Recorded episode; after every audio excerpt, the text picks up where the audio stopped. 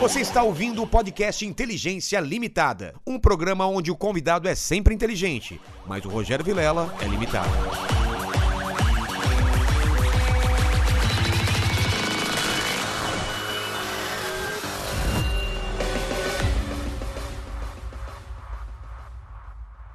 Olá, Terráqueo! Está começando mais um Inteligência Limitada, o programa onde a limitação da inteligência acontece somente por parte do anfitrião que vos fala, porque hoje estou aqui com Iago Martins, um teólogo, pastor, é, não é economista, né? Não, não. Só, tem- pós. É, quem faz pós não é nada, né? Tá, então tudo bem.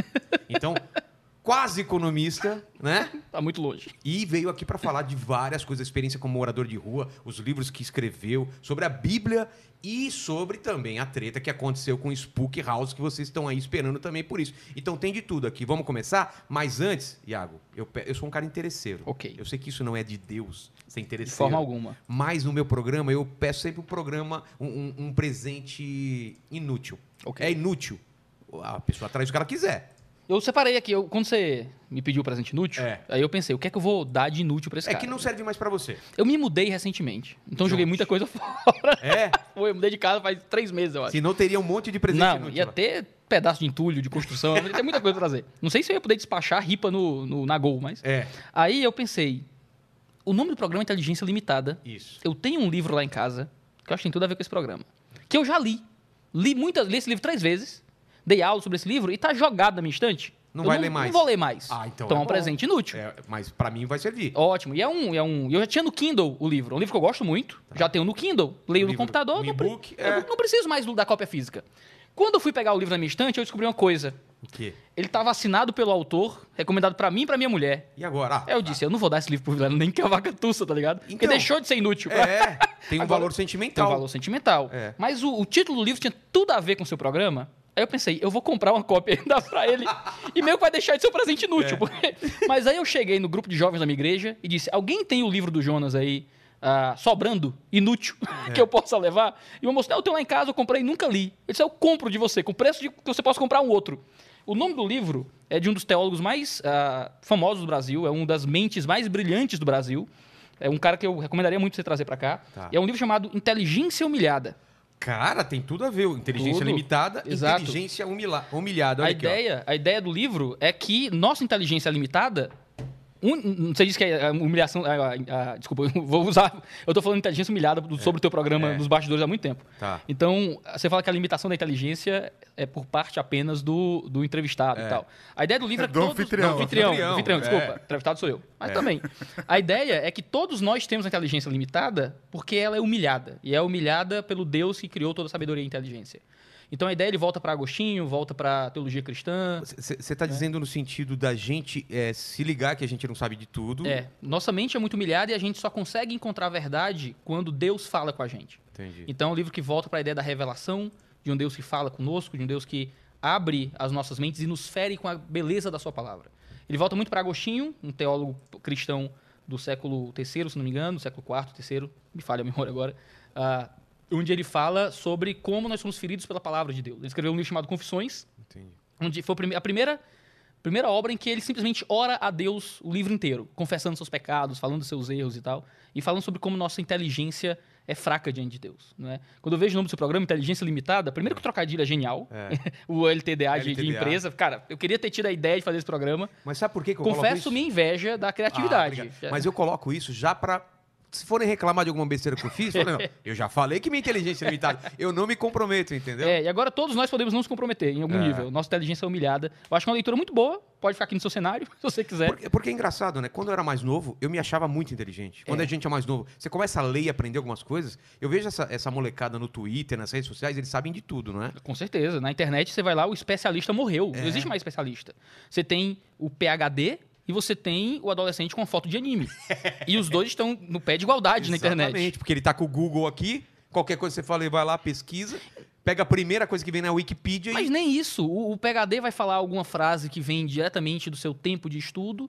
O jovem vai colocar um meme do, sei lá. É. Da Gretchen. é, da Gretchen, dançando assim, alguma e coisa. tipo, jantei cedo, jantou cedo, hein? É isso, cara. A internet é uma loucura. É por isso que eu saí do Twitter. Sério? Saí, Imagino, cara. abandonei pra- o Twitter. Saúde, saúde mental, não é? Eu- aquilo ia acabar com a minha vida, cara. Eu, É? Cara, eu saí do Twitter quando eu me encontrei na situação vexatória de estar, sei lá, perdendo uma hora do meu dia tentando convencer uma pessoa que eu não sei quem era de que eu não era um neonazista. Você tá zoando. É, eu- quando eu entendi, cara, por que que eu estou É. ne- nesse nível de discussão com um ser humano que eu não sei quem é, tá ligado? Eu disse, cara, eu, não, não dá. Teve um maluco aí na internet que disse que eu era neonazista, sei lá, do nada. Aí, a E- internet tem tudo, cara. Tem tudo, cara. Tem Aqui no, tudo. o chat tá explodindo, não tá? Tomara tá que não. explodindo, Ale? Tá explodindo. Então, É, deixa eu deixar tá claro aqui. É, então deixa, Ah, deixa- explica as regras deixa- do, do Superchat. Vamos explicar antes da gente engatar no papo aqui mesmo. É, vou explicar as regras do, do Superchat aí. A gente não pode parar toda hora para ler Superchat, mas o Ale, grande Ale, saco ralado, é, Sim, estou aqui. é, que para quem não conhece, vê os vídeos anteriores, vocês vão saber por que desse apelido. Também conhecido como Thor, perguntar. como Thor no segundo... Ou no o segundo- ET. Ou ET, né? É. Ele vai guarda, ele vai anotar, vai dar um print screen do, do superchats e depois vai, quando a gente parar para ler o superchat, a gente vai é no meio e depois no final, tá? Então fiquem espertos aí, não fica, ah, lê, lê. A gente não vai parar toda hora, né? Porque a gente fez isso com o programa, no programa do Maurício Meirelles, foi o ruim, a gente parou umas quatro vezes. Então, vão, vão colocando lá. A não ser que mande um chat, porque aqui a gente também tá no começo, é pobrezinho. Se mandar um chat de 100 reais, aí a gente para. A gente quebra a nossa própria regra. Eita. Claro que se ele estiver no meio de uma pregação, a gente vai falar: Jesus, posso falar? Se, se Jesus tocar no meu coração, no coração dele, a gente para. Senão a gente vai, mas 100 reais. O resto a gente vai, vai ler o superchat na hora certa. Então não fiquem nervosos, tá? Só manda uma aí, um, um antes de Já começar. dizem, já dizem que pastor é uma, é uma criatura mercenária. É, agora. Esse a gente papo faz agora isso. aí, eu Mas não vou é da parar, minha- não, É da não minha paro. parte, hein? algum superchat, tem algum já? N- ainda não, mas é que tá, tá muito frenético aqui. no- Só pra provar que é ao vivo, manda um aí. Deixa eu ver. É, estão falando aqui do, do, do Palmeiras. Não, não, sem Palmeiras, sem Corinthians. Ah, é? Nossa, é verdade. Não, eu, eu já estava nervoso antes de começar aqui. Eu não quero, não quero que. Ah, e, e- e também colocar essa situação. O Spook veio aqui, né? Sim. E, e até por isso que, que, que, que você pediu para vir aqui é, conversar com a gente. Claro que a gente está conversando só por causa disso, mas a gente já estava atrás mesmo do seu contato, tinha mandado o recado lá na sua página. E aí ele mandou um áudio que era pra gente mostrar pra, pra você, e aí acabou fazendo um vídeo lá no canal dele e falou: ah, não, precisa mostrar o áudio. Então, vamos sem o áudio dele, né? A gente vai, vai começar. Podemos começar? É, eu, eu acho que é isso. Eu vou só vou confirmar com a nossa produção se é isso mesmo. Tá bom. Se é pra não botar o áudio do, Tá. do Spook. É, que ele tinha mandado beleza. um áudio e falou assim: encaminha esse áudio e coloca no, no, no, no ar, né? Tá bom? É, ó, ó, só pra. Eu vou pegar, vou ler um aqui, ó, tá? Tá. É, Iago é referência demais. Pronto, foi o Hélio Namorato que mandou. Pronto, Namorato. só pra vocês verem que é ao vivo mesmo, É. tá? Então pode mandar o superchat. Ó, por exemplo, veio um de 5 agora que só vamos, tá escrito. Pronto, bom. todo mundo entendeu. Deixa, Iago, deixa eu te colocar o meu background pra você entender, porque a gente, a gente tá se conhecendo agora. Conversou aqui um pouquinho, mas a gente tá conversando. Não, me, Minha me- fa- me perdoe pra Ah. lhe interromper. Eu lhe dei o presente inútil. Eu posso ah, dar é? o útil? Ah, tem útil? Tem. Assim, Poxa. é, é inútil que assim, porque eu tinha. Não, claro, que você já Esse leu. livro é maravilhoso. vezes. Esse livro é Vou- maravilhoso, Cara, leia. com certeza eu vou ler. Leia, mas tem eu- presente útil também? Tem, tem. Então, o- esse é mais útil, pra falar a verdade. Tá. Mas... Não, esse aqui, é, esse aqui é cotolino, calma aí. Ah, tá. Já ia dar presente errado aí, né? Não, não, não. É de um marxista, nada a ver. Olha, Tá aqui, são dois, Dois livros presentes. meus. Isso. O Alvorecer dos Deuses, capa maravilhosa aqui, eu gostei do desenho. Tem, tem Zeus. Não, não, tem o. o- São deuses gregos São com deuses elementos gregos. modernos aí. Ah, tá. E a, e a máfia dos mendigos. Pô, eu quero saber isso. É a sua experiência de, de morar com os mendigos um ano? Foi, 2017, se não me engano. Caramba, velho. É que se esse programa não der certo é onde eu vou morar. Então tem que torcer pro pessoal da Superchat aí, então. É. Obrigado pelos dois livros. Vou ler. E, cara, já tô com o Leia seu três, WhatsApp. leia os três. Tô com o WhatsApp e eu falei que você vai me ajudar no, no meu livro, hein? Vou ajudar. Meu livro é sobre- Consultoria teológica, É, porque o meu é sobre anjos e demônios. E aí eu vou, vou, vou contigo. Mas deixa eu dar o meu background por favor. Pra você entender, minha família é católica católica. Minha mãe, tipo, zerou o terço já de tanto que leu, que rezou. Sabe aquela de zerar o... Ela desbloqueou santo que nem existe ainda. Sabe? Ela tá numa. numa é, ela é. Porra. Eu, eu falo. Eu quero alguma coisa, falo, vou rezar por você. E, e reza um terço e vão em Aparecido e tal. E eu, eu ia com ela, fiz, fiz tudo. É, crisma, batismo, tudo igreja católica. É, quando quando eu, eu casei pela primeira vez, que eu tô no segundo casamento, né? A, a minha ex-mulher, ela era da Bola de Neve. E aí eu fui com ela. E daí eu comecei igreja. é, essas são neopentecostais, né? Que são coisas É, consideradas, né? E, e- A bola de neve transita um pouco ali. Algumas É. são mais pentecostais, clássicas, algumas são mais neopentecostais, depende da, da Ah, é? congregação em si. Tá. E aí, eu, eu, eu- durante um tempo, eu fui muito, muito. Eu até eh, fiz curso para ser pastor, fiz curso de, de, de exorcismo, umas coisas muito loucas. eu Fiz, Curso cara. de exorcismo. Não, não era curso de exorcismo, era uma. Não, não, era. Deixa eu lembrar. o- Isso não nem eu ria. fiz, eu quero fazer esse aí. Não ria. Não, olha, o, o Ale é o cara mais descrente possível. Não acredita em nada. Eu já preguei aqui um pouco pra ele no começo É, aqui. Cara, você vai sair daqui acreditando em alguma coisa, pelo Opa. menos. Meu Deus. Era. Cara, eu vou lembrar o nome do. do, do, do- Se for eu curso fiz. de exorcismo, eu quero o endereço. Não, é, não era curso de exercício, não. É que uma das coisas que a gente isso. Mas tá, só pra você entender. E agora eu tô meio afastado, mas continuo acreditando em Deus e tal, mas eu tô meio afastado. Mas, cara. Vamos tentar resolver isso aí. muito. Vamos resolver isso, né? Bora. Só achar uma igreja legal e perto aqui que a última vez que eu tentei no Bola de Neve tá tanta gente, tumpi- gente saindo pelas portas. E eu tava com filho e não consegui nem lugar. Santa. Mara é longe pra ti? Hã? Eu não sei nada de geografia. Santa Mara é perto, é, É? perto. Jonas Madureira, pastor? É? Então perto de você. Mas é muito tradicional zona e tal. Não sei o que é que você considera tradicional então, zona. Vamos, vamos conversar, conversa, Bora, vamos começar por aí. Vamos começar por aí. A, a- a sua igreja, ela é batista. Batista, Igreja Batista Manaim. Um É. abraço pra todo mundo aí da Batista Manaim que tá assistindo com certeza. Ela é, ela é pentecostal? Não.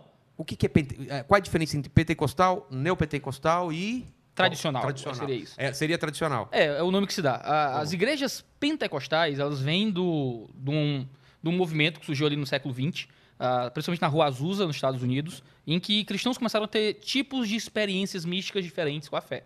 Eles argumentam que não é uma coisa que começa, que há, um, há uma, uma linha que se dá desde o começo do cristianismo primitivo, mas há uma ideia de um reavivamento de algo que se perdeu Os dons. os dons do Espírito Santo. Então, ah, esse movimento era motivado por uma experiência mística com o Espírito Santo, que levava curas milagrosas, o falar em línguas angelicais e, e elementos Dom, assim. é, dom da profecia, das Exato. línguas. O que Deus falava diretamente através de alguém e tudo assim. Esse é o pentecostalismo clássico. Tá. O, o- geralmente se encontra nas Assembleias de Deus ah, mais clássicas, se encontra. Assembleia de Deus mais clássicas, acho que é. É. É, principalmente. O pentecostalismo clássico, ele, infelizmente, infelizmente vou dizer assim, foi caindo ah, em desuso no Brasil com a segunda e terceira onda do pentecostalismo, que é, são chamados movimentos neopentecostais. Os movimentos neopentecostais tomaram essas manifestações de experiências do pentecostalismo e esticaram para algo muito maior e adicionaram outras coisas. Por exemplo, se no pentecostalismo clássico existe a ideia de profecias e línguas estranhas, mas o culto não é centrado nessas coisas, Ah, entendi. é centrado na pregação da palavra, é centrado em um momento de oração, de louvor a Deus, mas há esses elementos de forma um tanto ordeira no culto. Entendi. Em igrejas neopentecostais, geralmente essas manifestações milagrosas são o centro do culto. Ah, é? Então é aquela igreja que você vai, que, que vai ter profecia o tempo todo, gente gritando língua para um lado e para o outro, umas línguas que você não entende, e alguém vai batendo na sua cabeça, você cai para trás, alguém imita cachorro, alguém tem demônio o tempo Danças. inteiro. Dan- dança eh, varia de igreja para igreja. Ah, essas geralmente são igrejas consideradas neopentecostais, são segunda ondas e terceiras ondas de, de pentecostalismo, geralmente associadas também à famosa teologia da prosperidade. Tá. A ideia de que Deus quer que todos sejam ricos. Então você vai ver a Universal, você vai ver a Mundial como igrejas que pregam esse tipo de teologia e outras denominações menores como neopentecostais. As igrejas tradicionais geralmente são igrejas que rejeitam essa ideia desse reavivamento dos dons espirituais, que acreditam que esses sinais milagrosos eles eram mais comuns no período bíblico. Então Jesus eh, ressuscitava morto.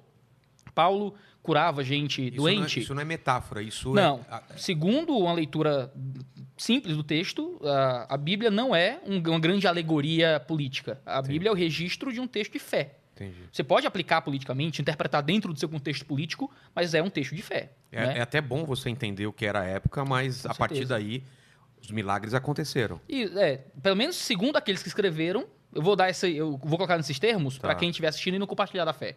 Segundo, segundo a perspectiva daqueles que escreveram, eles não estavam registrando uma grande metáfora política, uma grande alegoria moral. Eles estavam registrando a visão de um homem que viveu, que se dizia Deus, que morreu e que ressuscitou, dizendo ser Deus que veio para nos livrar dos nossos pecados e para nos dar uma vida junto com Deus. É? a, a- visão central do Novo Testamento, ah, que é que é muitas vezes ignorada pelas tentativas de interpretar a Bíblia como uma mera alego- alegoria política, é que Jesus veio ao mundo para levar pecados. É, o- é o básico da mensagem cristã. Né? Jesus veio ao mundo para levar os nossos pecados, para tomar sobre o próprio corpo nossos erros, nossas ofensas a Deus, para que ele, sendo morto no nosso lugar, recebendo a punição que era nossa, agora o Deus Pai possa olhar para a gente, que crê nesse sacrifício, e ver a vida perfeita de Jesus. Então veja só, que loucura. Ah, Jesus veio e viveu uma vida perfeita, justa. Caso- nunca casou, podia ter casado, mas nunca casou, nunca pecou, nunca fez nada de errado. Perfeito. Nota 10. Você imagina que, que ele tinha chance de casar. Podia fazer o que ele quisesse. Ele preferiu ser pregado numa cruz do que casar. Não, Você tá vendo? Mas a metáfora bíblica é que nós, igrejas, somos a noiva dele. Ah, Casaremos um dia. Tá, tá bom, porque você vê, fala assim, quer casar? Ele falou, não. Ó, tem uma cruz aqui. Não, não, Ah, é que ele tá se guardando pra noiva, que somos Ó, nós. gente, é brincadeira, tá? Porque às vezes eu faço. porque, Cara, eu creio Não, muito em brincar, Deus. É, então, eu creio muito em Deus. E às vezes eu faço brincadeira e tem gente que acha que não se pode brincar com essas coisas. Uhum. Sendo que brincar, você tá trazendo também conhecimento para as pessoas, né? Sim, Falando existem- sobre essas coisas. Não, não, não tem a ver com fé. A fé é outra coisa, né? Existem formas de brincar com religião, algumas existem para ofender, outras É. existem para construir É, piada tem em umas que você daquilo. vê que, é, que são ofensivas de, de é, gente que, que quer realmente atacar alguma coisa. Exato. E Você- até é entendo as Os pessoas. especiais de Natal do Porta dos Fundos, por exemplo, são geralmente um tipo de humor que os cristãos não conseguem rir junto, sabe?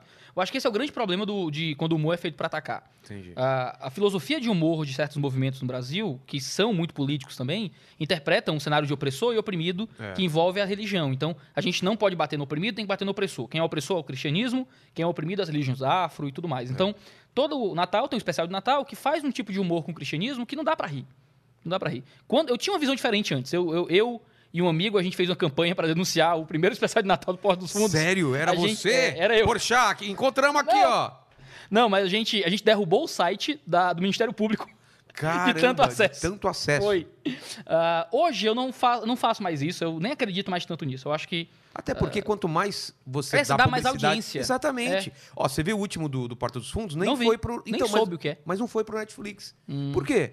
Porque talvez é, é, é uma fórmula que já foi batida. E É. eles não têm que fazer a mesma coisa. Então, eu acho que é a melhor coisa. Quando... Ignorar. Porque quando eu faço piada, eu posso ofender alguém também. Sim. Não, não uma pessoa, mas uma religião. Uma... Eu faço piada com, com, com, com, por exemplo, com macumba. Que eu, eu, eu sou um cara que tenho medo dessas coisas. ape- Apesar de, de você achar que não é verdade. Eu- você acredita nessas coisas de macumba, não? Eu, eu morro de medo. Pomba gira. Uma pomba normal já caga em você. Imagina girando. Eu morro de medo dessas coisas, entendeu? Sério, sério, morro de medo. E não é brincadeira. Então, eu faço essas piadas. E, normalmente, as pessoas riem. Mas eu não, não tenho controle de uma outra pessoa não gostar. Então, Sim. eu entendo a parte dos fundos. Acho engraçado algumas coisas e tal. e Não, entendo- tem alguns e- vídeos deles que eu acho muito engraçados. Não, não, mas mesmo esse do, de, Sim, sim. Tem algumas coisas que eram muito engraçadas. Muito, que eu falo, cara, muito engraçado. E algumas coisas que eu falo, putz, aqui foi só pra dar uma, uma alfinetada mesmo. Mas eu entendo É. que o humor também tem essa vertente de cutucar também. Sim. De fazer o cara se mexer e falar, peraí.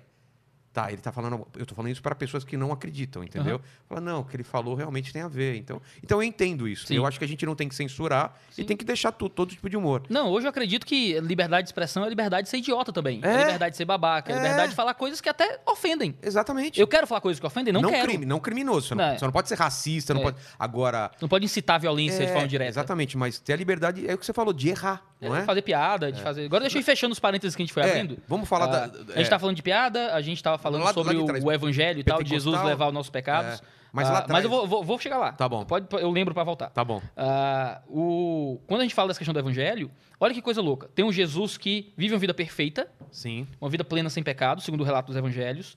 E quando o Pai olha para ele na cruz, os nossos pecados são lançados nele.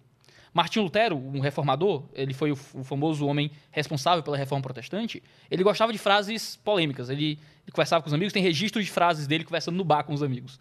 Ele dizia assim que ah, Deu- Je- Jesus Cristo foi o maior pecador de toda a humanidade. Né? Parece uma heresia, né? É, é, ele dá a porrada primeiro para depois você Para depois explicar, atenção, né? é. Ele diz, por quê? Porque nós só temos o pecado da nossa própria vida. A gente É. leva por uma vida inteira a nossa vida de pecado. Jesus levou sobre si os pecados de todo o seu povo. Ah, tá. então ninguém isso. pecou tanto quanto ele na cruz. Não porque ele pecou pessoalmente, mas porque no tribunal de Deus, na cruz, ele foi considerado pecador. E ele foi morto para que os nossos pecados fossem apagados junto com a morte dele, como acontecia com os cordeiros no Antigo Testamento, que no Antigo Testamento tinha aquele ritual, o cordeirinho É. recebia o pecado e tal. Para quê? O, o bode, Isso, o bode expiatório. Isso, esse daí que vem o termo bode expiatório, né? É. O bode recebia a expiação e tal. É. Porque explica, ele- explica só essa coisa do bode expiatório. É, no Antigo Testamento existiam sacrifícios de animais que eram para limpar pecado, É. que simbolizavam o sacrifício que viria de Jesus como Cordeiro de Deus que tira o pecado do mundo. né? Então, isso acontece e o nosso contrato de dívida com Deus é pago em Cristo Jesus. Para quê? Para que quando o Deus Pai olhe para nós agora, quando cremos em Jesus, ele não veja mais a nossa vida. Porque a minha vida do Iago, pecador miserável, ele viu em Jesus e ele puniu Jesus. Agora ele vê em mim a vida do filho dele. Quando cremos nele, agora ele olha pra gente não mais com a nossa própria vida de pecado, mas com a vida perfeita que Jesus viveu. E por isso a gente é aceito.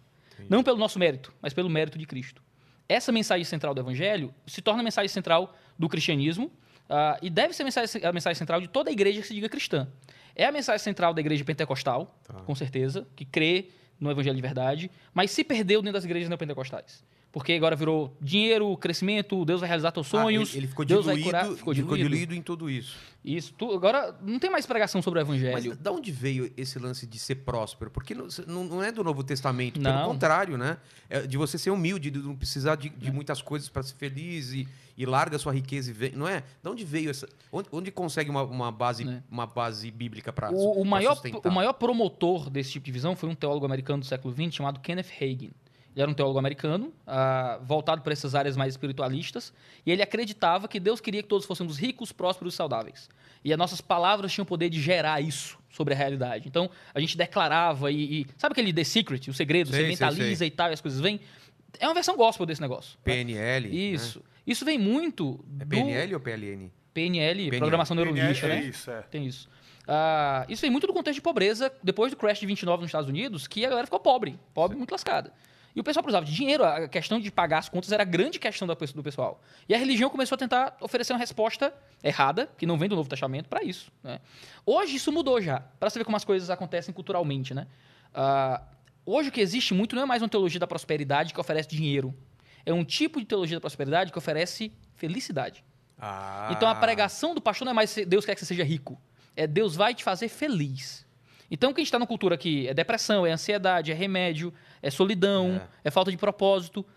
Não, não se oferece mais dinheiro, se oferece essas coisas. São coisas que você pode encontrar se encontrar Jesus? Claro. Claro. Mas essa é a grande mensagem do evangelho? Não é. Não. O cara vai pelejar, ah, então eu vou aqui para ser feliz. Na hora que ele é desagradado na vida dele, ué, e agora? Olha para a história de Jó na Bíblia. Jó era um cara santo, justo, que foi tocado por Satanás e que ficou pobre, doente, perdeu os Foi filhos. testado. Pensa em Paulo, era um um ministro do evangelho que sofreu, ficou no mal, levou chibatada. Ele dizia: Tudo posso naquele que me fortalece. É a frase da, da, da coisinha do Neymar, né? Que é É. 100% Jesus, tudo posso e tal. O que Paulo está dizendo lá em Filipenses é que eu posso passar fome, eu posso passar necessidade, eu posso passar tristeza, eu posso passar angústia, tudo posso naquele que me fortalece. A ideia é: eu posso passar por situações terríveis, mas Deus é quem me dá força. É, porque se a gente ficar com essa ilusão de que a gente tá no caminho de Deus quando tá encontrando a felicidade, é muito perigoso isso, né? Ah, cara, dá para comprar felicidade na farmácia. É, Né? Com drogas, comprar. né? É, Com- dá pra comprar felicidade no bar, É. no, no cabaré, em qualquer lugar. exatamente. Você- a galera diz, né? Dinheiro não compra felicidade. Geralmente quem diz isso não tem muito dinheiro. É, Porque dinheiro compra felicidade louca, cara. é passageira, mas compra. O problema é que essa felicidade não dura muito. É. É como alguém que você pega na balada e você acorda de manhã e foi embora. Mas uma coisa que eu, que eu percebi é, na igreja é que a gente de fora, porque eu era de fora e via a igreja evangélica e tinha um, um preconceito absurdo. Mas você vê lá dentro que as pessoas são ajudadas realmente. Isso São. é muito louco. Tem o lance do dízimo, tem algumas coisas que você não concorda, tem mais. Ninguém é idiota de estar lá se a vida dela não está melhorando. Não é Sim. isso? Existe, existe um propósito para você se congregar na igreja, não é? E geralmente você quer receber aquilo que lhe é prometido, é aquilo que é a sua expectativa. Se você está na igreja que só lhe oferece dinheiro, bens e recursos, se isso chega, excelente, eu recebi o que eu quis. Mas no fim das contas, qual é o teu Deus? Se você está na igreja em prol de coisas que você pode receber. É. Vou para a igreja porque eu quero um carro novo. Vou para a igreja porque eu quero uma casa nova. Vou para a É tão igreja. pequeno isso, né, cara? Acaba muito rápido. É. As coisas acabam pra gente, um ladrão vem, vem um enchente, as coisas quebram. Não, Ou nós acabamos pras coisas. Como Desculpa. assim? Opa! Coca-Cola não pode. Eu Ah, falei que eu não você podia. falou que ia dar uns arrotos aí. Falei. é, Minha nutricionista, espero que não esteja vendo isso. é. Ah, o, o- desculpa, Nutri. A gente, a, a- a gente acaba pras coisas. Né? Junta coisa, casa, carro, dinheiro, bens e tal, e pega um corona, Ah, tá. um negocinho desse tamanho Isso aqui, tá falando. microscópico, e a gente acaba pras coisas. E É de O que é que a gente leva? de morte. Pois é, cara, é coisa de louco. A gente a se apega a coisas que a gente não pode. que, que não pode dar um propósito eterno pra gente. Tem um escritor cristão chamado C.S. Lewis. O C.S. Lewis ele foi o, o escritor do Crônicas de Nárnia, aquele Sim. livro muito famoso e tal. Vai virar até série pela Netflix, amigo do Tolkien, escritor do Senhor dos Anéis. Ele, ele era um Trocavam cristão. cartas, né? Isso, ele era um cristão muito devoto. Ele tem um livro chamado Cristianismo Puro e Simples. Puro e simples. É, inclusive, Nárnia é, é uma grande É metáfora. uma grande alegoria É uma cristã. é, alegoria cristã. Coisa que o Novo Testamento não é. mas, mas Nárnia é. Vamos falar disso, né? vamos falar disso. Ah, C.S. Lewis dizia que tudo que não é eterno é eternamente inútil. Né? E, e a ideia é que a gente, sim, a gente tem coisa, a gente pode aproveitar as coisas. Mas não é gente apro- pecado você, É. você, se, você ficar feliz por conquistar alguma coisa material também. É, a vida fica mais fácil, Você você consegue pode- ajudar os outros, é, É. ótimo. Só não pode fazer disso a O sua teu Deus. O teu Deus. Pois é, é o que eu falo no Alvorecer dos Deuses, né? A gente deposita valor, propósito, esperança em coisas que são muito menores do que aquilo que a gente realmente deveria colocar no nosso coração. Você coloca o seu valor no- na tua casa, No dia que der um problema, um desmoronamento, o negócio, a casa cair, dá um problema, tu não pode mais morar ali, tu divorcia e a mulher leva a casa, o que é que seja. E aí? Teu Deus foi embora, teu chão caiu, teu mundo se perdeu. Aí é o quê? É, é cocaína ou forca? É. A gente tem que ser muito mais do que isso. A gente tem que encontrar propósito em algo muito maior do que isso. Foi isso que fez eu virar cristão, cara. Eu era um adolescente, tinha 14 anos, e fui apresentado ao parnasianismo na escola. na escola, estudando ali no ensino fundamental, perto, eu acho que no começo do ensino médio, nem lembro. O professor começou a mostrar uns poemas tristes, sabe? O povo Sei. sofrendo, chorando e tal. Conheci Augusto dos Anjos. Você, você lembra de Augusto dos Anjos da escola? Lembro, lembro, Nossa, lembro. era um negócio doloroso. É. Né? Tome-lhe, doutor, essa tesoura e corte minha singularíssima pessoa. Que importa a mim que a bicharia roa todo o meu coração depois da morte? Ah, um urubu pousou na minha sorte, também nas diatomáceas da lagoa. A criptógama cápsula se esbrou ao contato de bronca destra forte. Dissolva-se, portanto, minha vida, igualmente a uma célula caída, na aberração de um óvulo infecundo, e que o agregado abstrato das saudades fique batendo nas perpétuas grades, do último verso que eu fizer no mundo. Eu ouvi aquilo, eu queria morrer. Eu também, eu já, já tô deprimido agora, cara. Meu Deus do céu. Eu olhava aquele negócio, eu lia poesia, eu comecei a gostar daquele negócio, achei bonito o modo como usavam as palavras.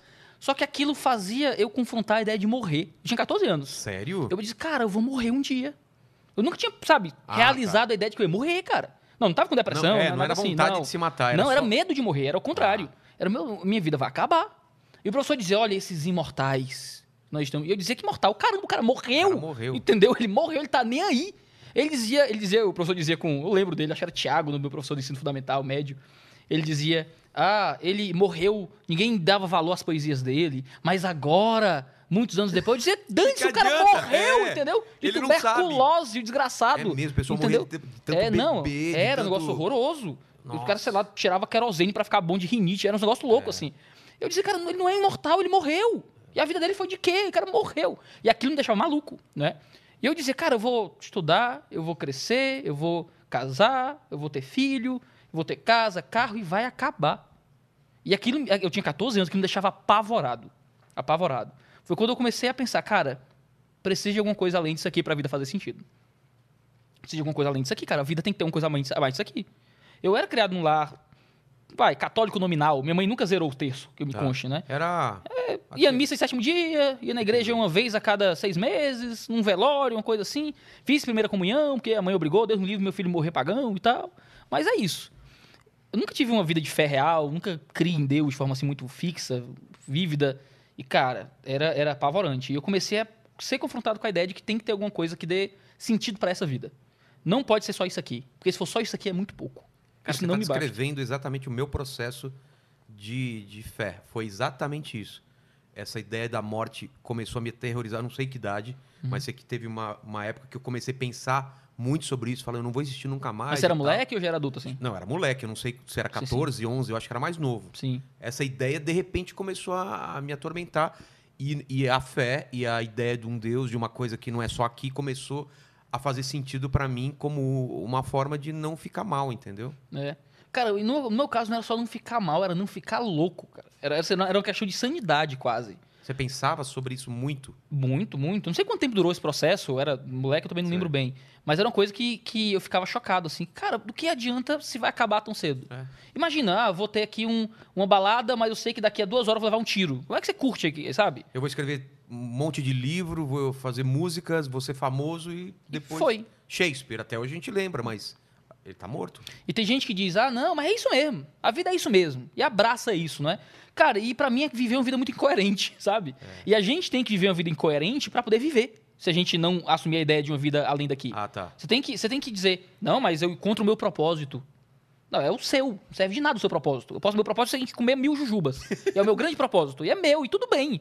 Mas eu preciso de um propósito que seja além de mim. Eu preciso de uma coisa que seja recebida, dada em algo que transcenda os seres humanos. Não seja só uma convenção social ou fruto do processo evolucionário. Eu preciso de alguma coisa que dê sentido pra minha vida.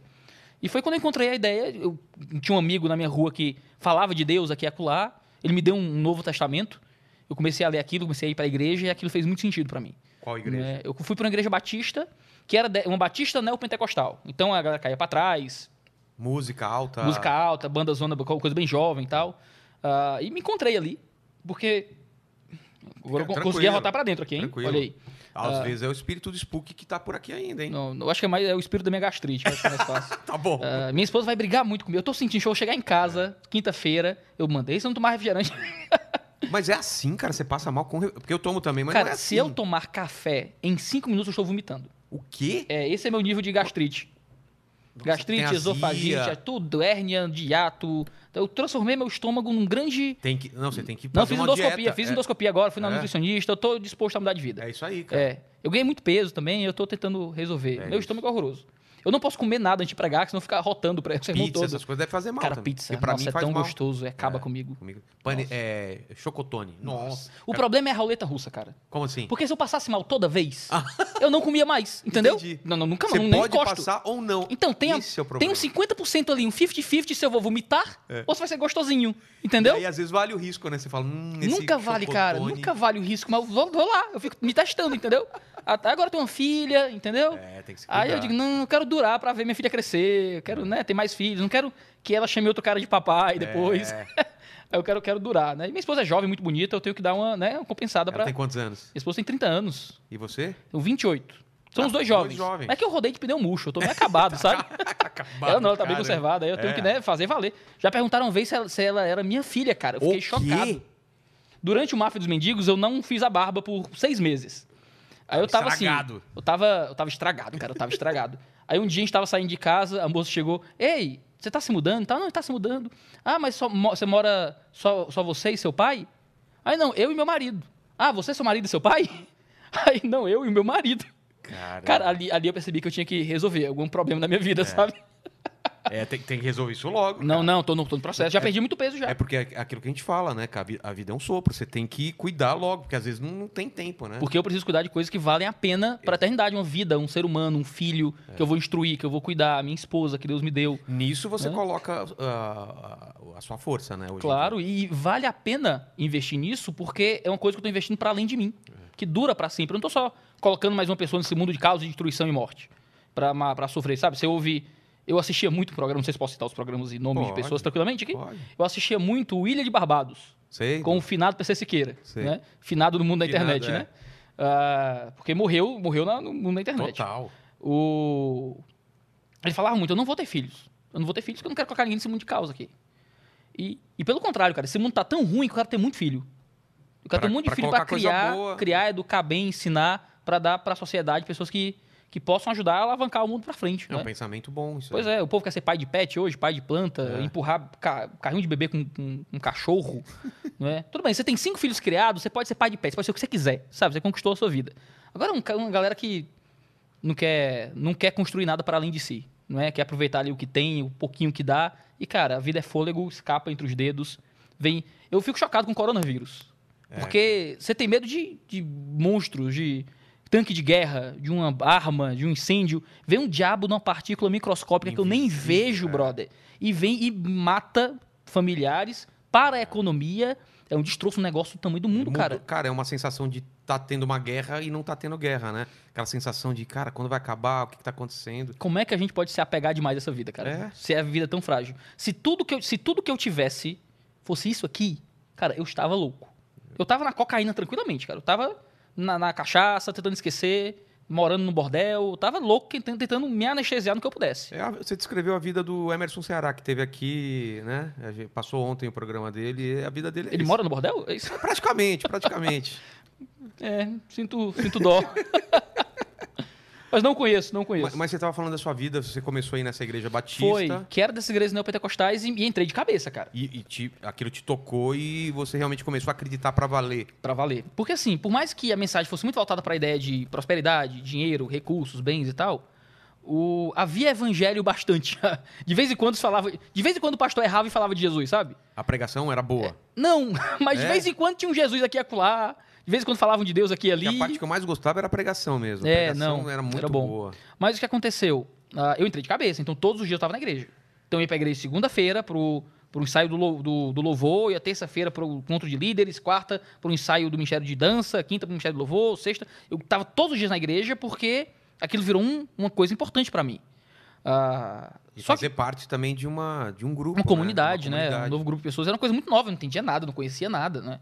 Eu fico lembrando daquele tempo de como, cara, eu só tinha muita boa vontade e uma inteligência muito limitada. É. Né? Não só uma inteligência limitada, como não tinha muita instrução. As igrejas mais neopentecostais, elas não são muito centradas em ensino da Bíblia e coisas assim. É muito tudo muito emocional, Mas revelações diretas de Deus e Ah, coisas tá. assim. Mas não incentivavam também. Muito E- pouco. Mas você foi buscar nessa época ou não? Né, Eu fiquei dois anos nessa igreja. Depois eu mudei para a Assembleia de Deus. Fiquei mais um ano na Assembleia de Deus. E foi na Assembleia de Deus que eu comecei a ter um despertar diferente. Eu comecei a, a ler melhor minha Bíblia, a ter um pouco mais de interesse de estudar. Até fiquei um pouco mais velho também. E eu comecei a encontrar uma desconexão muito grande entre aquilo que eu ouvia ser pregado na igreja e aquilo que eu li na minha Bíblia. Eu disse, cara, o pastor está dizendo umas paradas que eu não sei onde é que vem. Tô dizendo que minha Bíblia tem outra coisa. Como é que é isso? E foi quando eu comecei um processo de tentar entender. Aí fui procurar livros, vi coisas na internet e tal.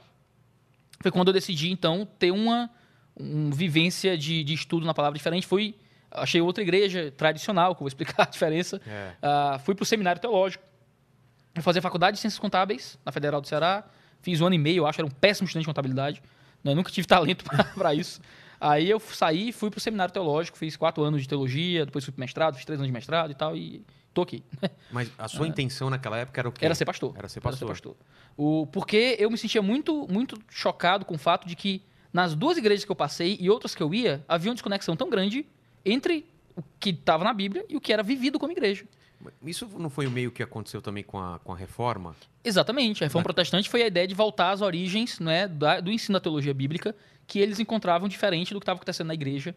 Hoje não tem como falar de uma nova reforma, porque não tem mais uma igreja oficial do Estado. Não é como era naquele tempo. Mas muitos de nós passamos por reformas privadas, né? Da minha vida. Eu tenho uma visão oficial que eu aprendi e eu começo a ver algo diferente na Bíblia e passo por esse processo de nova compreensão das coisas, né?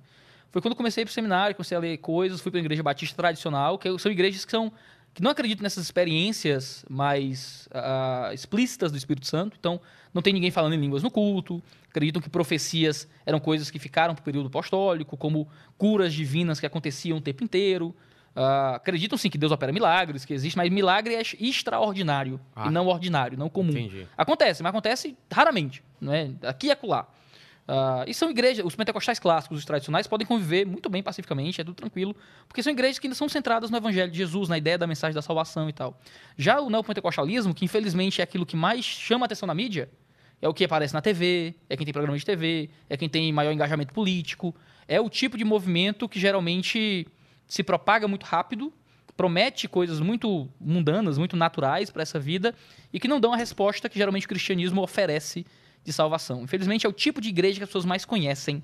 E daí que vem muito preconceito contra o pastor. O pastor é tudo padrão, É. né? Cara, a maioria dos pastores do Brasil são assalariados, brother. Ou tem outro emprego. Ah, é? É, a maioria dos pastores são gente simples, que pastoreia uma igreja de 50 pessoas, recebe ajuda de custo, se muito um salário mínimo, né?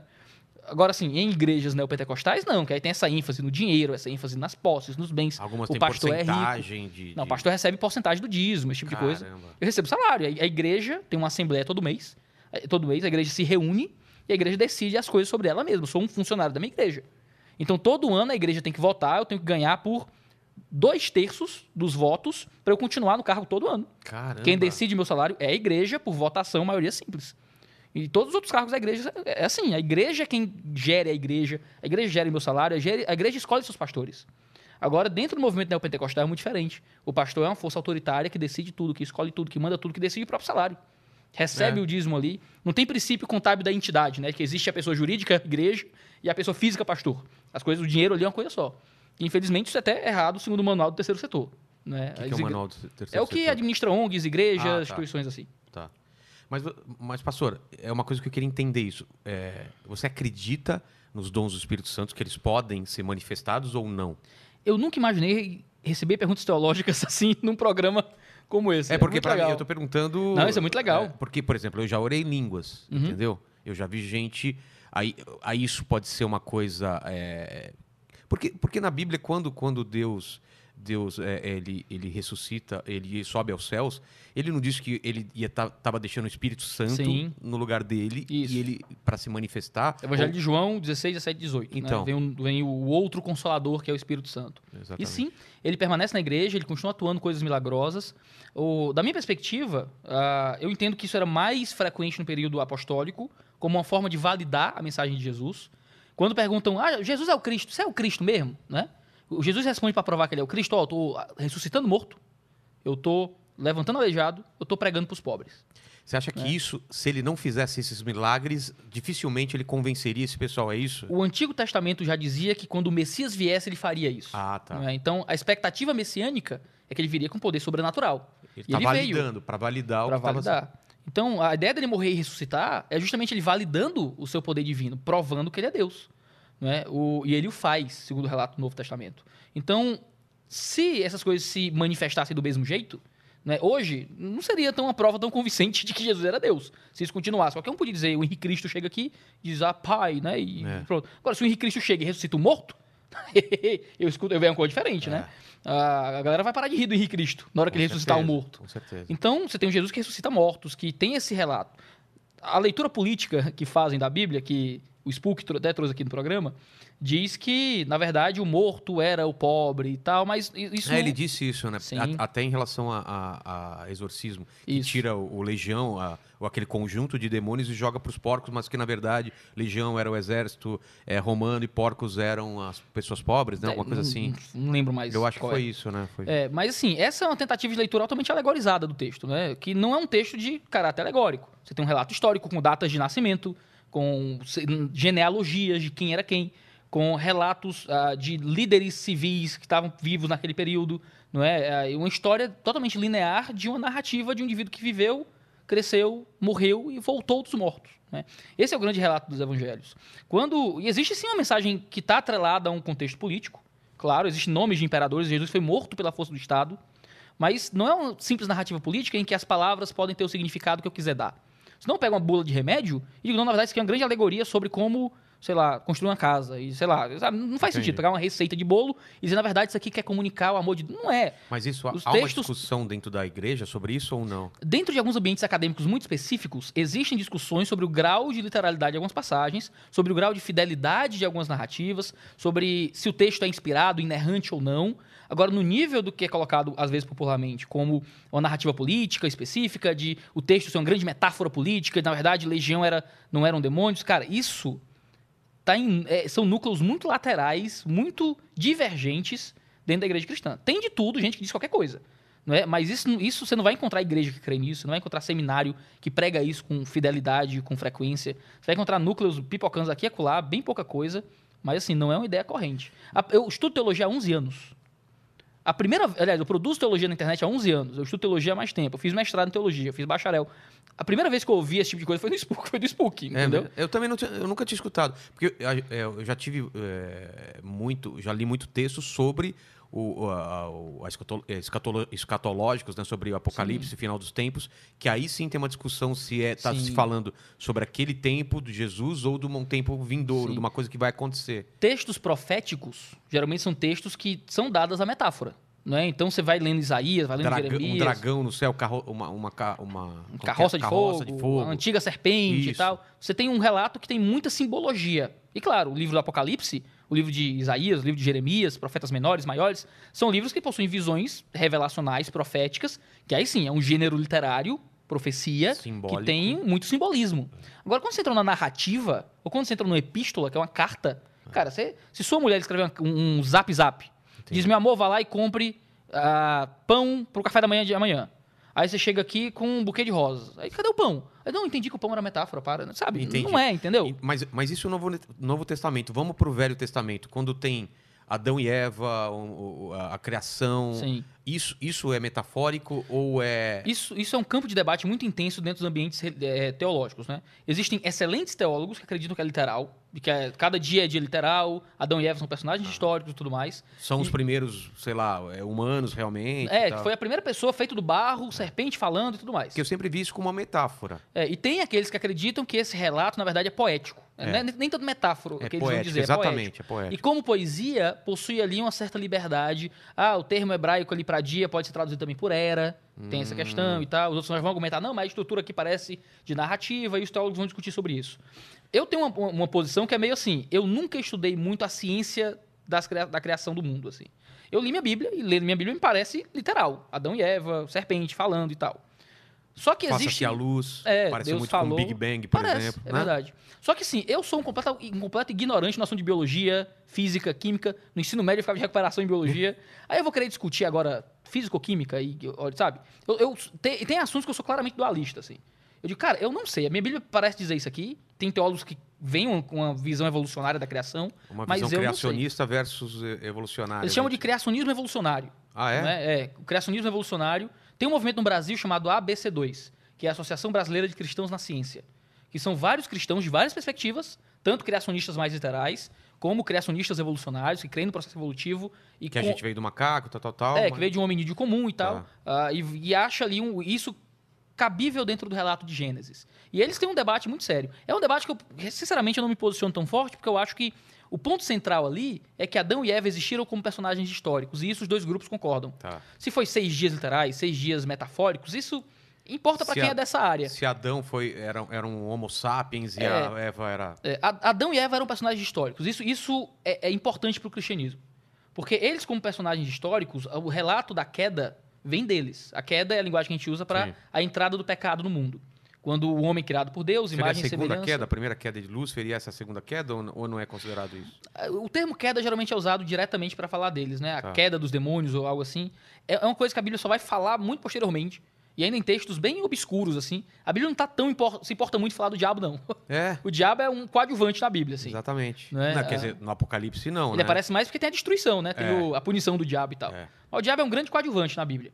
O grande vilão da Bíblia somos nós, acredita? É? O grande vilão é a gente. A gente a- a- é que tornou tudo um problema no negócio.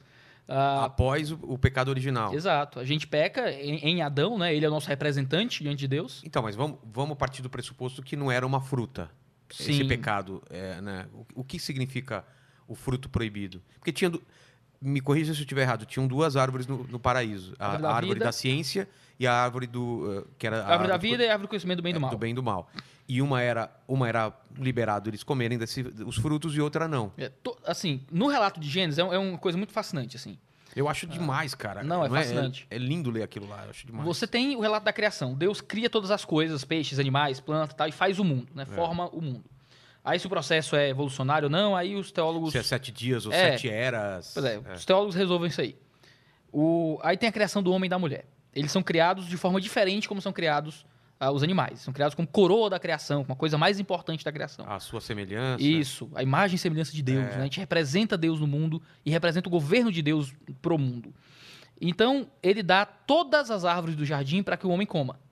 A imagem que o pessoal tem é assim, ó, existe... E animais também. Ainda não, Adão e Ah, Eva não não? comiam animais. Ah, é. cara, isso eu não sabia. Só, é, o- é, comi- ah, ele só passa a comer animais a partir de Noé. E você sabe por quê? Não me pergunte. eu não sei. Tá, mas é, é bom saber disso, É, eu não sabia. sei. É, só a partir de Noé. Então os animais estavam lá convivendo para eles serem. Aparentemente não existia morte, não existia predação animal. Ah, tá. Ah, Então não, não morria animal, né? Então eles só comiam das árvores, pelo menos Deus só diz isso, né? Comam da árvore do, do- comam das árvores do jardim. Quando tem o pecado no mundo, Adão passa a arar a terra. Então ele continua comendo, aparentemente, do que ele produz pela terra. Só depois do de Noé, trabalho. é, só ali próximo da, da- da ideia de Noé que você tem a, a ordem para que ele coma todos os animais, menos o sangue, porque o sangue simboliza a vida e tal. Sim. Aí depois tem os animais puros e impuros, com Moisés, e a coisa vai chegando. Tem um vídeo lá no Dois Dedos de Teologia sobre teologia da comida. Ah, é? É, eu conto toda essa teologia de como é que é a alimentação no Antigo, no Novo Testamento, como é que é hoje pra gente que é cristão. Pode Mas- comer tudo o que quiser, viu? En- Então, mas, O spoiler é esse. Pode que- comer tudo. mas pensando como um pai, eu sou pai. Sim. Se você fala para uma criança, pode comer tudo que tem nessa casa, mas esse doce aqui Não pode. não pode. É o, que que primeiro que, ele vai. Exatamente, cara. Por que, que ele lá. fez isso com Adão e Eva? Falou assim, era só esconder, era só não deixar. É assim, ó, mãe fala Adão e Eva, olha esse paraíso, pode pegar tudo, mas aquela fruta lá não pode. A gente tem a imagem do, do Éden. a árvore da vida significava a vida eterna. Isso. Na teoria, eles comeriam daquilo e não morreriam. Exato. E a árvore do conhecimento seria um conhecimento... Eles, ah, o hebraico é um pouco intrincado, mas os teólogos têm concordado mais hoje que a ideia é que eles teriam poder para arbitrar o bem e o mal. Arbitrar? É, então a ideia do conhecimento do bem e do mal era um conhecimento de. Eles iam ter a capacidade agora de definir para si o que é o certo e o que é errado e não mais receber isso de Deus. de Mas an- então, antes disso, como que era a definição de bem e mal? Era é uma Havia- conexão eles, direta eles não com Deus? pecavam, eles não erravam, eles, eles viviam uma vida justa e Eles, correta. eles, eles não tinham o pensamento é, Mal. mal. Não existia. Agostinho vai dizer que Adão e Eva podiam pecar ou não pecar. Eles tinham um total, um total livre-arbítrio. No sentido de que a vontade Ah, deles e- era livre. Isso que eu queria. É? Ele já tinha um livre-arbítrio. Tinham uma vontade plenamente livre para viver sem pecado. Eu não consigo fazer isso. Eu não posso não pecar. Sabe? É, é impossível. Eu, eu, eu tô vivendo constantemente seduzido pelo pecado e escolho o pecado. Mas era mais fácil na época do, da Dona Eva, porque não tinha Twitter para, para É, pecar, Twitter é um problema. não tinha trânsito, entendeu? Era Nossa. árvores, animaizinhos bonitos, não tinham dinossauros, entendeu? Para comer eles. Então, então era isso. Então, peraí, deixa eu concluir essa, esse- essa explicação. Então, Você a gente, tá falando do que agora? Adão e Eva, Ah. ainda no jardim. Tá. Você, você fala, a imagem que a gente tem é assim, tem lá um monte de árvorezinha, fuleiragem, coisinha triste, e tem uma, uma colinazinha, É. tem uma luz que desce do céu e tá lá a árvore, que não pode, entendeu? É, é. E, e a narrativa não diz isso. Diz que assim, Deus deu todas as árvores para que eles comessem, mas colocou no jardim a árvore do conhecimento do bem e do mal e que eles não podiam comer dessa. Por quê? O que a gente tem ali é é a chamada cláusula de saída. Havia Adão e Eva e havia Deus e não havia outra alternativa. E como é que esse relacionamento é real se não há outra alternativa? Se só tem tu e tua mulher no mundo e vocês se encontram, é o único homem e a única mulher, Vocês não se escolheram. É, não houve escolha. é vocês, tá ligado? É. A única coisa que garantia que aquele relacionamento de Adão e Eva era, com Deus era real é que havia como sair desse relacionamento. Entendi. Então a- tava ali a cláusula de saída. Ó, é apertar esse botão aqui. E vocês dizem que não me querem mais. Mas eles, sabe, sa- eles sabiam disso? Eles sabiam disso, que Deus disse isso pra eles. Não comerá dessa árvore do jardim, porque no dia comer, que você começar, você vai morrer. É isso, você vai morrer se você comer disso aqui. E a- o relato diz que Adão foi sedu- eh, Eva foi seduzida pela, por Satanás, Adão também é seduzido, a árvore parece gostosinha, rapaz, vamos comer. Comem, então entendem que estão nus, sentem vergonha da própria nudez. Deus aparece, eles se escondem, né? então eles são removidos. Deus poderia ter matá-los, poderia ter matado eles imediatamente, mas Deus faz uma promessa. A promessa que está em Gênesis 3 é que viria do ventre da mulher alguém que nasceria e que pisaria a cabeça da serpente, que ele simboliza Satanás. Né? E que essa serpente teria a cabeça pisada por esse homem e que o calcanhar desse homem seria mordido pela serpente. Essa é a primeira proclamação do evangelho que a gente encontra em toda a Bíblia. Que é quando o pecado entra no mundo, diz, vai nascer da mulher e se manifesta em Maria, não é um homem, né, um filho humano, né, que é Sim. Jesus, que pisa a cabeça da serpente, isso é Jesus vencendo o poder de Satanás com o pecado, não é? Então Jesus vence o pecado, mas o calcanhar do homem é mordido, que representa a morte de Jesus na cruz, né, já naquele momento. E é engraçado o que Deus faz. Deus então mata um animal e faz pe- é, roupas de peles para Adão e Eva. Porque Ele eles- mata? Deus mata? de- o texto diz que Deus traz roupas de peles para ele. A ideia que se tem é que Deus fez o primeiro sacrifício para cobrir a nudez de Adão e Eva. Né? É a, metáfora que se encontra nessa narrativa, né? Mas eles se sentirem nus, se, se eram é, só eles, em- por que, que eles teriam vergonha? Você As entende? pessoas ficam. é, Foi a primeira vez que eles se viram, que eles entenderam que havia algo para cobrir de si. Adão e Eva, eles viviam, eles viviam nus e não se envergonhavam, diz o texto de Gênesis 2, né? Eles eram completamente entregues um ao outro. Quando eles pecam, eles começam a ter vergonha um do outro. Eles querem cobrir a própria genitália. Eles, ah, o texto diz que agora o desejo do homem é de dominar a mulher. Que agora o desejo da mulher é contra o marido. Então entra no mundo problema, pecado. O que destrói os nossos relacionamentos, o que destrói o nosso casamento, ah, é pecado. É o egoísmo, é a vontade de ter as coisas do seu jeito, cada um escolher seu próprio projeto de vida, cada um tem o seu problema. A incompatibilidade de personalidade, que às vezes se torna irreconciliável. Deus colocou a primeira sogra. É, a minha sogra mora comigo, então a eu- minha eu também. tenho A que minha ficar calado. fica aqui de vez em quando Pois é, a minha mora mesmo comigo, É? tem um quarto dela. Cara, Então eu amo a minha sogra. eu também amo, Amo. minha sogra. Essa é a mensagem oficial, eu amo a minha sogra. É, Hashtag, né? Hashtag amo minha sogra. A verdade, não, eu só amo minha sogra, brincadeira. Dona Elane é top. Beijo, Dona Elane. Então você não acha Você me deu a sua filha, você é top. você me deu a sua filha, mas qualquer coisa ela pega de volta, cuidado.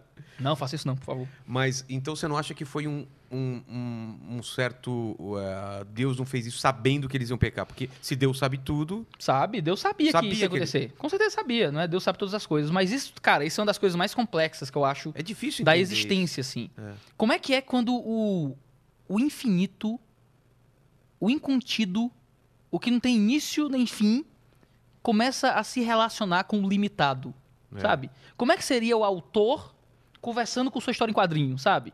E é o que a gente tem no relacionamento de Deus com o homem. Quando a história em quadrinhos se dá conta que ela é um, eles são É. personagens de história em quadrinhos. Como é, como é que funciona isso? Eu tenho liberdade, eu sou livre, mas ao mesmo tempo há um Deus eterno que vê toda a história como um todo. Ele não está limitado ao passar do tempo. Eu não sei explicar, eu nunca vou saber explicar. A Bíblia não explica, está interessado em explicar. Eu não sei explicar. Minha mente é humilhada demais para conseguir entender. A limitação da inteligência também está do lado de cá. Não é? E eu acho que um dia talvez a gente entenda quando a gente transcender essa vida presente e estiver com Deus. Mas, cara, como é que é isso? Sabe? Essa é a grandeza de não ter todas as respostas. É de entender que, cara, Deus é tão grande, tão maior do que eu, que chega uma hora dessa linha do meu relacionamento com ele que eu não consigo mais entender, cara. Porque ele é Deus. Eu sou humano, limitado, entendeu? Ele sabia de tudo. Ah, em relação a isso que a gente tá falando, tem alguma dúvida aí? Algum, algum superchat, alguma coisa? Tem muita coisa, na verdade, mas é, é que tem, são assuntos de, de todos os tipos Vamos ver, aqui. vamos ver, vamos ver. Porque a gente, antes de eu fazer uma, uma, uma nova pergunta aí. O seu também tá, tá dando um eu tô chiadinho? ouvindo um chadinho aqui. É, eu também. Aqui, é, o- aqui é o nosso retorno, né? É. Deve ser daqui, deve ser daqui. É daí? Ah, Ok. tá. Tá Vamos morrendo de medo de ser eu batendo em alguma coisa. Vocês querem continuar ou querem que eu leia alguma coisa? Só uma, vamos ver uma, de repente a gente, antes de continuar. Mas isso também vale para, por exemplo, a Arca de Noé também. É o mesmo pensamento em relação à- criação. De, de ser uma coisa é, alegórica ou é uma coisa que você pode ter várias interpretações. Houve mesmo uma inundação, houve... Porque, porque Uhum. as pessoas estudam que houve realmente um alagamento em tal época que pode ter sido, Sim. que foi... Naquela região, né? É, O grande debate que se dá dentro dos ambientes eh, teológicos é se o dilúvio foi mundial ou local. é. né? Existem evidências eh, ar- arqueológicas que houve um grande dilúvio local naquele período, que realmente todo aquele mundo conhecido, digamos assim, foi cheio d'água. Né? Ah, agora, outros vão argumentar que não, o dilúvio foi realmente mundial e tal, e tem outros argumentos aí também científicos ou, ou não. Né? Ah, eu, eu- minha leitura simples do texto é que o dilúvio foi mundial. Né? Agora, dá para encaixar outras leituras, porque às vezes essa é a parte difícil de conciliar a teologia com descobertas científicas modernas. Uma pergunta é, o que é que o texto parece dizer com mais clareza? Não é? a, outra, a outra pergunta é, eu consigo conciliar as interpretações possíveis do texto com essa descoberta científica? Como cristão, eu entendo que Deus se revela na Bíblia e que Deus criou o mundo. O mundo não veio do acaso, Deus o criou. O, o processo científico, o esforço científico é um esforço de entender a criação de Deus. Então, eu não estou vendo duas coisas que devem estar em oposição. O mesmo Deus que falou na Bíblia é Deus que criou o mundo. Então, É. essas coisas devem estar condizendo. Se a descoberta científica contradiz minha leitura bíblica, uma das duas está errada, ou as duas. Ou a ciência está encontrando algo que ainda não é a verdade revelada da palavra, ou a minha interpretação da palavra está errada porque não condiz com a realidade. Né? Se eu ler a Bíblia e diz que pássaros voam, que, que pássaro não voa, ou que o homem pode bater as asas e voar, e eu não vejo isso na realidade, eu vou ter que resolver esse problema. É. Talvez eu esteja lendo errado o texto. Né? Ah, muitos teólogos vão argumentar que a gente está lendo errado o texto, que o texto não fala de um dilúvio global. Eu, é- essa ciência das origens ainda é uma área que me perturba muito, porque eu nunca tive tempo bastante para estudar. Na minha, na minha estante tem uma prateleira que eu vou só acumulando livro sobre Gênesis 1 e 2, ciência da criação e tal, e tá lá, só esperando o dia que eu não vou aguentar mais e vou Vai. botar tudo na minha mesa e vou um dia tentar, eu preciso chegar na conclusão agora. Só que eu tenho tanta dúvida ainda sobre outras É. coisas que eu tô saciando algumas dúvidas antes dessas. Na internet eu apareço dando muitas respostas, porque eu escolho os assuntos que eu vou falar. Exatamente, você não Só- tem todas as respostas. Só que eu tenho muita dúvida sobre muito assunto, que não, não são dúvidas centrais para minha fé. Mas, ah, o dilúvio foi local foi global? Não é? são, são questões pequenas que não são relacionadas ao centro da salvação, que teólogos excelentes conservadores discordam entre si, que eu ainda preciso comprar um lado. Que eu ainda. Eu tenho 28 anos, não deu tempo de estudar tudo ainda. Todo o processo. Eu vou morrer e não vou ter estudado tudo. Porque a inteligência é limitada dos dois Exato. lados. É, aqui. não tem como. Qual- qual- ah, escolheu alguma pergunta aí? Ale. É, ó, tem uma aqui que tá com chiado, né? É. Deixa eu ver. É, pode, pode ser um obsessor aqui. É, cara. Não, a gente pode fazer uma Pode tá oração, se você quiser. A gente Pode Eu tá quero, eu quero, quero. Não, ó, tem alguém perguntando aqui, que é o Fabrício Vasconcelos, ele mandou um superchat. Ele quer saber que como que você não acredita no falar em línguas, sendo que tem uma citação aqui em Atos é, 19, versículo 6, é, impondo-lhes Paulo as mãos e veio sobre o Espírito Santo e tanto falavam línguas como profetizavam. Atos 19, versículo 6. Ele quer saber como que você não acredita Boa é, no pergunta, falar né? Boa línguas. pergunta. Legal. O cara, o cara pegando uma parte da Bíblia. Eu acredito que isso aconteceu. Ah, você acredita que não acontece? Não, não, eu acredito que aconteceu. Aconteceu no passado. Ah, tá. A grande questão é, isso é algo que era característico da dema- do derramamento do Espírito Santo no começo da fé, ou isso é algo que progride até nós nesse momento? É- essa é a grande pergunta, não é? Tem um vídeo lá no canal sobre falar em língua, você pode procurar. Quantos, livros, quantos vídeos tem lá? Uns 300. Não, tem sobre tudo praticamente. Não, tem um monte de, um monte de vídeo pra gravar ainda. É mesmo? Tem, a Bíblia é grande. Caramba. Então, ah, então, assim, eu acredito que isso aconteceu, eu acredito que foi uma experiência real. Você já teve essa experiência? Em algum momento dessa sua É. caminhada? Hoje, no vídeo eu falo isso, ah, sobre a ciência e a teologia do falar em línguas. Tá. Onde eu, onde eu minha, minha leitura bíblica é que o falar em línguas do tempo bíblico eram idiomas humanos que eram falados de forma sobrenatural. Então, eu não sei falar o seu idioma e Deus me concede a sobrenaturalidade de falar o seu idioma. Tá. Então, eu falo inglês sem nunca ter estudado inglês, falo copta sem nunca ter estudado copta, ou o que é que seja. Ah, a leitura pentecostal tradicional é que, na Seria- verdade... Seria o contrário do que aconteceu na, na Torre de Babel? É. Quando ele separou as línguas Isso. e aí era uma, uma capacidade do Espírito Santo de você entender uma outra língua que já foi um dia a mesma. Exatamente. Tá. Temos aqui teólogo Vilela. Você vê, Né? Eu estou fazendo essa conexão agora. Não, uma conexão que muitos teólogos fazem. Ah, mesmo, né? Então, a minha leitura é que são línguas humanas. Eu acredito nessa experiência ainda hoje, que é possível que Deus, de forma sobrenatural, conceda a alguém a capacidade de falar um idioma ah, Que que, ele não conhece. Tem histórias que a gente ouve que a gente não tem como averiguar, não é? De em tribos indígenas, o missionário americano, o avião deu problema, parou na tribo, a mulher dele morreu na tribo, ele não sabia falar a língua da tribo, e enterrou a mulher, pregou, orou lá no velório, foi embora, e depois ele volta para visitar o túmulo da mulher e tem uma igreja ali, porque os índios entenderam a oração dele na língua deles, não é? Ah, essa história é real? Eu não sei, eu ouvi, É. entendeu? Então, mas seria algo nesse cenário, não é? Ah, eu, não- eu, eu não acredito que nas igrejas mais modernas, onde há essa repetição de algumas palavras, de alguns sons, que, esse, que essa é a manifestação de línguas do período apostólico. Né? Mas eu, contigo nunca aconteceu. Aconteceu, eu falava os labachures da vida É. e tal, entregava a profecia, caía pra trás, É, então, porque via demônio, pode ser, uma, pode ser um, poder de sugestão de você estar querendo tanto que isso aconteça que acontece. É. Porque a E minha experiência, pelo menos, Uhum. é uma coisa que era incontrolável. Não é uma coisa que eu sabia o que estava falando ou o que estava acontecendo. Eu era sincero, eu era É, plenamente sincero. exatamente. Quando eu digo, ah, eu não acredito na experiência neopentecostal que eu vivi. O povo pergunta, então tu mentia? Eu disse, não, eu era plenamente sincero. Mas eu reproduzia um padrão que eu estava sendo enganado. Então todo mundo falava aquela- aquelas repetições, todo mundo Você caía pra trás você e acha- eu... Você acha que se te falassem que era possível você an- andar de ponta cabeça com as mãos no chão, provavelmente talvez possível. você- era possível você Cara, eu fazia isso, assim. Eu, eu, eu fiz isso outras vezes. Eu cheguei, uma vez eu fui dar aula para um, num seminário e o pessoal questionou sobre como é que era a minha experiência. Porque quando eu era dessas igrejas, eu não só caía para trás no espírito, como eu derrubava pessoas no espírito. Botar a mão na cabeça, orar e a pessoa, E a pessoa- desfalecer e tal. Aí, ah, mas isso não era uma experiência espiritual? Eu digo, cara, vem um voluntário aqui na frente. A pessoa vinha na frente, eu só precisava fazer um ou outro comando e a pessoa caía para trás. Ah, Não é difícil fazer isso. Qualquer hipnólogo de palco faz isso. A expectativa e, e pequenas sugestões geram a reação do corpo. Não é? O, que é, o que é um hipnose de palco? O cara esquece o nome, o cara fica com a mão grudada. É. Lá na- eu fiz cursinhos de hipnose só para entender esse tipo de coisa, né? Tem um cara chamado Alberto Delisola, é um cara incrível sobre, é um hipnólogo do Brasil que tem curso de hipnose, vale a pena trazê-lo aqui, um cara papo muito gostoso. Ah, ele, eu fiz cursos dele de hipnose, é um professor de hipnose muito reconhecido. E era muito louco, eu aprendi algumas coisas muito fáceis e eu conseguia reproduzir em churrasco com os amigos. A pessoa não conseguia abrir o dedo, esquecer a voz, esse tipo de coisa. Com pequenas sugestões a gente obedece quando a gente tem expectativa. Então você chega num lugar e tem uma expectativa que alguém vai fazer alguma coisa, aí ora na cabeça de um cara cai, no de outro cara cai, alguém vem ora na tua cabeça, o primeiro, a primeira tontura que tu sentir, tu desfalece, sabe? É, e isso é o que acontecia comigo quando eu sentia essas coisas, isso é o que eu reproduzia com outras pessoas. Porque eu consigo reproduzir hoje. Qualquer pessoa minimamente sugestionável pode passar por uma experiência como essa e achar que isso é o poder de Deus. Qual é o problema? Ah, Iago, mas as pessoas estão, tendo sin- estão sendo sinceras nessa experiência. Estão adorando a Deus. Ótimo. Não é, não é pecado cair para trás. Então me consta. Ou orar em línguas também não É, faz mal a é, ninguém. não faz mal a ninguém. O problema é que muita gente ruim usa isso como argumento para validar a própria moral contra essas pessoas. Entendi. Eu tô vendo que aquele pastor tá orando em línguas, como ele pode estar falando uma coisa ruim pra Pois mim é. depois? Aí o cara é tá isso? extorquindo meu dinheiro, às vezes ele tá fazendo algum tipo de abuso moral, religioso, até sexual, às vezes. Mas na igreja ele ora e o povo cai pra trás. Deus deve estar com esse cara. Então isso virou uma validação muito perigosa. Entendi. Porque o cara faz algo que não é, não é espiritualmente qualificável, não é nem bom nem mal, é só neutro.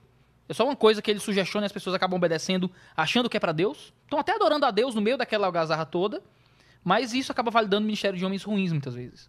E isso é o que dá medo. E é isso que, é, que muitas vezes meu trabalho de educação teológica na internet tenta resolver. Porque às vezes você escuta tanto absurdo, ah, o pastor fez isso, o pastor fez aquilo. Eu, a gente recebe na igreja gente que às vezes pede pra conversar com a gente, passa quatro horas conversando, chorando. Dizendo, ah, tá, o pastor me fez ser empregada doméstica dele de graça por dois anos, não sei o quê, e Como sabe? assim? E porque o poder religioso, Vilela, é, é um poder muito forte. O poder de opressão a partir da ideia de Deus é uma coisa terrível, assim. Se o homem consegue controle religioso sobre as pessoas, ela está falando da vida eterna delas, É. do contato com o que é eterno. Se a pessoa acredita nisso, se submete a um homem que fala com a voz do divino, Aí o cara diz, ó, você tem que provar que você é realmente humilde. Você tem que provar que você realmente é servo de Deus, você está arrependido do seu pecado. E você vai ter que vir aqui fazer isso, vai ter que resolver aquilo, vai ter que dar isso, vai ter que dar aquilo. E isso é uma coisa muito terrível. O, muito da minha motivação em construir teologia na internet é tentar ajudar as pessoas a pensarem a partir da palavra de Deus, para que, caso elas estejam diante desses canalhas que usam a fé como fonte de lucro e fonte de benefício pessoal, elas tenham como se defender a partir da escritura. Mas você acredita que a autoridade espiritual. Você acredita em autoridade espiritual? Não sei o que você quer dizer com isso. É, no sentido de que, a partir do momento que você entrega essa autoridade a um pastor, ele tem uma autoridade espiritual sobre sua vida. Porque você escuta isso em pregação, você entendeu Sim, o que eu sim, falei, né? Por exemplo, Jesus tinha uma autoridade sobre todos nós, é, foi passada para para pastores, para não sei o que, até, até para mim, a minha autoridade sobre meu filho, por exemplo, é, e a, a minha palavra é, tem uma força em, em relação a ele, o pastor tem uma força em relação a mim. Existe essa hierarquia de autoridades ou não? Entendi. A escritura trata ah, os líderes das, das igrejas como guias, não é? Eles são pessoas que, que servem, né? As três palavras usadas no Novo Testamento é pastor, presbítero e bispo. O pastor é analogia com um pastor de ovelhas, é alguém que está guiando ali as ovelhas, alimentando, nutrindo. não é? A palavra presbítero é literalmente homem mais velho. Então ele é alguém mais sábio, alguém que tem uma sabedoria para dar e tal. A palavra bispo, se eu, me, se eu lembro bem, o sentido grego é de alguém que vê de cima. Alguém que está vendo assim por cima e vendo as coisas com um pouco mais de, de acurácia, juntando as peças e organizando tudo. As linguagens geralmente não são linguagens de muito, muita opressão. São, são linguagens de cuidado, de alimento, de sabedoria, de percepção. Não é? Ah, a Bíblia fala sobre considerar os pastores no Senhor, sobre a, a linguagem bíblica de submissão, que às vezes é muito mal entendida, né, de você dar atenção e dar respeito a algo que, a, a algo que alguém mais velho, ou mais inteligente, ou o que é que seja, tem para dizer. Caramba. Já gastei te falando. Quer, quer tomar alguma coisa? Alguma- Obsessor, obsessor. Eu É. senti, eu senti. Esse, esse obsessor sai com o meoprazol, então é... Ele fala isso pra me deixar com medo, entendeu? Porque Não, pode está no parão. Você tá no- abençoado aqui Tá hoje. abençoado? Tá abençoado. Pode Quero uma bênção aqui mesmo. Darei, ó. Se você quiser, eu oro no final. Tá bom, eu você quero, Pode fazer público. uma quero- reza, uma reza de limpa espírito. É, Tem, tem esse- tem esse- essa briga, porque quando eu, quando eu tava na igreja evangélica, eu não podia falar reza, era oração. Não tem Ah, cara, negócio? mas nos Estados Unidos é tudo pray. Não É- é a mesma não. coisa, É né? a mesma coisa. Tá vendo? Tá vendo? É só porque o pessoal quer... quer... Separar. É, bater o seu ponto de que não, aqui é diferente. Mas você entendeu meu ponto? Entendi, a autoridade entendi. que eu tô falando não é nem de. Não, de- mas é isso que eu quero, que eu quero dizer. Infelizmente, em alguns grupos, criou-se uma ideia de que existe um poderio espiritual de alguns homens sobre outros e que Homem sobre a mulher, é, a mulher sobre o filho, o pastor sobre a família, sabe? é, existem relações de autoridade e submissão na Bíblia, obviamente. Não é se ah, eu tenho uma mãe, minha mãe, algo que minha mãe me diz, não é a mesma coisa que uma- um desconhecido me diz. Não é? Se minha mãe me dá um conselho, eu sou casado, pago minhas contas. Né? Mas se minha mãe vem me dar um, um toque, ah, cara, é outra coisa. Lá na igreja a gente tem um conselho, que é o presbitério. São homens eleitos pela igreja para cuidar da administração da igreja e tal. São 11 homens, são, acho no- nove, eu esqueci, tem que contar. Acho que são nove homens. Ah, e a gente delibera e tal, e eles têm total autoridade para falar o que quiser, para me repreender se eu fizer uma coisa errada e tal.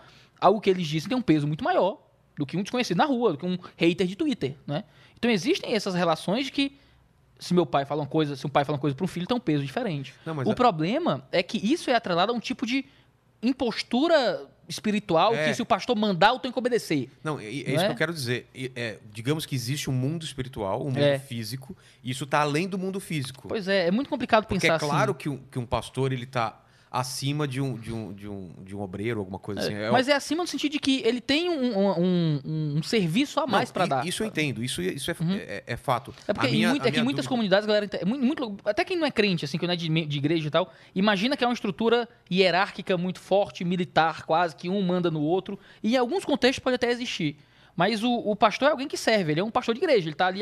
O pastor não está mandando nas ovelhas, e simplesmente. Ele está alimentando, dando água, dando comida e guiando por um caminho, né? Consolando, né? Se o Senhor é meu pastor, seu cajado e sua vala me consolam, né? A, a ideia de, de um presbítero é alguém que está dando sabedoria. Então, a ideia é que o, o- o pastor serve, ele se dá. A linguagem de Paulo é muito bonita. Paulo fala em 2 Coríntios 4 que o ministério dele como pastor era que Deus em mim opere morte para que em vós opere vida. Então Paulo era um cara que apanhava, que pregava em lugares longe, que vivia pobre, que não tinha muito dinheiro, que se sacrificava pela igreja, que mandava presbíteros cartas e tal, que mandava carta na prisão. O cara preso. Eu tô preso, eu quero que todo mundo se dane. Tô preso. É o povo que vem aqui me consolar. Ele preso mandando carta pros outros. Me preocupo com a fé de vocês e tal. O cara olhava para fora, né? E sofria. E ele diz: Deus opera em mim morte para que em vós opere vida. A ideia é que o pastor é alguém que está se sacrificando pelo benefício dos outros. Né? Que, pô, meu, meu, meu telefone vive no silencioso, mas quando eu vou dormir, eu boto ele para tocar. Porque eu recebo ligações uma da manhã, duas da manhã, de conflito no casamento, minha, minha esposa ah. saindo de casa. Né? Você tem que estar tá lá. É, eu, eu, eu estive lá sentado na sala quando a esposa foi dizer pro marido que traiu o marido. Porque ela tinha medo do marido ter uma reação diferente. Né? Entendi. É, você, você tá lá no velório, você tá lá no, no, nascimento. Você é um cara que tá servindo. É um cara que tá lá ajudando. Quando você olha só pro cara no púlpito cobrando dinheiro, dessas, dessas igrejas sensacionalistas, você imagina, pastor é só um bando de interesseiro ladrão. O trabalho do dia a dia de pastor, de estudar num escritório, de preparar um sermão, de traduzir algo do grego, traduzir algo do hebraico, de estudar para poder instruir o povo, de estar tá lá no, no desafio, no sofrimento. Eu estava aqui em São Paulo agora, cheguei em São Paulo, morro de cansado, saí de casa quatro da manhã para ir para o aeroporto, tive uma, duas reuniões e tal. Aí uma, um, moça da minha igreja disse, pastor, meu marido está estressado, a gente brigou aqui e tal. Agora, agora. Aí você pode ligar para ele? Aí eu, tô ligando aí, cara, tudo bem, tá, vamos marcar de conversar, tá tudo bem aí e tal, não sei o quê, tua esposa tá preocupada. E às vezes, essa é a, essa é a nossa vida de estar tá cuidando de pessoas é, o tempo inteiro. O meu testemunho é a mesma coisa também. Eu, eu tinha o telefone do, do, do, do, Rina, no, no caso, e várias vezes eu liguei para ele também para conversar, como Isso. eu conversaria com um amigo, entendeu? Mas a minha questão é, vem, a minha pergunta começou por causa de outra coisa. Sim. Se você acredita o lance da maldição, se uma maldição Sim. pode ser passada, por isso que vem o lance da autoridade de pai para é. filho, de um pastor para sua para suas ovelhas. Isso geralmente é um argumento que é usado para tentar controlar. Tentar controlar. Mas você entende isso? Entendo, entendo. Tem, tem base na disso. Bíblia? Tem não, tem não. Não tem? Não, o povo tenta arrumar base para qualquer coisa, né? É. Você pode inventar qualquer coisa, você pega a Bíblia ali e você inventa a sua heresia a rodo ali. Né? É um, pega versículos à la carte e você monta o que você quiser. Né? Infelizmente fazem isso. O problema é, interpretar a Bíblia não é uma coisa vaga, certo? A gente ouve muito disso, ah, existem várias interpretações, cada um tem a sua. Não, não é assim que funciona. Se você tem na sua mão a bula de um paracetamol e a bula do chumbinho, você entende que o texto tem um significado e que um diz uma coisa, outro diz outra. E você vai tomar um e não o outro baseado no que está escrito. Você não interpreta a roda, ah, mas cada um tem sua interpretação do texto. Não é isso. O texto con conduz um, a, um, a um significado. Eu estou falando com você, eu espero ser entendido. A gente troca mensagem no WhatsApp, eu digo, eu tô aqui no meio da rua. Né, procurando tua casa. Diz, ah, mas onde é que tá? Eu sou o único doido na rua aqui, é, andando perdido. perdido. aqui no meio da, da rua, chovendo, coitado. Não, é? não, aí te achei lá. Pô. Você entendeu o que eu quis dizer, porque havia um significado. É. Você, ah, você, então você está perdido na sua vida, você não encontra o seu caminho. Não, não era uma metáfora. Mas então... Era um diálogo direto que tinha um sentido. Mas... Interpretar a Bíblia tem um significado, tem um jeito, tem uma forma, tem uma ciência, tem um método né, de você aplicar para você entender um texto. A galera escolhe versículos a rodo para justificar o que quiser. Então, não, o pastor é o anjo da igreja, o pastor é a autoridade espiritual, você vai estar debaixo de uma maldição, que vai sair da, da bênção do meu pastoreio, não sei o que e tal. Isso geralmente é escolher versículos aleatórios para justificar opressão, não é? E aí, e, e, de novo, parte do meu, muito da minha motivação do que eu faço na internet é tentar ajudar as pessoas a se defenderem disso. Mas então, você não pode. Pecando, você não atrai nada para sua vida. Não, aí é outra coisa. Então, é isso que eu tô falando. é essa, essa, é, o pecado atrai algum tipo de maldição que, o, além de ser uma coisa ruim, claro, uhum. mas primeiro definir o que é o pecado claro. e o que ele traz para sua vida. Ótimo. O pecado é a transgressão da lei. É isso que a gente lê João falar na sua primeira epístola. Uh, Deus tem a sua lei, a lei vem do seu caráter, daquilo que ele, que ele como Deus define a partir do seu próprio caráter e pessoa o que é bom, o que é justo, porque ele é a existência em sua completude. Nós existimos em derivação daquilo que ele faz, daquilo que ele fez com o poder de sua voz, e ele nos deu as suas leis. Ele disse como é que se vive de forma boa e justa, né? Uh, o que é o pecado? É transgredir a sua lei, né? Transgredir o que é bom, o que é certo, o que é justo. O que é a lei de Deus? É muitas coisas. A Bíblia fala de um monte de ética, moral e tal, mas tudo se resume a dois grandes mandamentos: amar a Deus sobre todas as coisas ao próximo como a si mesmo. Né? Isso é a lei de Deus, resumidinha. Tem, tá. se, se, desdobra de muitas formas. Mas isso é o resumo. Amar Deus sobre todas as coisas, o próximo como a si mesmo. Quando eu transgrido a lei, eu estou pecando. Né? Eu estou indo contra aquilo que Deus definiu que é a vida justa, boa e correta. Romanos fala, na pena de Paulo, que o salário do pecado é a morte. Foi o que eu falei lá de Gênesis 3. Se comer, vai morrer. É. O salário do pecado é a morte. O que é essa morte? É a morte é, espiritual? É... São duas mortes. Existe a morte física, que veio por causa do pecado. Era para o homem comer da árvore da vida e viver para sempre. O que acontece é que o pecado entrou no mundo, então a gente morre. Morrer não é um ato natural. Nós somos feitos para a eternidade. Por isso que a gente tem tanto medo da morte. É. Por isso que a gente torce tanto pra encontrar meios de não morrer, vacina, ricaraços procurando criogenias essas loucuras todas, pra tentar e vencer a morte. E né? você acredita que os antigos, eles viviam mais mesmo? Tipo Noé, esses caras viviam 400, 500 anos? É, o, Matusalém. O, é, o relato do, do- Bem no início ali de Gênesis mesmo, existem pessoas que viviam no período pré-diluviano, segundo os, os números ali, idades avançadíssimas. É. Matusalém, né, viveu quase mil anos, né? E, nossa, isso, é- isso era de verdade?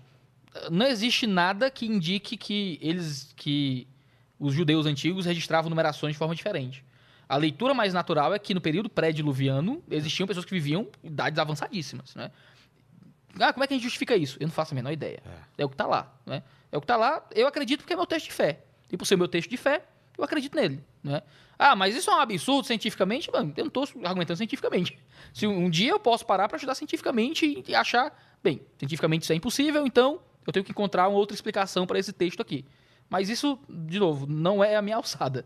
Há gente fazendo isso, eu só não os estudei ainda, porque a ciência Ah, das tem origens... gente? Tem, com certeza. Tanto na área de ciência, tem gente que explica que o mundo era diferente no período pré-diluviano, a pressão do não sei o quê, e um tecnobabble que eu não entendo nada, Tá. não é? Porque- Tecnobaba. é, um tecnobabble lá. Agora Começa lá um blá blá blá técnico, eu não faço a menor ideia. Eu escuto o cara fala de ciência, porque não sei o quê, o, o nêutron, do, eu sei lá o que esse cara tá dizendo. mano. Estudei isso aí grego, eu não sei o que esse cara tá dizendo. Aí, aí entra na, na parte da fé. De você É, eu digo, acreditar cara, eu acredito porque tá no meu texto, eu creio na Bíblia, eu tenho motivos pra crer na Bíblia, eu confio no testemunho do que tá lá.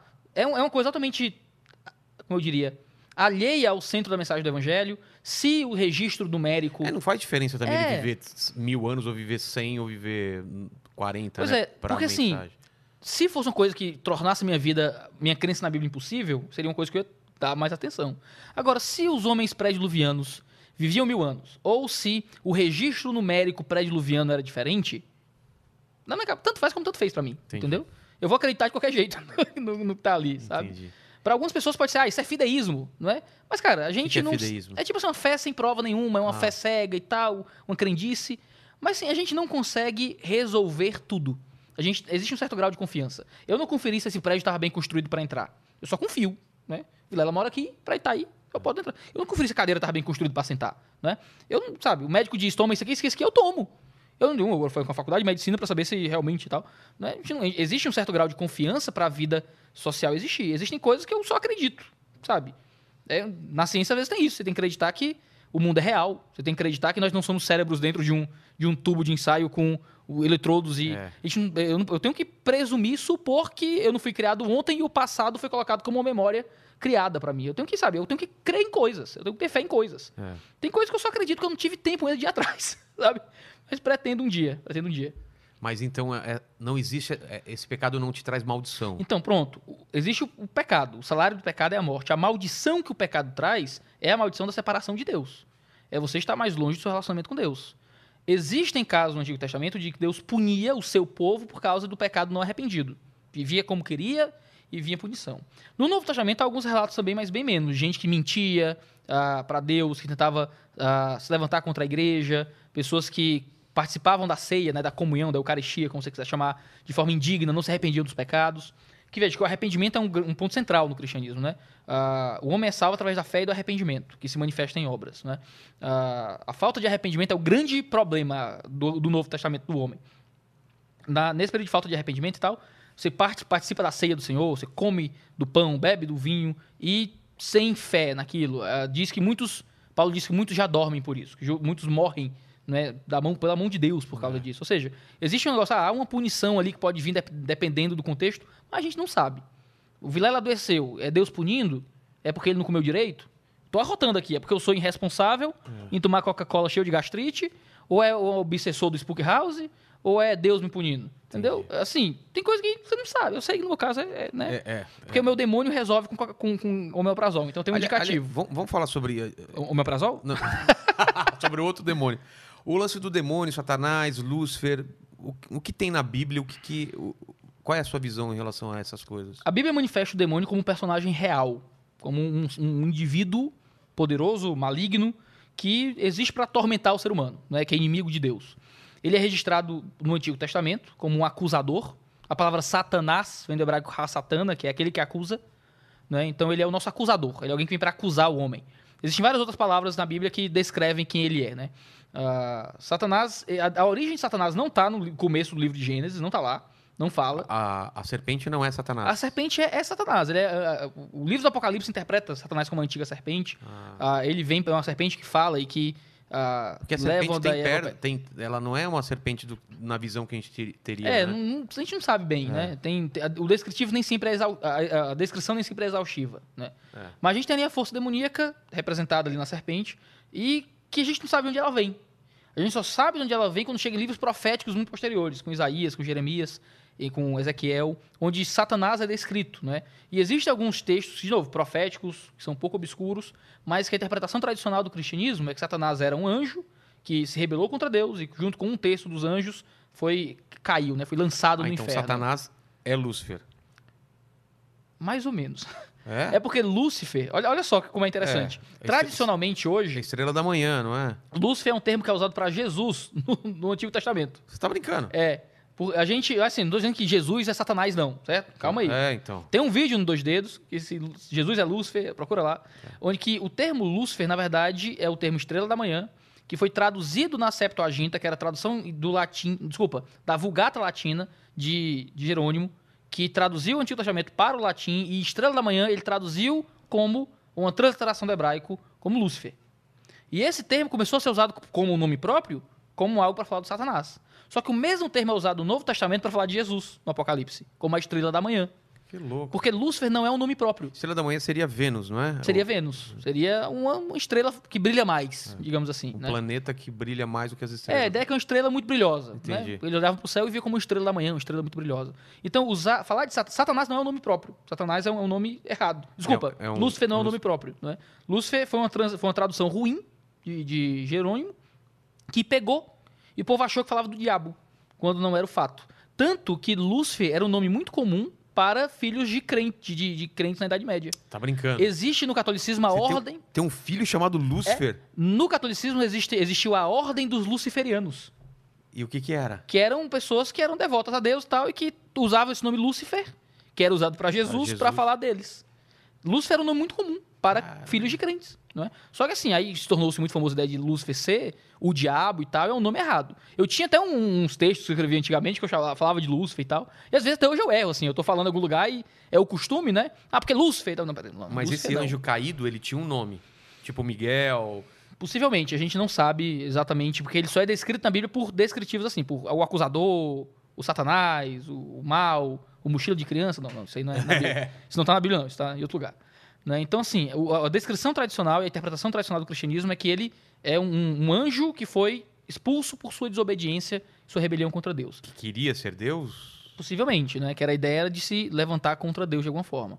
Hoje ele é, o- é considerado como nosso inimigo, nosso acusador, né? Não seria. Não é Samael, não? O lance do. Não tem uma. uma- Bem, uma- na Bíblia não, não, não, não tem. diz isso. Eu cara inventa as paradas, né? Vem quando É. surge uns negócios ali, lá, uma cabala, um negócio ali. É. Mas, no caso, na Bíblia não tem nome do diabo ou algo assim, né? Ele, ele existe aí como uma força negativa. O diabo e seus demônios estão aí para nos tentar, para nos prejudicar, para tentar destruir a nossa vida. Ele toma posse do corpo de algumas É, pessoas. A partir do momento que ele cai junto com um terço do céu, Isso. a ideia do inferno não existe na Bíblia. Existe. O inferno é é a habitação né, desses anjos e demônios. O inferno é onde os anjos, os anjos maus estão hoje, né? A ideia parece que eles, segundo o relato dos evangelhos, é que eles saem do inferno e vêm para a terra, não é? Para atormentar. e Onde são, fica o, o inferno? não sei se é um espaço físico nesse plano, assim. Deve ser um plano astral fora daqui. é o né? abismo. É, o. É. Dentro da, da literatura do Antigo Testamento, falava-se do inferno como algo que estava no fundo do mar, né? abaixo do mar. Que era aquela ideia do, do Deus estar acima e o É. cão está abaixo, né? Entendi. Mas que não é necessariamente algo literal, né? De que não é que Deus está na nuvem, pisando na nuvem, e que o diabo está realmente no buraco. Se eu cavar muito, eu chego no cão, né? Ou se eu voar muito, eu chego em Deus. Entendi. É uma ideia de o céu é uma coisa mais elevada e tal, o chão é uma coisa mais, né, ruim, né, embaixo. Mas não deve ser dentro desse plano astral que eu acho o diabo seu cavalo bastante, né? Deve ser um outro, outro plano de existência diferente do Mas daqui. então você acredita que existe uma força que é desafiadora ao poder de Deus, que é a maldade. Sim, que ele, que ele representa o mal, ele é um ser maligno. Mas é um ente, é, uma, é um ser, um é ser, uma autoconsciência, uma pessoalidade. Assim como Deus o é. como anjos. Isso. Porque ele, porque ele é descrito assim no Novo Testamento. Ah, não, mas isso é uma linguagem que tenta apresentar, na verdade, a maldade do ser humano e tal. A Bíblia fala da maldade do ser humano. Romanos é uma carta que fala muito da maldade do ser humano. Não é? Nós somos maus. E é muito doido que, quando a Bíblia fala sobre pecado, sobre nossa separação de Deus, raramente fala do diabo. É, Quem é ruim na história é nós. Não é? Nós, que- nós somos nosso próprio problema. A gente bota a culpa no diabo pra tudo, porque a gente mas, gosta. Mas no caso Né? do, do Adão e Eva, foi o Mas, diabo. mas eles podiam ter negado a tentação do diabo. Ah, tá. né? Podiam dizer, não, não quero, falou. Entendeu? Quero Deus. Eles preferiram ouvir quem fala diferente. Não, pastor pai, mas foi meu amigo que me deu aqui a cocaína e tal. Ah, Tu cheirou porque tu quis, brother. Foi o cão que botou pra Mas- nós beber. Não é isso. Não é isso. Grande Jeremias, Deus o Tem, tem alguém perguntando alguma coisa sobre Lúcifer, demônio, Satanás, essas coisas? Que é isso, Não, cara. tem muita gente falando aqui de espiritismo, de Lúcifer, a origem Eu queria estar lendo esse chat. É, não, deve ser uma loucura, deve ter. É, não, Quantas tô até- pessoas estão meu aí? olho que Tá, Quantas estamos com pessoas? 6.500. Olha, bastante gente, bastante gente. Muita gente. Não, ó, rolou uma pergunta aqui que não tem muito a ver com Lúcifer, mas eu achei que é bom. interessante. É, Pode ser? Vou Claro, jogar meio claro. fora de contexto, tá? claro, claro. Perguntaram aqui por que, que os terraplanistas é, invocam tanto a Bíblia para tentar justificar a visão deles. Porque eles são burros. É sério, eles invocam Bíblia mesmo, mas Tem, é verdade? tem. Eu tenho um vídeo sobre a Bíblia Terra Plana, Cara, sobre procura o- lá. Cara, qual é? vídeo que você não tem? Aliás, eu tô te chamando de você, não tem Pode problema. ficar à vontade, Ah, tá, tudo tá, nosso. tá. Tudo nosso. Assim, ó. Meio tarde também pra perguntar isso, né? Tudo nosso. Caramba, tem Cara, vídeo pra... tem- Você tem vídeo que cobre quase tudo, então. Cara, eu tento lidar com os assuntos. O lance dos mortos, espíritos, vamos entrar um pouco nisso, né? Bora, bora. É, é... Mas assim, deixa eu explicar. É, o pessoal usa a Bíblia pra falar de terra plana porque Ah, lê é? mal, lê mal. Ah, interpreta que. sabe, Que é- sentido? É loucura, é loucura, é loucura mesmo, sério mesmo. Existem teologias divergentes que são inte- interessantes. Eu sou um batista, existem presbiterianos, anglicanos, metodistas. Eu sou um calvinista, não é? existem arminianos, armiraldianos e tal. que, é- o que é ser um Cara, calvinista? eu tô, tô jogando nomes teológicos a rodo aqui. Ah, tá, Deixa tá, eu explicar todos. Mas você, você tá na linha... Calvinista. Calvinista. Que é de. Eu explico já. Tá bom. Ah, cara, e existem muitas teologias excelentes, boas, leituras da escritura que eu discordo, mas que eu respeito profundamente. O cara que usa a Bíblia para defender terra plana, me dá- desculpa. Não dá nem pra conver... nem começar a é, discussão, tá né? bebendo querosene, tá ligado? Tá doido, tá loucão, loucão, Tá loucão. cheirando a cueca... Não, mas assim, eu tenho. No meu vídeo, é um dos meus vídeos que mais recebe hate, cara. Claro. É o vídeo que eu mostro que a Bíblia não defende terra plana. E eu mostro os versículos bíblicos, estava lá no hebraico, explico e tal. E o pessoal, você é um comprado pelos Illuminates. Né? Os, os reptilianos Mas, tomaram cara, conta e eu, você. eu acho, eu acho que a, a ideia do terraplanismo surgiu de maconheiro, cara. Os caras falaram, velho... Quando eu era adolescente, jogador de RPG, eu É, cria, eu cria na Terra Oca. É mesmo? Lembra dessa vibe da Terra Oca É. que tinha, cara? Que tinha uns bichos que moravam lá embaixo, tinha um solzinho dentro. É, É, era os intraterrenos. Intraterrenos, ó. É, sabe, são cara? alienígenas mais evoluídos que vivem embaixo da terra. Reptilianos. Eu gostava dessas ideias que eu achava muito legal, mas joguei, joguei muito RPG. Jogo até hoje. É, você jogava Eu mestrei, Vampa- mestrei com os irmãos da igreja aí. Chegou a jogar Vampira Vampire? Máscara, eu jogava muito Storyteller, jogava GURPS, tre- cara, adorava Tormenta. Fiz muita coisa pra RPG. Ah, você jogou é legal. Magic the Gathering? Cara, não peguei, peguei muito Yu- Yu-Gi-Oh! Jogava muito Yu-Gi-Oh! É, eu, fiz carta pra lá, eu desenhava. Ah, que fiz massa. carta pra RPG do, do Steve Jackson Games, não sei se... Nossa, não peguei era, esse. Era do GURPS. Ah, é? Steve Jackson Games é o É. nome? Ah, não É, mas eu, eu, e eu, fi- eu gostava tanto de Anjo e Demônio que eu fiz a série do Innomine, que era uma série de, de um jogo pra você jogar. Você escolher ser anjo ou demônio, cara. Massa. Mas, Mas joguei eu- muito com meu- meus primos e tal. E na, na pandemia, pessoal. Não é coisa do demônio isso, então. Não. Porque às vezes o pessoal, ah, demônio. É, É jogar mal. Você joga mal, aí fica do demônio. Você É. não souber jogar direito. Tem mais Mas- algum- Não, eu ficava mestrando pro- na, na- pandemia, todo mundo trancado em casa, não É. podia sair de casa, o povo desesperado, rasgando a roupa, tacando fogo na barba. Aí a gente fez uma mesa de RPG dos- do- com a galera da igreja. Qual jogo? Era, a gente jogava 3DT, que tinha muito iniciante e tal, era uma coisa mais simples. Pô, Aí- que legal, faz tempo que eu não jogo, cara. Pô, Eu tô com saudade de jogar. É. Aí a gente mestrou ano passado, cara. Eu mestrei a mesa, a gente fez um, um negócio curto assim de 12 encontros. Aí a galera fez a Cara, um ficha. pastor mini... Cara, um, Eu um mestrava um RPG. pastor de mestre de RPG deve ser muito engraçado. Pastor Cara, nerd. legal. Hã? É o pastor nerd. É. Não, era muito legal. Eu pegava, eu tenho minha, minha roupa do meu mestrado, quando eu formei do mestrado, tem aquela bata com, Sei, sei. com capuz e tal. Aí eu colocava o pessoal, no primeiro e no segundo encontro, o pessoal se vestiu de, com roupa e tal. Aí a gente fez lá o que a gente deu, tava trilha sonora, era muito legal, Putz, cara. que legal. Saudade. Vamos jogar RPG, pessoal. Vamos. Tem, ó, tem uma aqui que pintou algumas vezes já. é, eles estão querendo saber a sua opinião sobre os livros ah, apócrifos. Eu ia, que eu, ia, eu ia de entrar nisso. Enoque, É. de Enoque. É- é- Enoque? É, especifica- Não, porque eu, eu tô escrevendo um livro, eu te falei, sobre que, que tem anjos e demônios, e eu pesquisei muito o lance da Lilith, né? O lance desses. esses ap- Primeiro vamos, vamos definir o que, é um livro ap- apócrifo. Certo. Tem apó- apócrifo e tem outro, outro tipo de coisa, né? De Deuterocanônico? É, É, isso? exatamente. Legal. Que é que a Igreja Católica assume que é, que é verdadeiro e, e o, e o protestante não. Pronto. É, é isso a pergunta? É, eles, tão, eles querem saber a opinião do, do pastor Iago com relação aos livros apócrifos e o de Enoque. É, vamos chegar. É, vamos Enoque pintou várias vezes aqui já. Tá, Legal. tá. O pessoal tá animado com perguntas teológicas É, mesmo. assim. cara, Eu vamos não lá. imaginei que. Vamos que- fundo aqui, cara. Bora, vamos lá. Sou E, e outra coisa, é, nenhum superchat de 100 reais, cara? não, ainda não. seus mão de vaca. Caramba. tudo mão de vaca. Não, é, vamos fazer a. Deus vai abençoar, não. prosperidade aqui, né? Se você não der consigo, 100 não reais. consigo Não, mas eu, eu posso, Pode. você não. Se você, se- cara, se, se, se Henrique Cristo. Henrique Cristo eu posso falar, né? Porque aí não é pecado, não é blasfêmia. Se Henrique Cristo tocar no seu coração, ó Pai, dá 100 reais. Henrique Cristo vai tocar no seu coração. Ele tá vivo ainda, né? Eu tô falando. Superchat acho que ele tá vivo, acho que ele tá vivo. É o Tá. Superchat ungido. É, é. Venha pra cá. O Cara, Henrique- o Henrique né? vai vir, pô. Cristo, vem, Cristo. Eu fiz- eu cara, eu queria muito saber se ele realmente acredita que ele Eu, é- eu ele é fritei Cristo, ele, cara. ele, cara, parece que ele acredita. Eu fiz uma Acredita fritada mesmo, com ele Eu e sei, as sim. Henrizettes lá. Cara, será que ele acredita? Eu, eu, eu sou, eu sou fascinado com essa pergunta, cara. Ou ele, ou ele acredita, ou ele é o cara, ele é muito bom de personagem. Porque, cara, em nenhum momento, fora do programa, fora da gravação, ele, ele saiu do personagem. bastidor, a mesma coisa. Mesma assim. coisa, eu acho que ele acredita realmente. E se for? Não Se dá uma pulguinha? Se ele ressuscitar um morto, eu acredito. É, Se- quando ele morrer, eu vou esperar três dias. antes de falar qualquer coisa, né? É, quando ele morrer, eu fico ligado. Caramba, é mesmo. Quando ele morrer, a galera vai ficar esperando três Imagina. dias. Se ele volta. Nossa, eu não falei que eu voltava! Mas eu quero ver ele morto. eu É, quero ver. Iago, você duvidou de mim? Duvidei, tô duvidando até agora. Sou incrédulo e de- sou ateu de Henrique Cristo. Os caras estão falando aqui que a gente tá passando a sacolinha. É, mas é, mas é. Exatamente. Eu tô passando a sacolinha mesmo, cara. Mas v- vamos falar então. Eu acho, Bora, eu de acho muito legal, cara. Porque, ainda que eu, eu tenha dúvidas sobre eles, é muito interessante ler também, né? Sim, eu Porque li, tem- eu li os Tem, apócrifos tem todos. de Judas também. Tem.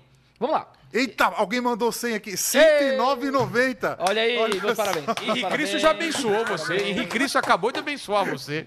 O Luiz Brito. Tem Salve, turma. Muito show bate-papo. O cara só mandou isso Tá e distribuiu Olha novo. aí, Obrigado. olha É o dízimo, é o dízimo. Cara, esse cara é um cara desapegado, é um cara que. Podia coloca- perguntar o que quisesse. Exatamente, ele não coloca no dinheiro a sua felicidade. Olha aí, coisa boa. Tá Exatamente. salvo. Ó, Vai, olha vai, só, Jesus. mas tem uma frase que eu achei que eu acho maravilhosa com relação ao dízimo. Por favor. Que quem deu o dízimo ontem, quer dizer, que quem deu o dízimo ho- hoje é porque foi abençoado ontem. Ô, Glória. Peraí, peraí, peraí. Quem deu o dízimo hoje é que Isso. foi abençoado antes. É, senão ele não tinha dízimo pra dar. É, faz- Exatamente. Faz, sentido, faz sentido. Eu não Mas sei é se verdade, é verdade. Não sei se é exatamente essa, mas eu tô É. tentando lembrar o contexto. É uma frase mais ou menos Mas assim. antes da gente ir pro... O, o cara, o cara tá já pregando já a palavra do- da, da oferta E ele- só pra ter É. sem conto. Porque ele é cético, não, ele não não, acredita em não. nada. Ele tá colocando isso só pra colocar na cabeça... Cara, isso é coaching que você tá fazendo, é coaching. Cara, Lógico, eu sou. eu tem sou muito pastor coaching, não tem? Que é meio... Olha, É. essa suspeirada já entregou tudo, cara. Ah, Jesus. Mas, mas vamos lá, é, falar do- dos livros apócrifos, porque, cara, tem uma.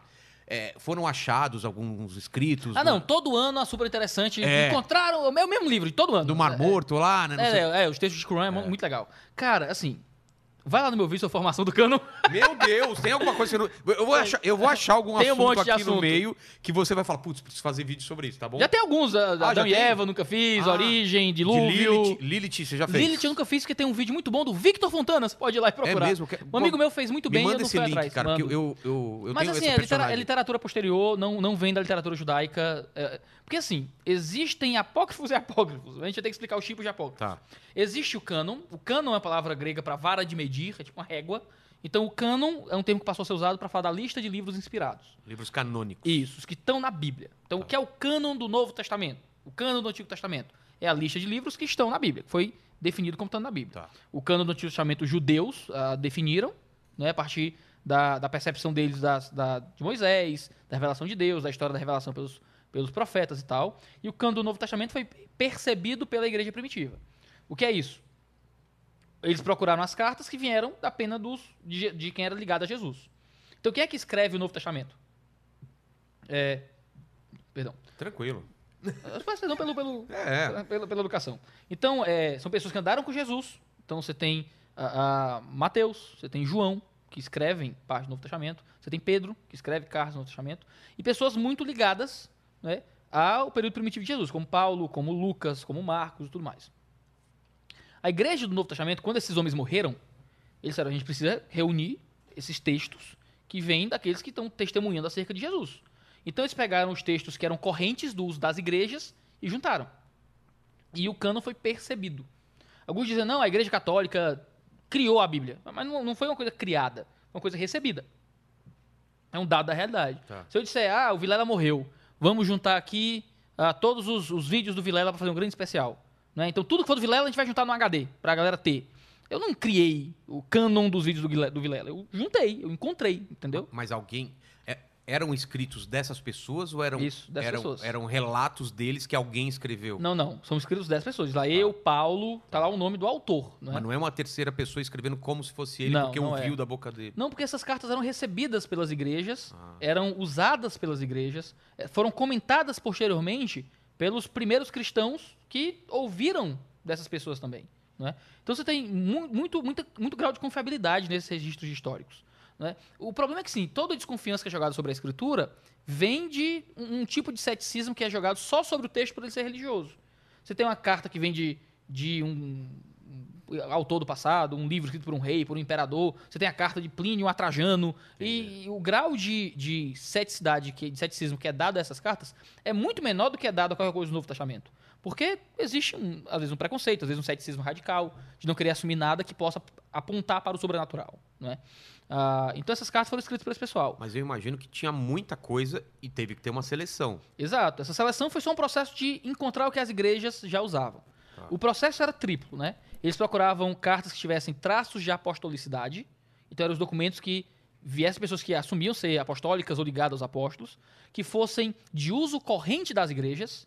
Ninguém podia chegar, ah, eu tenho uma cartinha aqui de Paulo aqui, ó, só essa, só minha aqui, ó. Ninguém mais viu. Mas, ah, não, aí não, aí ninguém acreditava. Agora não, tem a carta de Paulo que circulava. Todas as cartas eram circulares. Paulo diz, ó, pega a tua carta e lê lá na outra igreja também e tal. As cartas eram lidas no culto, então eram documentos conhecidos, públicos, não era algo escondido. Entendi. Então ninguém chegou com uma coisa oculta, era um negócio que todo mundo sabia. Então foi um processo muito comunitário.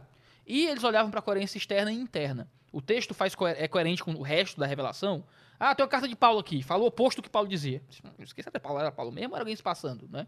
Por isso que Paulo diz, ó, assina aqui de próprio punho e tal. Paulo fazia uns. Porque Paulo escrevia com a ajuda de amanuenses, né? Ele diz, ó, eu e Timóteo, meu secretário, estamos aqui. Aí Timóteo provavelmente escrevia. Né? E ele diz no final, "Ah, essa carta assino de próprio punho, para que vocês saibam que sou eu e tal, uma coisa assim. Então você tem esse processo para encontrar o cano do Novo Testamento. E- Mas e- havia outros textos. Mas e, e procuravam é, algumas coisas inte- que, e- que eram, por exemplo, a visão de Paulo e a visão de Pedro, elas se encontram em algum momento, então uma corrobora o que a outra está falando. Isso, é coerência interna que você procura, né? Essas É. ideias estão juntas ali. Fazem um todo completo. Se um cara fala que ele ressuscitou depois de cinco dias e outro fala que ressuscitou de três dias, uma das duas dá errado ou as duas estão erradas. Exatamente. Aí Ah, eles vão tá. ter que descobrir qual texto ali é falso. É? Entendi. O que acontece? Dentre esses textos existem os apócrifos. Eu falo num cara, olha só. É um cara, você é uma É. pessoa, né? O, o, existe, o que são os apócrifos? São os textos rejeitados, são os que não entraram no cânon. Dentre os apócrifos, né, existem subdivisões. Existem os pseudoepígrafos. O que é um pseudoepígrafo? É quando alguém escreve no nome de outra pessoa. Então, ah, tá aqui uma carta de Paulo. Só que essa carta de Paulo é datada do século IV. Então, é, então, provavelmente não foi Tá Paulo que errado, escreveu, é. né? Ah, existem os deuterocanônicos, que os católicos não vão dizer que são apócrifos.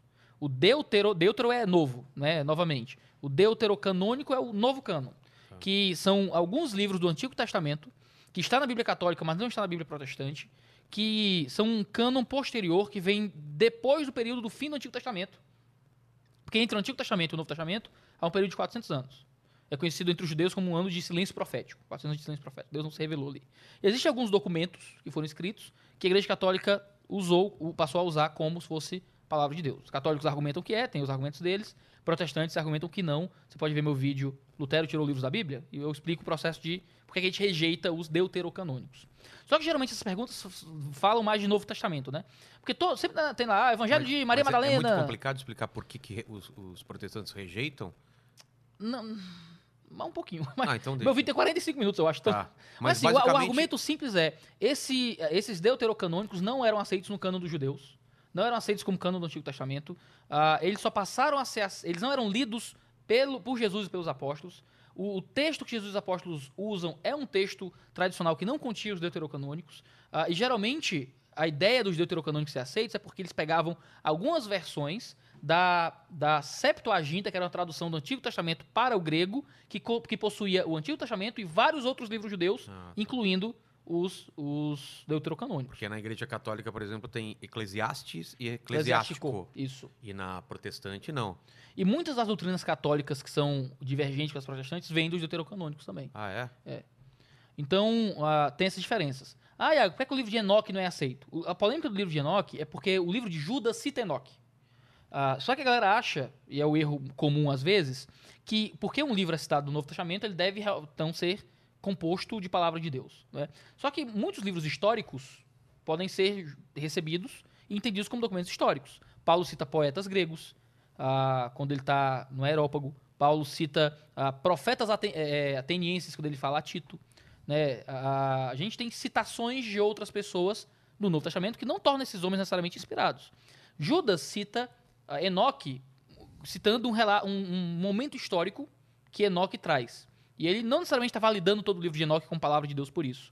Você pensa, por exemplo, no livro dos Macabeus. Mas o que acontece no livro de Enoque, por exemplo? É uma leitura de todo o Antigo Testamento, ah, todo, não, principalmente do, do começo de Gênesis, a partir de uma visão espiritual. Então, ele tenta interpretar ah, os primeiros relatos de Gênesis a partir de uma narrativa mais espiritualizada. Então, ele vai dizer que as, as estrelas, quando, por exemplo, fala do, de, de filhos de Deus, filhos dos homens e tal, em Gênesis 6, vai dizer que as estrelas do céu caíram, e vai compor uma narrativa poética em cima de Gênesis. Então, é um livro legal de ler, você, você entende mais da É, tem coisas cultura, mas isso não significa que ele tem que ser enfiado na palavra de Deus por isso, porque ele não fazia parte do cano dos judeus, que é o cano que a gente recebe.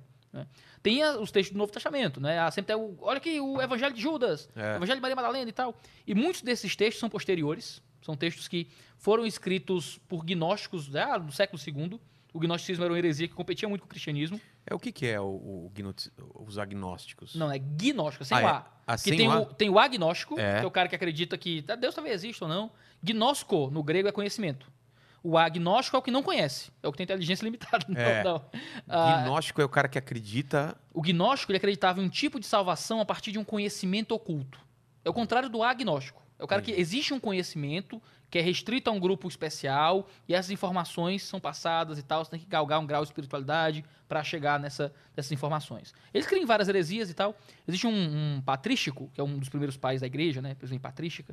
ah, ele que é o período pós-apostólico, os primeiros teólogos, chamado Irineu de Lyon. Ele escreveu um livro em quatro volumes chamado Contra as Heresias, que ele está só refutando os gnósticos, por exemplo. Entendi. E eles escreviam textos passando por Paulo, por exemplo. Fraudando ali elementos do cristianismo para convencer as pessoas de coisas falsas. Né? E, e- às vezes é fácil ver, você ver a datação da carta, você vê de onde ela vem, a carta não era conhecida, a igreja rejeitou aquilo ali. Existem outros textos que têm traços muito positivos, que a gente usa, como o de Daquê, que é um livro chamado Ensino dos Apóstolos, tem cartas de, de Inácio de Antioquia, que são documentos também do período primitivo, mas que não foram adicionados ao cânon porque foram interpretados como bons documentos, mas que não eram ligados diretamente aos apóstolos. Porque o período primitivo, Agostinho, Irineu de Lyon, ah, Inácio, todos esses homens erravam. Eles não eram inspirados como os apóstolos eram, porque viveram diretamente com Jesus e falaram daquilo que viram e ouviram, de fato. Né? Então esses são os, apó- os apócrifos, por isso eles não entram no cânon do Novo Testamento. Eu não imaginei esse tipo de pergunta aqui. Por eu estou muito feliz. Isso é muito bom. feliz. Pensei que a gente tava. Não, eu tô muito Passando feliz. Alguns- Não, Alto maravilhado. Hã? Altíssimo nível aqui A, o chat. a Lilith demais. aparece em algum desses apócrifos Não, ou vem de outra? Lilith vem da, onde? cabala mesmo. Coisa bem, mesmo? fo- é bem fora assim da cultura judaica normal. Que, que, segundo eles, é a primeira mulher antes de Eva, não é? É, mas isso que não é se submeteu é a- invenção. a Adão. É invenção. É história, é história pra você achar legal. É, tá, é. E, e- É pra adicionar no RPG. E no Exatamente. livro, só, só pra isso. Oi. Pô, é que a gente recebeu é, 30 Trumps, 30 dólares. Dólar? É, agora 30 já, já é 30 bidens, não? 30 É. Bidens. É. 30 Pô, 30 e, eu- e foi uma Bidens. pergunta muito legal aqui. Ele tá perguntando o seguinte, o Igor Machado. É, Pastor Iago, o que, que a, a Bíblia esca- que esclarece? é? Fala a Bíblia de novo, por favor. Como que é?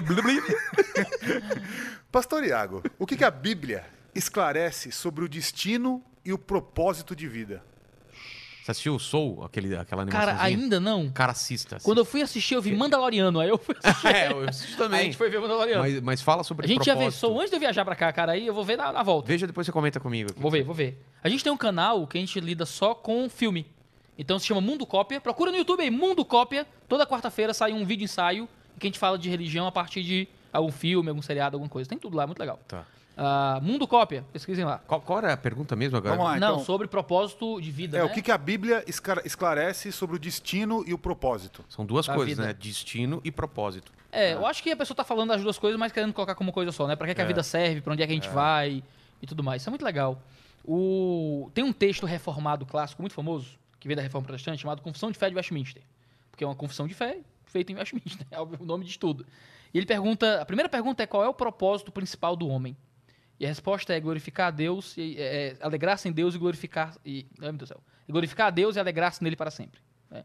Eu acho que é isso que a Bíblia estabelece, de fato. Acho que esse é um ótimo resumo de qual é o destino e o propósito do homem. É, é alegrar-se em Deus e glorificá-lo para O sempre. que é alegrar-se em Deus? Ser alegre em Deus é um mandamento bíblico. A Bíblia está preocupada com a nossa felicidade. E a ideia é nós projetarmos no Senhor a nossa alegria. O que, é que me, o, que é que me, o que é que me dá o senso de felicidade real? É o temor de Deus, é o relacionamento com Deus, é ver Jesus como meu salvador, meu amigo, o meu brother, o meu pai, o meu rei, não é? E, e encontrar nele nossa esperança, nossa salvação. E nisso encontrar alegria. A gente às vezes imagina a religião como cortão, oh meu Deus, tal, É. aquela, né, aquele sino e alto flagelo e tal, apertar um silício na perna para, sabe, doer e tal. E a religião, ela, pelo menos a religião cristã, é uma religião que se preocupa com a alegria. Mas e a culpa que vem do erro? Porque existe isso também, né? Existe. Agora, Principalmente no catolicismo, né? É, Paulo vai falar de uma tristeza que vem de Deus e uma tristeza que vem do mundo, em 1 Coríntios. De que a tristeza que vem do mundo só gera culpa. Mas a tristeza que vem de Deus existe para nos dar arrependimento e então a alegria, a esperança de volta e tudo mais. Então, às vezes quando a gente faz porcaria, todo mundo fica triste. É. Né? A não ser a não ser que você seja um psicopata, uma pessoa com a, com a mentalidade completamente cauterizada, você vai fazer uma porcaria e vai só se justificar. Todo mundo se entristece com, a, com o que faz. E tem gente que não aguenta, faz uma coisa errada e se mata, ou algo assim, né? Ah, não, que, não que todo mundo se mate por isso, mas uh, porque o povo saca tudo, né? É, o corte. tira do- está dizendo que os suicidas são pessoas que fizeram coisas erradas. É. né? Mas o... quando a gente tem uma tristeza que provém do Espírito Santo, né? É a tristeza que, sim, eu fiz uma coisa errada, eu, eu pequei contra Deus, eu machuquei o próximo, eu agi de uma forma que não foi boa, eu me entristeço com isso, eu encontro o caminho de arrependimento, ou seja, a palavra arrependimento é a ideia de mudança de mente, de uma mudança de mentalidade sobre aquilo, sobre entender que eu fiz algo errado, querer reparar o erro que eu cometi e encontrar ah, perdão, tanto de Deus quanto de quem eu tiver machucado, ou se foi um, algo que eu fiz privadamente contra Deus e tal. Então, encontrar a alegria no Senhor não tira de nós o arrependimento por causa do pecado. Porque o arrependimento que vem de Deus, ele não gera culpa duradoura. Ele gera, o arrependimento gera um progresso em direção a resolver aquilo com Deus e com o próximo.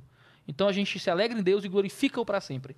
A ideia é que a gente está glorificando o nome dele e tentando dar cada vez mais glória para ele, viver para ele, agradecê-lo por tudo, entender que tudo vem dele, que o ar, a respiração, os bens, o dinheiro, a saúde, tudo vem da mão do Senhor. E ser grato por isso, né? Receber como presente dele.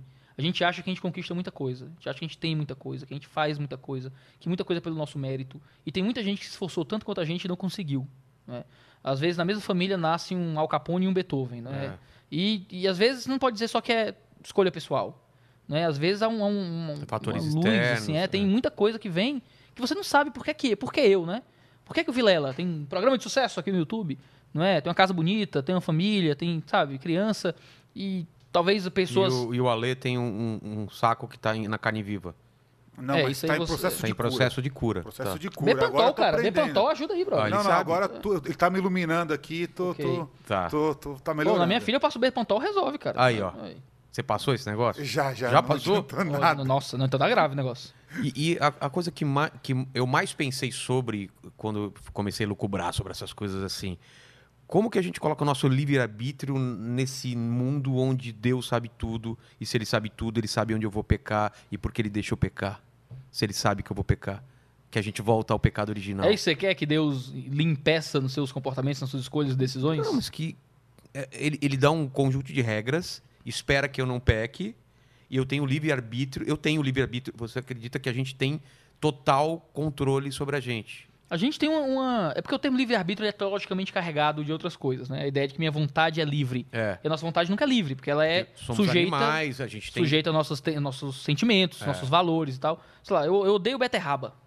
Se você colocar aqui um pote de beterraba, eu não vou pegar nada. Minha, minha vontade é livre para escolher beterraba? Não, porque meu- meus valores gastronômicos não coadunam com a beterraba. É, você está Né? relacionado ao seu tempo histórico, ao lugar onde Isso. você nasceu Exato. e a, e a outros fatores externos. Isso. A- a- a- o termo teológico que a gente usa é livre agência. Não é? Nós não somos robôs, não somos robôs, não somos ah, marionetes do destino e Deus está impedindo que a gente tenha liberdade.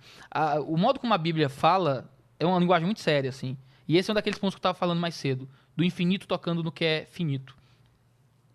Eu tenho, a Bíblia fala de um Deus que é completamente soberano sobre tudo, tudo. De que cada ação do universo está debaixo da boa mão dele, que ele é aquele que coordena a existência, né? ele é o grande maestro da orquestra do universo. E, de novo, ele, ele, o simples fato dele saber já é o bastante para escrever. Imagina, Deus sabia que eu viria no Vilela. Deus, Deus viu, só viu.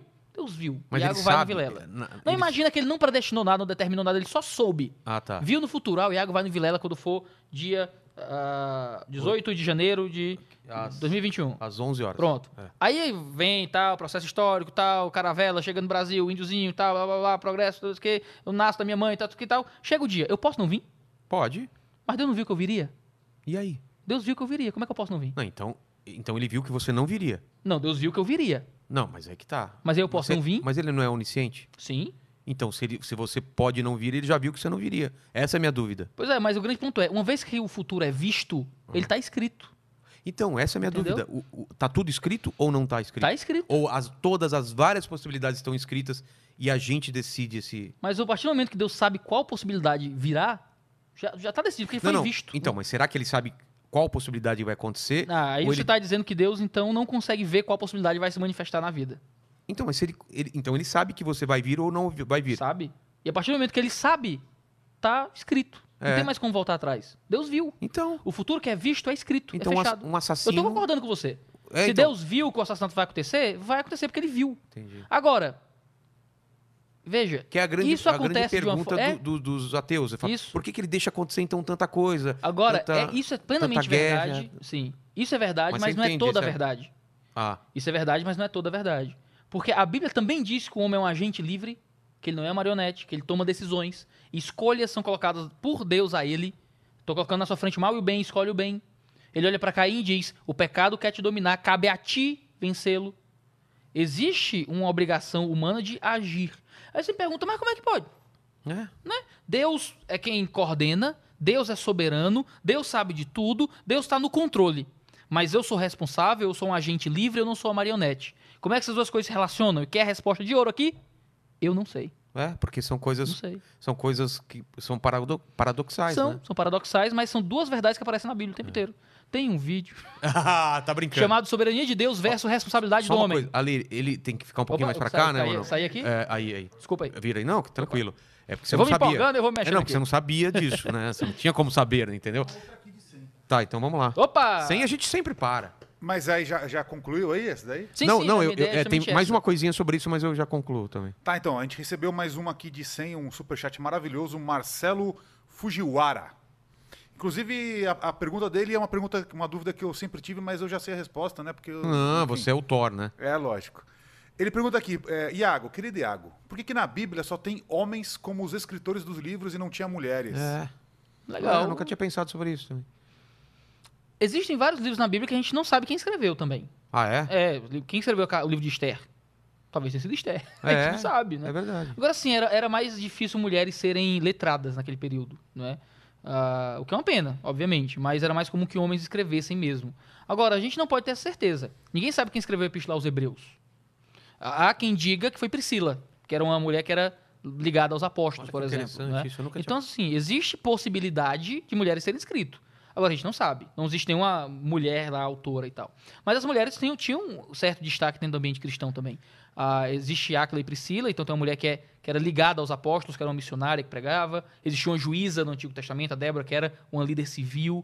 Maria, Maria é, É. a mulher mais importante do cristianismo, né? De onde nasceu Deus encarnado, né? Que era Cristo Jesus. Então, a gente tem um cenário em que mulheres são muito valorizadas no Novo Testamento. Lembre que a gente vive que o Novo Testamento foi escrito no contexto que alguns teóricos do direito romano vão argumentar que o marido tinha autoridade de matar a esposa se quisesse. O quê? Pater famílias era isso. Eles tinham autoridade de matar os filhos, isso é inquestionável. Qualquer criança que nascesse, você não gosta, você joga do alto da ponte, bota no monturo de lixo flamejante. Né? Ah, mas, assim, há isso é debatido no direito romano, mas a ideia do parto em famílias dava autoridade sobre a mulher. Tinha mulher que apanhava, sabe? É uma loucura. A mulher não tinha espaço Isso social era nem nada. e nem pela lei, lei da- da- do povo ele não era não era preso nem nada. Não, é- em muitos contextos era altamente permitido. E aparece Gênesis dizendo que a mulher é criada com o mesmo valor que o homem. Aparece Provérbios ah, lidando ali com o homem que ama a sua esposa e cuida e faz bem a sua esposa. Aparece Paulo dizendo para o homem amar a sua mulher, para morrer por ela, se, se entregar pela sua esposa. Tem gente que lê o cristianismo, "Ah, o cristianismo é muito machista, né? Mas, cara, vê só, o que é que, num contexto em que homens poderiam matar suas esposas. É. Paulo está dizendo, você deve morrer pela sua mulher. Entendeu? Então é, é um contexto. Ah, é porque começa lá do, lá do Gênesis, já começa do da, lance da costela, né? A mulher veio da costela, do homem. Isso é muito bonito, cara. Eu acho muito bonito. O, a ideia de que o homem tem um pedaço arrancado dele para fazer sua esposa. O homem era completo. E Deus diz: não tá bom. É isso que o texto diz: não tá bom. Aí Deus arranca algo do homem, faz algo faltar nele para construir a sua mulher, para que ele, só, só nela Se ele sinta encontrasse completude. Bonito. E a isso. linguagem é justamente essa. A linguagem não é, não é uma metáfora que eu estou colocando no texto. O texto diz que agora no ato sexual ele se torna uma só carne. O homem se une à sua mulher e se torna uma só carne.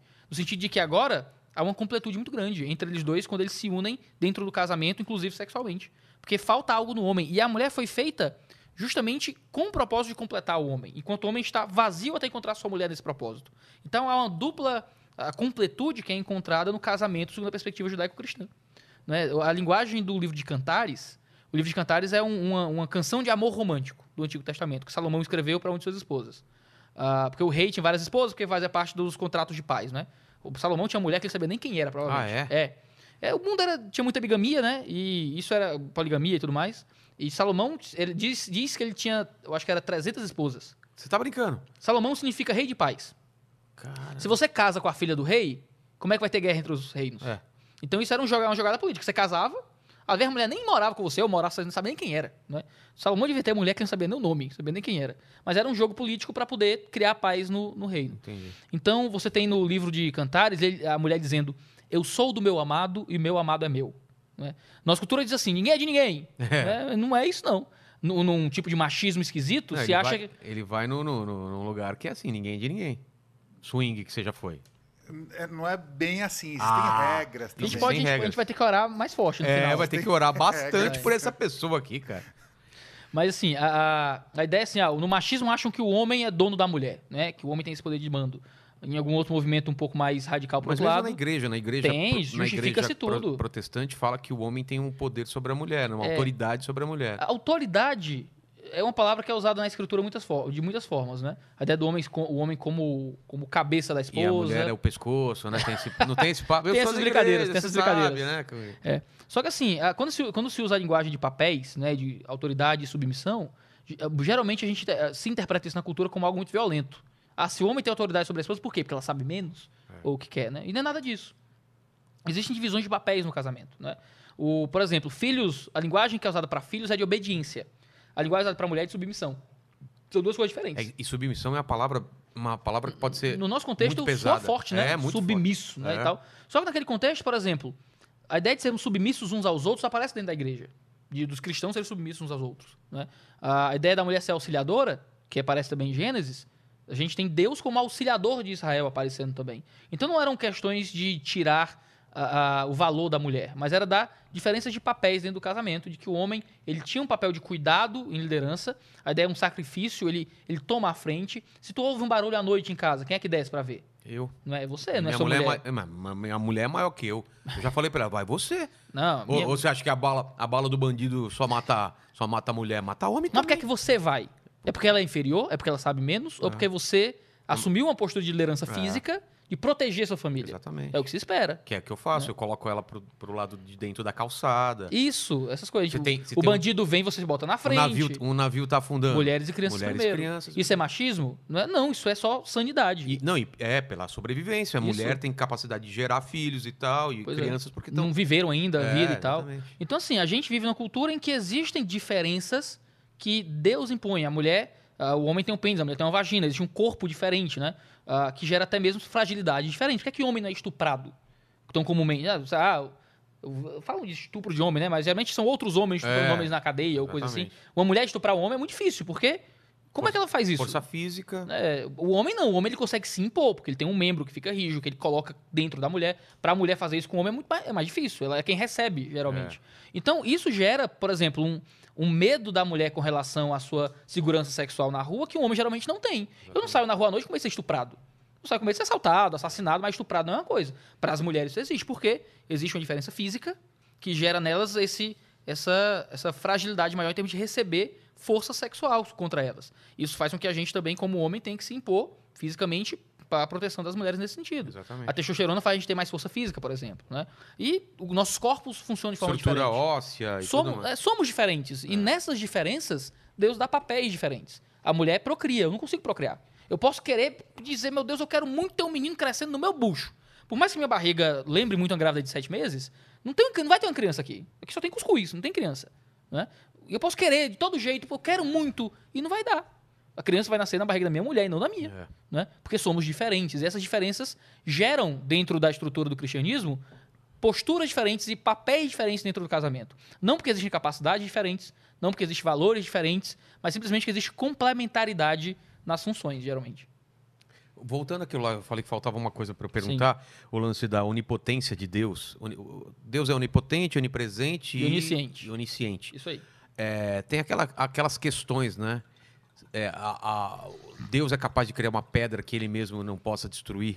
A pergunta por si só é um paradoxo, né? É, então, não é louco Né? isso? É, já, já ouviu isso, né? Já, já. Mas que a pergunta é um paradoxo, é dizer, Deus pode fazer uma coisa que ele não possa fazer? É. É isso, essa pergunta não faz sentido. Se ele é onipotente, ele pode criar uma pedra indestrutível. É. Mas se a pedra ele não pode destruir, então ele não é onipotente. A ideia é assim, uma vez que a gente está desse lado da eternidade, nós temos limitações lógicas. Então, você Inclusive tá da linguagem Exato. Então, você está dizendo assim, Deus pode criar uma contradição lógica? É, essa pergunta é, É. essa. Deus pode criar uma contradição? Deus pode fazer um círculo quadrado? Deus pode fazer um solteiro casado? Deus pode fazer um jovem velho, Hum. sabe?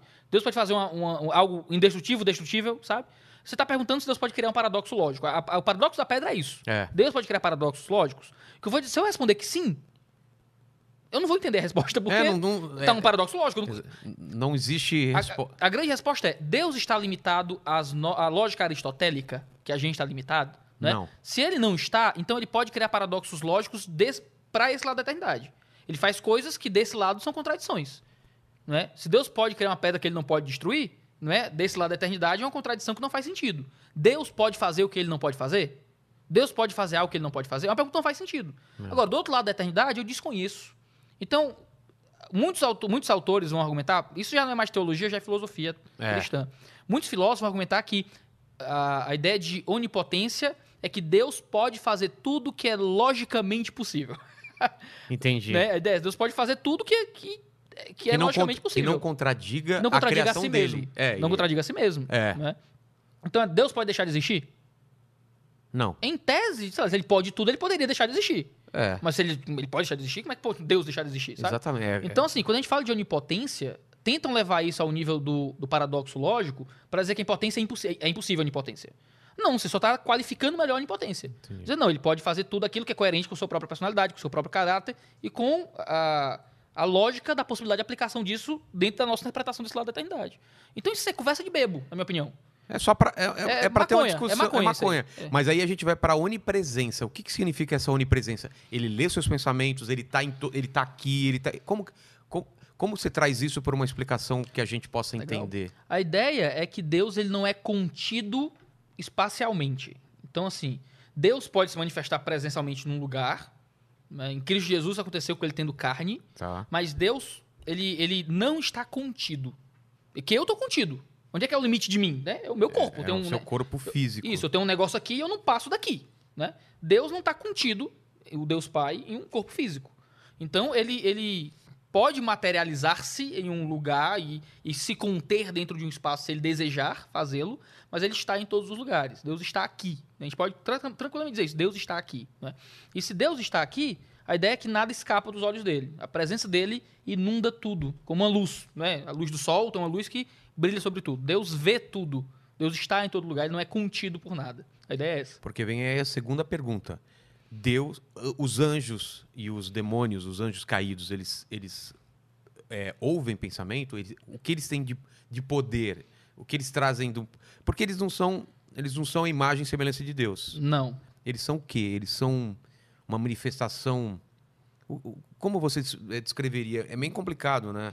Os, São- os anjos aparecem no Antigo Testamento e no Novo Testamento como servos, eles são mensageiros. A palavra anjo é mais ou menos isso, é Eles foram mensageiro criados antes da gente. Antes de nós. Tá. Eu acho. Peraí. Eu acho que sim Eu também. acho que sim também. Que sim. Ah, nós somos os anjos, até porque Satanás já existia na criação. Ah, é né? verdade. Então, assim, os anjos foram criados, são criaturas que existem para servir a Deus, né, para engrandecê-lo e louvá-lo, e eles nos servem. A ideia é que eles protegem os santos, ah, batalham contra os demônios pelo, pelo nosso bem e tudo mais. Ah, são, né, são criaturas que existem espiritualmente, não é nesse, nesse plano físico. Nós não podemos pegar no anjo. No Antigo Testamento eles se manifestaram fisicamente, não é como homens, para conversar com alguém, trazer uma mensagem de Deus ou algo assim. Carne ou. Carne e osso. Ah, carne é? osso, é? Tem até o relato de Jacó lutando contra um anjo. Né? De que um anjo aparece e diz: Ah, mas não, tu vai ter que me abençoar. Eu, eu quero ser abençoado por Deus. Tu tem, um- tem um anjo de Deus aqui. Tu não vai embora, não, brother. Me Cara. abençoa aí. Aí o anjo vai embora e Jacó quer brigar com o anjo. Aí o anjo assim, ó. Você Aí Jacó lá brigando com o anjo e o anjo assim, ó. Aí Jacó ficou a noite todinha brigando com o anjo. E o anjo assim, ó. aí, aí, aí eu acho que Deus, eu acho que o relato não diz, né? Mas aí o anjo abençoa Jacó, mas toca na coxa de Jacó. Diz, beleza, você quer brigar comigo? Eu vou te abençoar, mas eu vou deixar uma marca em você. E, e Jacó fica manco de uma perna, Pô, né? Por peitar Deus. Mas é muito louco que o Jacó sai manco, mas ele sai curado por dentro, sabe? ah, tá. Ele, Deus usa isso de alguma forma para tratar o coração de Jacó, que foi uma luta onde perdeu mais, onde ganhou o mais fraco, né? Em que Jacó luta com Deus, né? E Jacó tipo, podia perder Não, ele luta com um um anjo. anjo. É, a ideia é que a linguagem do Antigo Testamento é que ele lutou com Deus, né? Só que ele lutou com o mensageiro de Deus, havia um É Malaquim. enviado de Malaquim Deus. é, o, é, o, é o- a palavra Malaquim, né? De, de mensageiro. Eu não sei, você deve É, saber é, melhor não, é do que eu, porque eu, tava pesquisando. É, porque eu tava pesquisando. É, você tá- causa- eu, tô, eu tô en- enfiado nessa, nesse tipo Legal. de coisa. Mas. Mas é muito fascinante, cara. Doutrina de anjos e demônios é, um assunto a muito legal. hierarquia deles, né? Só que assim, isso é mais, como eu diria, intrigante do que teologicamente útil, bem É. estabelecido e tal. Porque a gente se intriga, nossa, anjos, demônios, como é que é isso e tal. E a Bíblia, novamente, a Bíblia não se importa falar tanto sobre isso. E- Eles existem, estão aí pro nosso bem, E não Satanás está aí pro nosso mal, a gente rejeita a força do diabo, ele quer influenciar os homens. Não sei se leem pensamentos, mas sei que influenciam pensamentos Tá. que jogam mensagens ah, do mal sobre nós, tentam tomar o corpo de alguns, não é? Ah, eu então, mesmo então vi isso. existe isso, então. Possessão demoníaca? É, Existe. porque isso é uma, é uma das perguntas que eu fiz pro Spook e ele deu aquela explicação que, que você já falou aqui. Que na Bíblia tem, né? No Novo Testamento tem, Tem. é, o lance de. de tanto- Legião, né? é, legião. E não só esse caso, né? Existem Não, várias va- expulsões é. de demônios. Tem várias expulsões.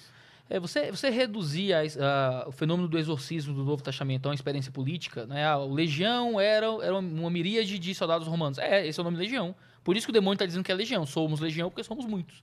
Então ele está dizendo, ó, não sou só um demônio, sou vários demônios nesse Que homem. pra época, pra eles entenderem, ela. Isso, e é um termo, muito- é uma ideia muito séria, né? É um homem que andava quase pelado no cemitério, arrastando correntes, né? E como é que é isso? Como é que funciona essa metáfora?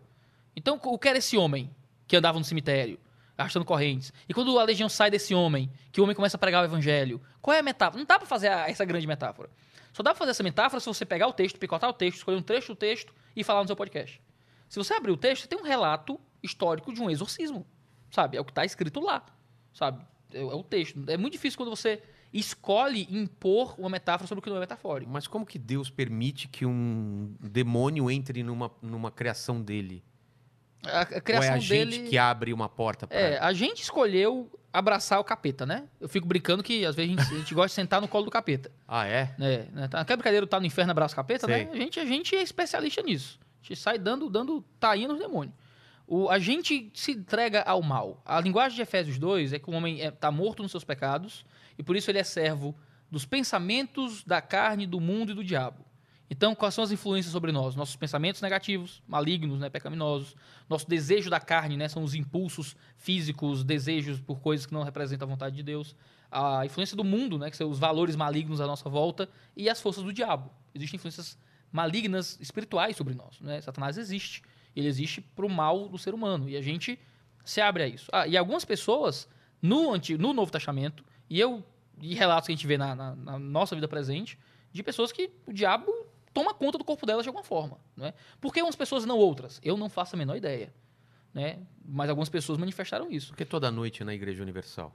Porque ele, porque não é demônio. Ah, tá. Porque eles são muito parecidos entre Cara, eles. eu, eu não acredito em demônio com hora marcada, É. certo? Eu não acredito. A piada que eu faço, o Alberto Elisula, que é meu amigo, ele diz assim: que eu só acredito em diabo que fala hebraico. É, porque. É, a ideia é essa. O cara chega no meu, eu tô com o diabo. E. E aí, o cara tá de costa lá, o pastor lá Sai dizendo, daqui. sai daqui, qual é teu nome? Ah, sou fulaninho. E sabe, que demônio é esse, cara? Eu acredito em demônio que levita. Se eu chego, o cara, o cara tá levitando, não, é, é o demônio. Você falou que já teve experiência, já viu. Tive, eu vi uma. um- Cara, nunca em igreja. Já vi assim, essas coisas espalhafatosas. Sei.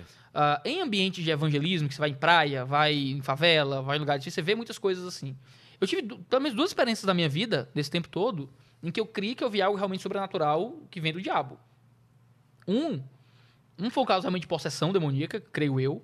Ah, eu, tava, eu era bem jovem, não era nem casado ainda. Um amigo meu me ligou depois do culto. Iago, tem um cara endemoniado aqui na porta da minha casa, vem cá. Tu, tu, tu. Eu disse, meu Deus, o que é que eu faço? Vou nem negar. Né? Aí eu fui, o cara era- morava um- duas ruas pra baixo. O Igor, o nome dele. Ah, Igor Brasil. Aí eu cheguei lá. Aí tava um papudinho das áreas. Sabe que é papudinho aqui fala isso também? É um, um- aqueles caras bêbados, viciados, alcoólicos, alcoólatras que dormem na rua, assim. Ah. Lá em Fortaleza a gente chama de papudim. Papo de... Papudim. Uma palavra nova no nosso vocabulário. Nossa. Aí um papudim das áreas tava lá no chão, deitado, pra, barriga pra cima, ó. Aí eu cheguei e disse, "Ei, o cara tá endemoniado. Ele nem explicou porque que ele achava que tava endemoniado. Aí eu ajoelhei e disse, olhei pro cara, o cara olhou pra mim, eu fui baleado. Aí eu tomei um susto, eu com 20 e poucos anos, sei lá, 19 anos, sei lá. Eu disse, meu Deus, o cara foi baleado, o que eu vou fazer? O cara ia morrer. É. Socorro, fiquei desesperado. Aí eu, onde, onde? Não, balharam minhas costas, tira o povo daqui, tira o povo daqui. Balharam minhas costas. Eu achei que ele tava meio esquisito, sabe? Ali não tinha sangue, não tinha nada. Aí eu olhei, tentei olhar assim as costas, tentei virar ele assim um pouco, ajudar. Não tinha nada, mas esse cara tá melado, tá bêbado, doidaço. E o povo aqui desesperado, que diabo é isso? Se gente, coitado, dá espaço pro cara, o cara tá bêbado aqui no chão, vocês em cima do cara, que diabo é isso? Vocês afasta aí. Aí o pessoal foi dispersando e tal. Aí eu passei pro outro lado da rua. Era uma rua pequena assim de bairro, era como se fosse das paredes aqui pra esse sofá, mais pra cá. Tá. Espaço curto. Aí eu passei pro outro lado da rua, fiquei, cara, o que deu isso aí? Não, ele tá falando umas coisas estranhas e tal, daí caiu no chão aqui. Aí a gente olhou pro cara. Cara, eu tô arrepiado aqui só de falar. O cara tava deitado de barriga pra cima, certo? Certo. Não vi sozinho, não foi dentro do culto com hora marcada. Um monte de gente na rua vendo. Posso ligar pra gente aqui pra dar o testemunho. Ah, imagina que o cara tá. Que é a cabeça do cara, que é a Tá. perna dele. Ele deitado de barriga pra cima, ele faz isso aqui.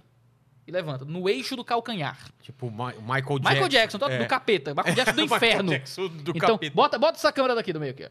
Então o cara tá aqui, ó. Aqui é o pezinho dele pra cima aqui. Tá, Tá. aqui com o pezinho pra cima, certo? Tá. O cara só faz isso aqui, cara. E levanta. Como se fosse uma maçaneta, um negócio de um pó. Meu irmão, eu só não me mijei porque Deus não deixou. Aí ele começou a dançar. Dançar, girar. fazendo- Eu nu- nunca vou esquecer na minha vida. Estralando os dedos e girando assim, ó. E dançando, e dançando. Cara, eu, eu queria correr. O pessoal desesperado, criança correndo, velhinha fazendo o sinal da cruz, no meio da rua, cara. Na esquina da Vila Azul com o Ciasópolis. Eu tinha lá em Fortaleza. Cara, Aí eu não tinha, eu tinha- eu era um jovem, eu não tinha experiência nenhuma com isso, nunca tinha visto nada parecido com isso. Eu disse, meu Deus, é um, um capeta tá na, na minha frente aqui. O, que- o que é que eu sabia? O que é que estava no meu imaginário de pessoas na igreja há quatro anos? Era o que eu via na TV, era o que eu via na igreja. Em nome Então- de Jesus, É, sai então eu cheguei, corpo. então eu cheguei no cara, ele tava lá dançando, olhando pra mim. Aí eu disse, de joelhos em nome de Jesus. Aí ele olhou pra mim e caiu de joelhos. Ele caiu de joelho? A primeira coisa que eu pensei foi, eita, funciona! É. Juro. Eu pensei bem, na minha base que eu falei alto, eita, funciona. Porque eu não sabia o que fazer. É. Aí eu disse pro meu amigo, liga pro fulano, que era um amigo nosso que era mais crente, mais espiritual, Sei. que não sabia o que fazer. Liga pro fulano, manda ele vir aqui agora, pelo amor de Deus. Aí eu fiquei de coca lá e fiquei tentando fazer um talk show com o diabo. Qual é teu nome? Tu veio da onde? Aqueles Fez negócios. uma entrevista com o diabo. Tentei fazer. Ele falou uns negócios lá desconexos e tal, não vale nem a pena Mas dizer tinha um aqui. nome? Não deu nome, não. Ah, não? Ele falou umas coisas nada a ver lá. Até eu fiquei lá entretendo o capeta, né? É. Até chegar um amigo, correndo e tal, então vamos orar. Aí a gente orou lá pelo cara. A gente começou a orar juntos, fez uma rodinha em volta dele, começou a orar. Eu era uma criança tal, não sabia de nada direito. Aí oramos, aí o cara só se debater no chão, coisa de universal quase, assim. Caramba. No meio da rua. No meio da rua, não era um teatro armado. O cara se debateu ali uns, uns 30 segundos, aí disse, ei, cadê minha... O que é isso aqui? O que é essas meninas aqui em cima de mim? Que diabo que tá acontecendo aqui? Aí não, aí o cara começou a pregar, não, que, que, que história é essa aqui? Não, Jesus, Jesus o quê? Aí falou uns palavrão lá com Jesus. Cadê minha carteira? Jesus roubou minha carteira também? Levantou, que diabo é isso aqui? Eu tava bem ali, e agora eu tô aqui, o que vocês, que é que vocês fizeram comigo? E saiu. O não cara tava, lembra. não lembrava de nada. Totalmente fora da própria consciência, se levantou de uma forma que pra mim pareceu sobrenatural, que ca- vocês expliquem como vocês quiserem, eu sei o que foi que eu vi. Outras pessoas viram. Isso foi no sábado à noite. No outro dia, no domingo, a igreja tava lotada, brother, a igreja do bairro. Tá? Todo mundo querendo Jesus lá na frente. O pessoal desesperado de medo, cara. Pouco tempo depois, esse cara morreu. Não sei do que, talvez de alguma doença, não essa- sei. essas coisas aí que o Thor não acredita, né? Que ele é cético pra caramba. Eu, eu também, minha mãe era muito católica e às vezes levo, aparecia um pessoal lá também, entendeu? E eu lembro de. Por isso que eu tenho cagaço desde quando era criança. Foi um cara lá que falava que também tava possuído e tal. E eu lembro dele entrando na minha casa, me deu a mão esquerda, eu olhava de um jeito estranho. Tem um jeito estranho.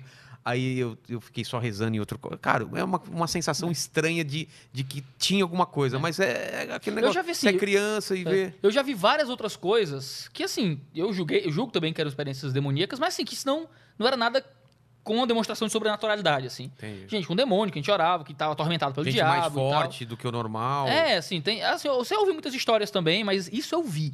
Eu ouço um milhão de histórias. Outros amigos disseram que viram. Mas a sua Mas igreja não tem muito caso disso? Não existe? Cara, não era pra existir isso no culto. Por que o capeta tá só aparecendo nos não, não, cultos? não né? de culto, de pessoas te ligando, falar, tá ah, com- não, da gente ir lá É. fazer uma limpeza de casa, a É, gente ir lá ungir, um, ungir um, um móvel que o pessoal acha que tem um demônio lá. É. Acontece, às vezes o irmão liga atormentado, "Cara, pastor, acho que Satanás está mexendo comigo de madrugada, e acontece isso, e, e, e adoece assim, e eu sinto essa voz, eu ouço isso. Pra- a gente tem que ter muita responsabilidade, porque às vezes é muito fácil espirituali- espiritualizar o que pode ser uma doença, o que pode ser Claro. uma, um transtorno psicológico, o que pode ser, ou pode ser realmente o capeta, pode ser uma força demoníaca. Por isso que a gente tem que ser muito, muito prudente nesse tipo de Mas coisa. por que, que ele, ele faz essas coisas? Porque ele é essas- ruim, brother. Tem gente que mata porque quer. Ele, quer ele, ele é inimigo da criação de Deus. Ele quer atormentar os homens, ele quer separar os homens de Deus, ele quer fazer o mal. Né? Ele tá aí pra nos prejudicar. E é isso daí. ah, Ele, ele botou nós pra beber. é- Foi o diabo que botou pra nós beber. Mas e a- é isso daí. No final, é, ele não tem força perto desse poder divino. Sim, sim, é o que eu acredito. Uma segunda experiência, E por que que no final vai ter essa grande luta aí? Você não acredita nisso? não vai ter luta mais ou menos, né? Vai É? a destruição final só. Só? É, luta. Quem, quem é que luta com Deus, brother? Então, Vai ser só a é destruição uma luta. final.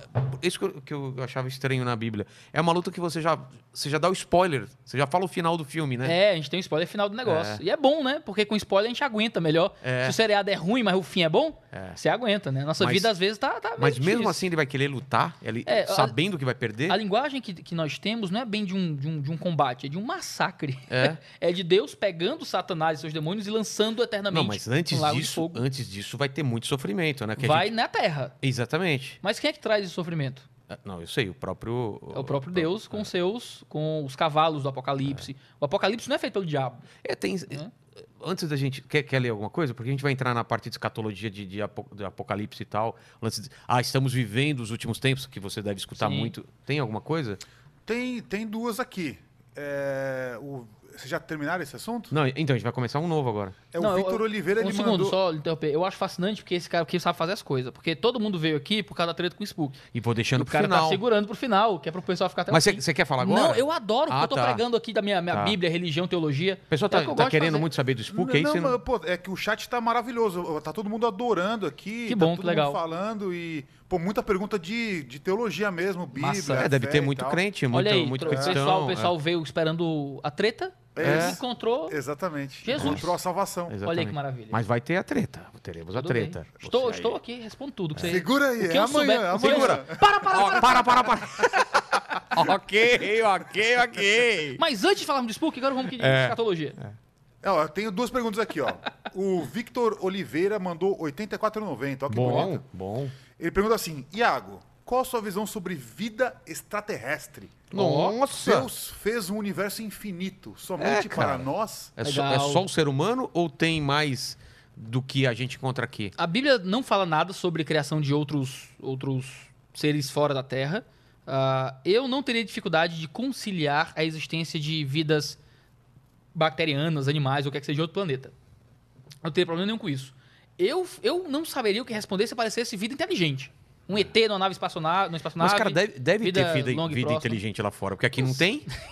em algum lugar deve em algum achar, lugar né? deve ter. Que inteligência humilhada. É. Inteligência humilhada. Ah, cara, eu teria dificuldade de, Eu não acredito, não existem evidências. Eu acho que a existência terrestre é uma impossibilidade. Só existe porque Deus criou mesmo. É muito difícil. Ah, mas existem infinitos planetas. E sim, e até hoje É observamos. quase um acaso, né? A gente É. tá aqui. Eu acho que é muita fé acreditar que isso aqui veio do nada. Então eu não, não acredito em ET. Acredito na possibilidade de, sei lá, bactéria no espaço, esse tipo de coisa. Mas Não de vida inteligente É. como a gente. Não, como a gente, eu não, não acredito nisso, não. Tanto que não tem nenhuma evidência disso agora. ah, Com como- tanto celular, né? Com tanta coisa, porque ninguém filma agora. É, Só no não, ah, me, me pegaram aqui e tal, e me- os ETs É. me. Que Conversa é essa, cara? Então o resumo cara, é que você o cara não tava na, o cara tava na amante, o cara tava na amante, arrumou uma desculpa pra ter É. subido três dias, tá ligado? Você- Então você não acredita. Não. Tá, vamos lá, mais uma É o que nem esse negócio de desculpa, é que nem minha mulher, que ela, ela repete, ela, ela de repetir. fala, Ai, fé é acreditar sem ver. Já ouviu isso, né? Sim. Ela fala isso todo dia. Ontem queria ver meu WhatsApp. Eu falei, ué, tenha fé. Não é acreditar sem ver? Tenha fé. Não foi Eu boa tenho essa? fé em Deus, tenho fé em Deus. Nos outros, perigoso. outros, Vamos lá, essa aqui é, é bacana também. O Vinícius Lima mandou 50 no superchat. Olha lá. Querido Iago, agradeço muito pelo seu trabalho, me ajudou em muitos momentos. Olha lá, que legal. Ah, que legal. Voltei a ser cristão, mas não consigo escolher uma religião para mim pela falta de co- conhecimento sobre elas. Ele está perguntando aqui, qual é o nível de conhecimento mínimo sobre a Bíblia que um cristão deveria ter? Não sei se essa pergunta tem resposta, cara. É. Eu, o- qual é o mínimo? Você não tem que se preocupar muito com o mínimo, não. Se preocupa em crescer todos os dias com Deus. É. Você tem, você tem Jesus na sua vida, você encontrou Cristo no seu coração, você encontrou fé na obra dele, você, você tem o mínimo. você já tem. E esse mínimo, cara, é, é tudo, né? Ah, você tem que progredir no processo de conhecer o teu Senhor, né? É, a teologia não é de secar Deus no laboratório como você pega um sapo e, e tenta entender. É, é como um amado, um marido que, que deseja conhecer mais da sua mulher, sabe? É como um pai que quer ver o filho, ou um filho fascinado pelo, pelo pai que quer ouvir as histórias dele. Teologia é tentar conhecer aquele que você ama, né? Então, qual é o conhecimento mínimo? Não sei. Qual é o amor mínimo que eu tenho que ter pela minha esposa, sabe? É. Não, não é isso. É A ideia pessoal, é né? como é que eu cresço mais, como é que eu aprofundo, como é que eu melhoro. Se alguém me pergunta qual é o mínimo que eu tenho que dar para meu filho, já, já é um problema, né? A ideia é como é que eu posso dar cada vez mais e procurar cada vez mais. Se você voltou aí pra, a ser cristão, voltou a crer ah, na obra de Jesus, cara, continua se alimentando da palavra de Deus e procura um lugar que ensine essa Bíblia. É só isso. Procura um lugar que ensine a Bíblia. Que hajam pessoas que querem te ajudar e, e te apoiar e te ah, incentivar no caminho da fé. Eu acho que é Existe- tudo que a gente precisa. Existe fé separada da leitura da Bíblia? Por exemplo, eu posso ter fé, posso ser uma pessoa é, cristã e, e não ler ou ler muito pouco a Bíblia ou, ou não existe isso? Não, não sei dizer que se existe ou não existe é, é- é muito forte, mas eu acho que é- a fé ela é alimentada por ouvir a voz de Deus. É, é te perguntar, existe um casamento bom sem diálogo? Né? Hum, acho que não, né? Esse casamento vai acabar. Se nunca- a gente nunca conversa. Ah, se eu nunca ouço Deus falar, na palavra de Deus onde revela, ele revela a sua verdade, como é que minha fé permanece? Como é que esse relacionamento permanece? Né? Se eu não oro, que é como eu, fa- eu falando com ele, se eu não leio a palavra que é ele falando comigo, como é que esse relacionamento continua? Né? Então, assim, abandonar a leitura da palavra, abandonar a oração, é abandonar aquilo que mantém esse relacionamento vivo. Então, eu acho que é o que a gente precisa para manter a fé real. Quer mais alguma? Eu posso. Legal. Ah, não, o pessoal tá falando aqui, não sei se faz sentido, estão falando da segunda experiência. Hã? Segunda experiência. Segunda nome eu nem volta ou segunda É, experiência? não sei, estão falando É aqui. segunda fala bênção, não? Tá fal- é, segunda experiência Da... mesmo? É, falaram, segunda experiência. Pede pro pessoal desenvolver mais a ideia É, pra gente não- entender. não- não Mas em entendo. relação a, a- a que muita- muitas igrejas estão falando e muitas ah, estão sinais de que os- o final dos tempos estão chegando. É, os quatro.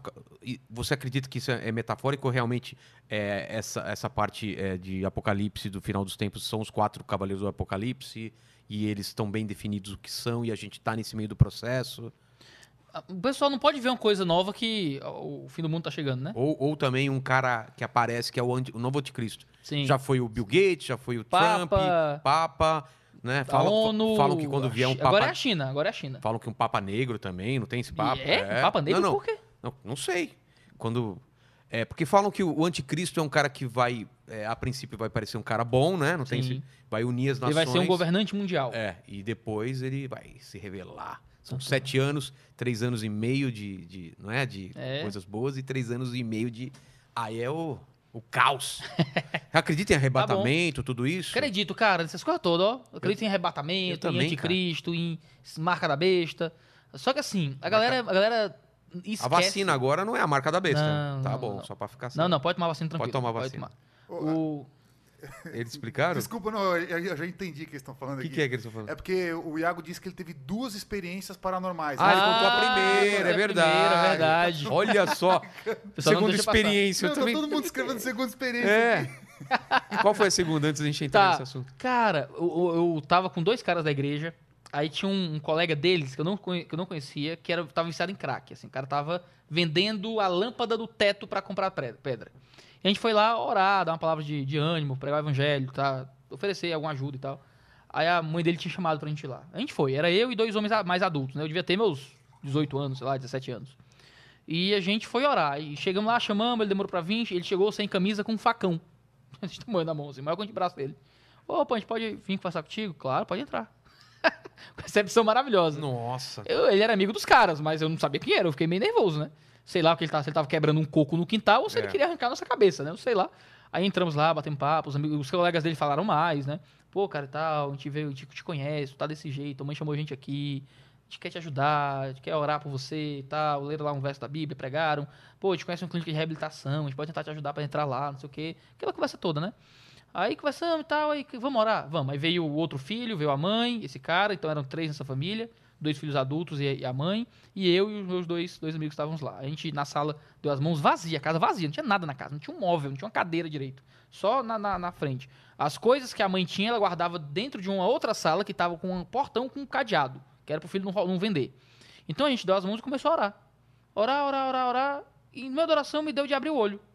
No que eu abro o olho, que eu levanto a cabeça, eu vejo no fim de um corredor uma pessoa passando do lado pro outro, assim, de manta e capuz. Ah, para, velho. Eu saía, mas eu saía na Não. hora. Eu saía dessa casa na hora. Se tivesse o, o celular, eu deixava o celular, deixava tudo, cara, se tivesse em cima Não, mas o, o que, o que foi assustador foi que, quando eu vi, as, os meus dois outros colegas eram assim, ó, e olharam pro mesmo lugar. Aí eu, quando eu me assustei mais com eles verem, eles olharem também junto comigo. Aí eles olharam pra mim. Eu, eles- a gente se entreolhou, aí o- um falou, tu viu? Aí o outro, eu vi. Era um cara de manta e capuz. A mesma coisa que eu tinha visto e não tinha dito. Quando o cara falou, os três começaram a chorar. A gente tá vendo esse cara aqui nessa casa faz uma semana. Todo dia, andando aqui em casa. Aí a gente olhou assim, foi lá, foi olhar e orou na casa, fez aquele negócio, orou, pediu a ajuda de Deus, não sei o quê. E, cara, qual a explicação que eu dou pra isso? Tinha, um- tinha um cara lá, um- foi no Pegadinha, tinha um, É. sabe? O, parecia uma experiência, é uma experiência sobrenatural de que três, três pessoas viram ao mesmo tempo uma presença não que não que é. estava lá, que a família estava vendo pela casa os atormentando há uma semana. Sabe? E, aí os três viram a mesma coisa. Né? Que a família já via, sem ninguém saber. Que eu vi, ninguém me eu vi, eu tava lá. Caramba. Né? Cara, essas coisas me faz acreditar num diabo real, sabe? Numa energia, numa força espiritual que existe Não para atormentar as Não pessoas. são pessoas mortas.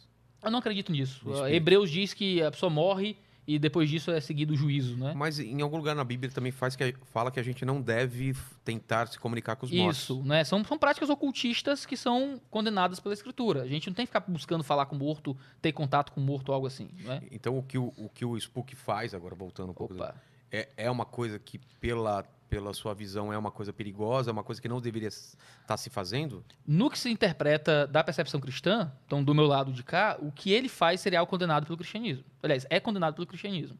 O que ele faz é uma prática que o cristianismo trata como um- uma feitiçaria, um ocultismo, uma coisa negativa que foi tratada de forma negativa no Antigo Testamento, que é tratada de forma negativa no Novo Testamento. Então, até porque o cristianismo não acredita nos espíritos obsessores, em, em alma penada dando por aqui.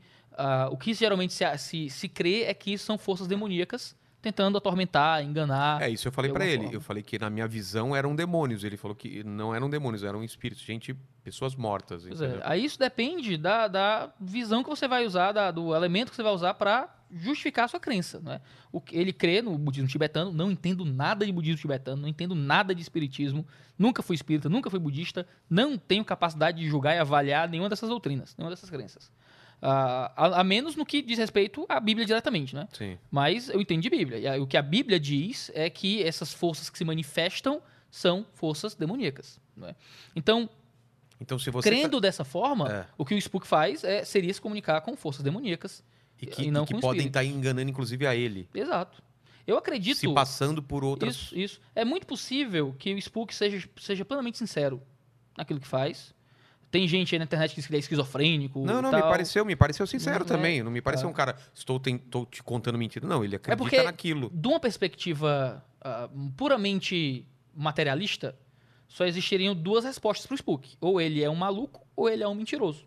Não é? Se o cara não acredita em espírito, não tem Ah, entendi, Entendeu? entendi. Não tem espírito, não tem materialidade, não tem nada disso. E esse cara tá fazendo essas coisas aí. Só tem duas possibilidades. Ou Ou ele- ele, é doido ou ele é mentiroso. Mas a partir do momento que você tem uma perspectiva cristã, há uma outra possibilidade dele ser plenamente sincero, dele não ser doido, mas ele está tendo uma experiência com forças que se passam por energias de seres humanos que morreram, mas que são ah, demônios querendo fazer o mal, atormentar, Ou levar ao erro. eh, levar ao erro, né, enganar de alguma forma.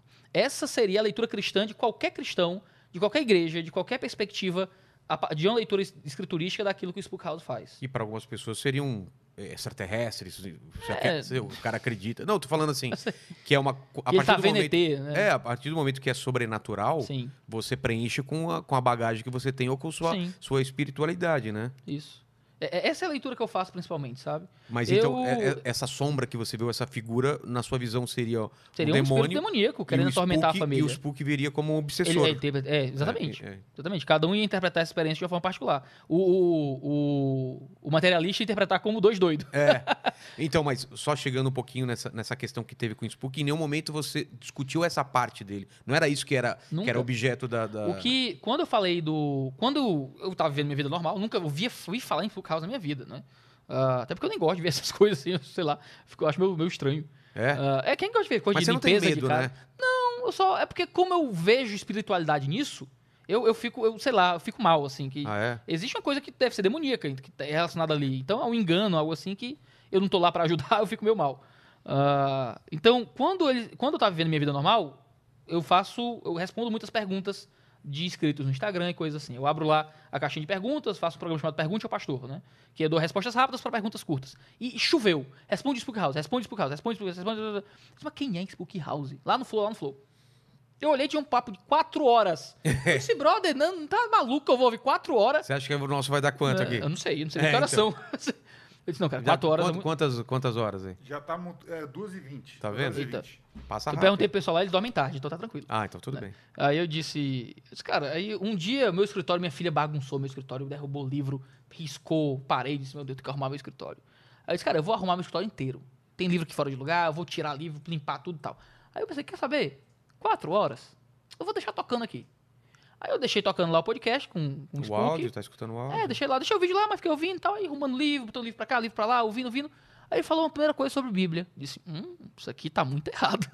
Isso aqui não, não é bem assim, né?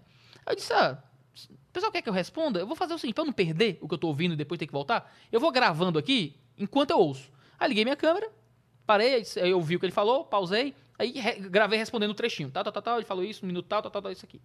Aí desliguei minha câmera, toquei de novo e continuou falando outra coisa, tal, tal. Tá. Continuou arrumando, tal, ele falou outra coisa sobre Bíblia. Opa, ouvi, pausei, liguei minha câmera, ele falou isso e tal, e gravei o vídeo do que eu lembrava de cor, assim, da minha cabeça, né? Entendi. Ah, e gravei o vídeo. Ah, e foi respondendo, e, sinceramente, por mais que o Spook tenha dito aqui que eu estava no estado monstruoso de violência ou algo assim, respondi com muita tranquilidade, como eu sempre tento responder. Claro, fiz julgamentos um tanto sérios sobre algumas coisas, disse que a autoridade com a qual ele fala não é justificada pela, pela domínio que ele tem da matéria, né? Então ele fala com muita autoridade, falou no Flow com muita autoridade sobre teologia. ah, depois ele deixa alguns comentários dizendo, não, é só minha opinião e tal, mas ele falou com, com certa certeza. Quem né? assiste aquilo. é, se convence. se e as convence. pessoas me perguntavam, vinham me perguntar, não é porque queriam que eu destruísse o Spook, é porque estavam convencidas pelo Spook. Ah, então estavam, estavam, nossa, eu sou cristão, tô vendo esse negócio aqui, não sei o que eu digo sobre isso. E agora? Ele falou isso da Bíblia, é verdade ou não é?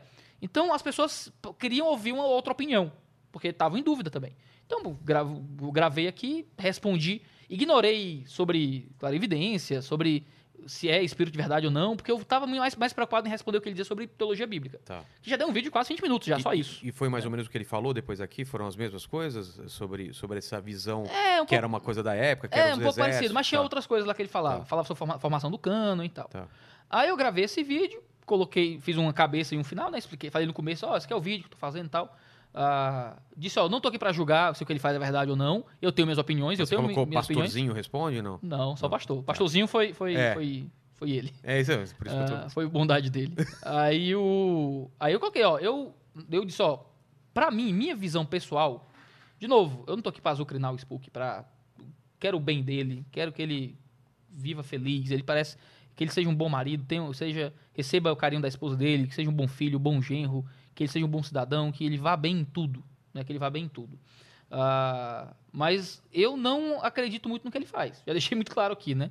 E muito do que ele faz nesse processo de limpeza de casa são coisas que eu estudei quando fiz curso de hipnose. Então, um hipnólogo respondeu ele. E tá você disso. colocou isso naquele vídeo. Então, no vídeo, quando eu comecei, ó, sobre julgar se isso por, se por causar hipnose ou não é, Ah, tá. tem um hipnólogo aí que falou a respeito. Se vocês quiserem, vocês entram e veem. Botei o link na descrição Tá. e continuei. Meu objetivo não é falar disso. Tá bom. O, o hipnólogo falou foi uma análise aí. Eu achei a análise do hipnólogo boa, do que ele faz. Deixei. O hipnólogo também foi respeitoso. Não, não é um dos que o Spook processou. que Teve um aí, chamou Uhum. ele de esquizofrênico e tudo. Caramba. Né? É, o cara falou, foi bem baixo, assim, as coisas que o cara falou do outro indivíduo, né? Do É. ser humano, sem muita misericórdia. Ah, e até imputando, assim, imputar deficiência mental em alguém, que era Caramba. esquizofrênico, é um negócio É. meio maluco de fazer na internet. Ah, até o Spook tá processando ele e tal. Ah, e ele. Ele. Aí eu respondi, coloquei, coloquei o link desse cara, ó. Ele fez essa análise aí sobre a questão de leitura fria e tal. ah, que o Spook pode fazer. Não sei se ele faz conscientemente, se ele faz inconscientemente, mas o que ele faz é muito parecido com aquilo que eu aprendi como indução hipnótica. É muito parecido com o que eu fazia quando eu era neopentecostal. Quando eu dizia que era o Espírito Santo derrubando as pessoas ou algo assim. Era muito parecido. Não é? Mas tudo bem. Deixei só um link lá rápido, não fiz, nem argumentei, esse não é meu ponto, e falei de Bíblia do começo ao fim. Tá. Né? O Spook deixou um comentário no meu vídeo elogioso. Bem elogioso. Né? Dizendo. Então ele ah, não se ofendeu com que a princípio. não, que naquele foi. período não. Quando eu Tá. fiz o vídeo, eu acho que no mesmo dia ele deixou, cara, muito legal o seu vídeo, gostei muito, discordo ah, das suas posições, tenho outra posição, mas muito obrigado porque você não falou de mim como pessoa, você só julgou o que eu falei de teologia, Conteúdo. você foi muito, muito respeitoso, como outros mu- muitos não foram e tal, e elogiou. Você não falou de mim, você não foi grosseiro nem nada, obrigado pelo seu respeito e tal. Eu vi aquele comentário, ah, que legal, o cara ouviu, o público dele tá ouvindo, por mim tudo bem, e nunca mais toquei no assunto, né? Segui minha vida normal, respondi o Spook, tá lá, ele respondeu, disse, ah, discordamos e tudo bem, ok, segui minha vida. Até que ele vem aqui ah, e foi lá em outro podcast chamado Brain James. E foi quando, né, estourou de novo, tava vivendo minha vida tranquilo, assistindo meus, meus seriados, tentando terminar Mandaloriano, que é muito bom. É bom, bom. Nossa, Mandaloriano, nossa, salvou Star Wars de volta pra mim. Caramba, Ele tá, nossa. ele- Você não viu ainda, né? Você vai chorar, cara. É, eu Cara, tô me segurando. pra Porque ele é muito fã de Cara, Star meu, Wars. fa- meu hype de Star Wars tava no buraco e voltou com Voltou, ah, né? graças a Deus. Nossa, eu gosto de Star Wars, Sabe cara. como chama o filho dele? Ah, Luke. sério? De tão fã que ele é. Nossa. Se tiver outro filho, vai chamar como? Logan. Logan. Caraca, eu quero ter um Anakin e um Logan. É? Minha esposa não concordou ainda, mas estamos Já tentando. pensou? Estamos A minha tentando. esposa chama Leia. Sério? Sério. Tua esposa chama Leia mesmo? Sim, sim. Cara, que legal. Cara, eu não tinha parado pra pensar nisso, olha só. É, então. Cara, que massa. Ele Nossa. procurou pelo nome. É por isso, né? Olhou assim no, no- na- no catálogo, opa, É, vou Lo- casar com essa. é, não, no- no- na rede social, né? Procurou, né? Aí, cara, aí foi quando o pessoal aí chegou em mim, né? Ele falando. Mas é engraçado que no- aqui no programa a gente não falou de você. Eu Sim. falei assim, você tem sofrido vários ataques? Não, mas ele falou, tem pastorzinho aí que. Ah, é? fala, Foi. Aí Porque eu falei assim, porque eu dei uma busca antes de começar é, a. a- porque eu, eu- eu pesquiso as pessoas Uhum. antes, de- antes de vir. E eu vi que tinha muita gente, é, Spook é charlatão, não sei o que, é charlatão. E aí eu, eu levantei isso. Tem, por que, que o pessoal tá te chamando de charlatão em relação ao quê?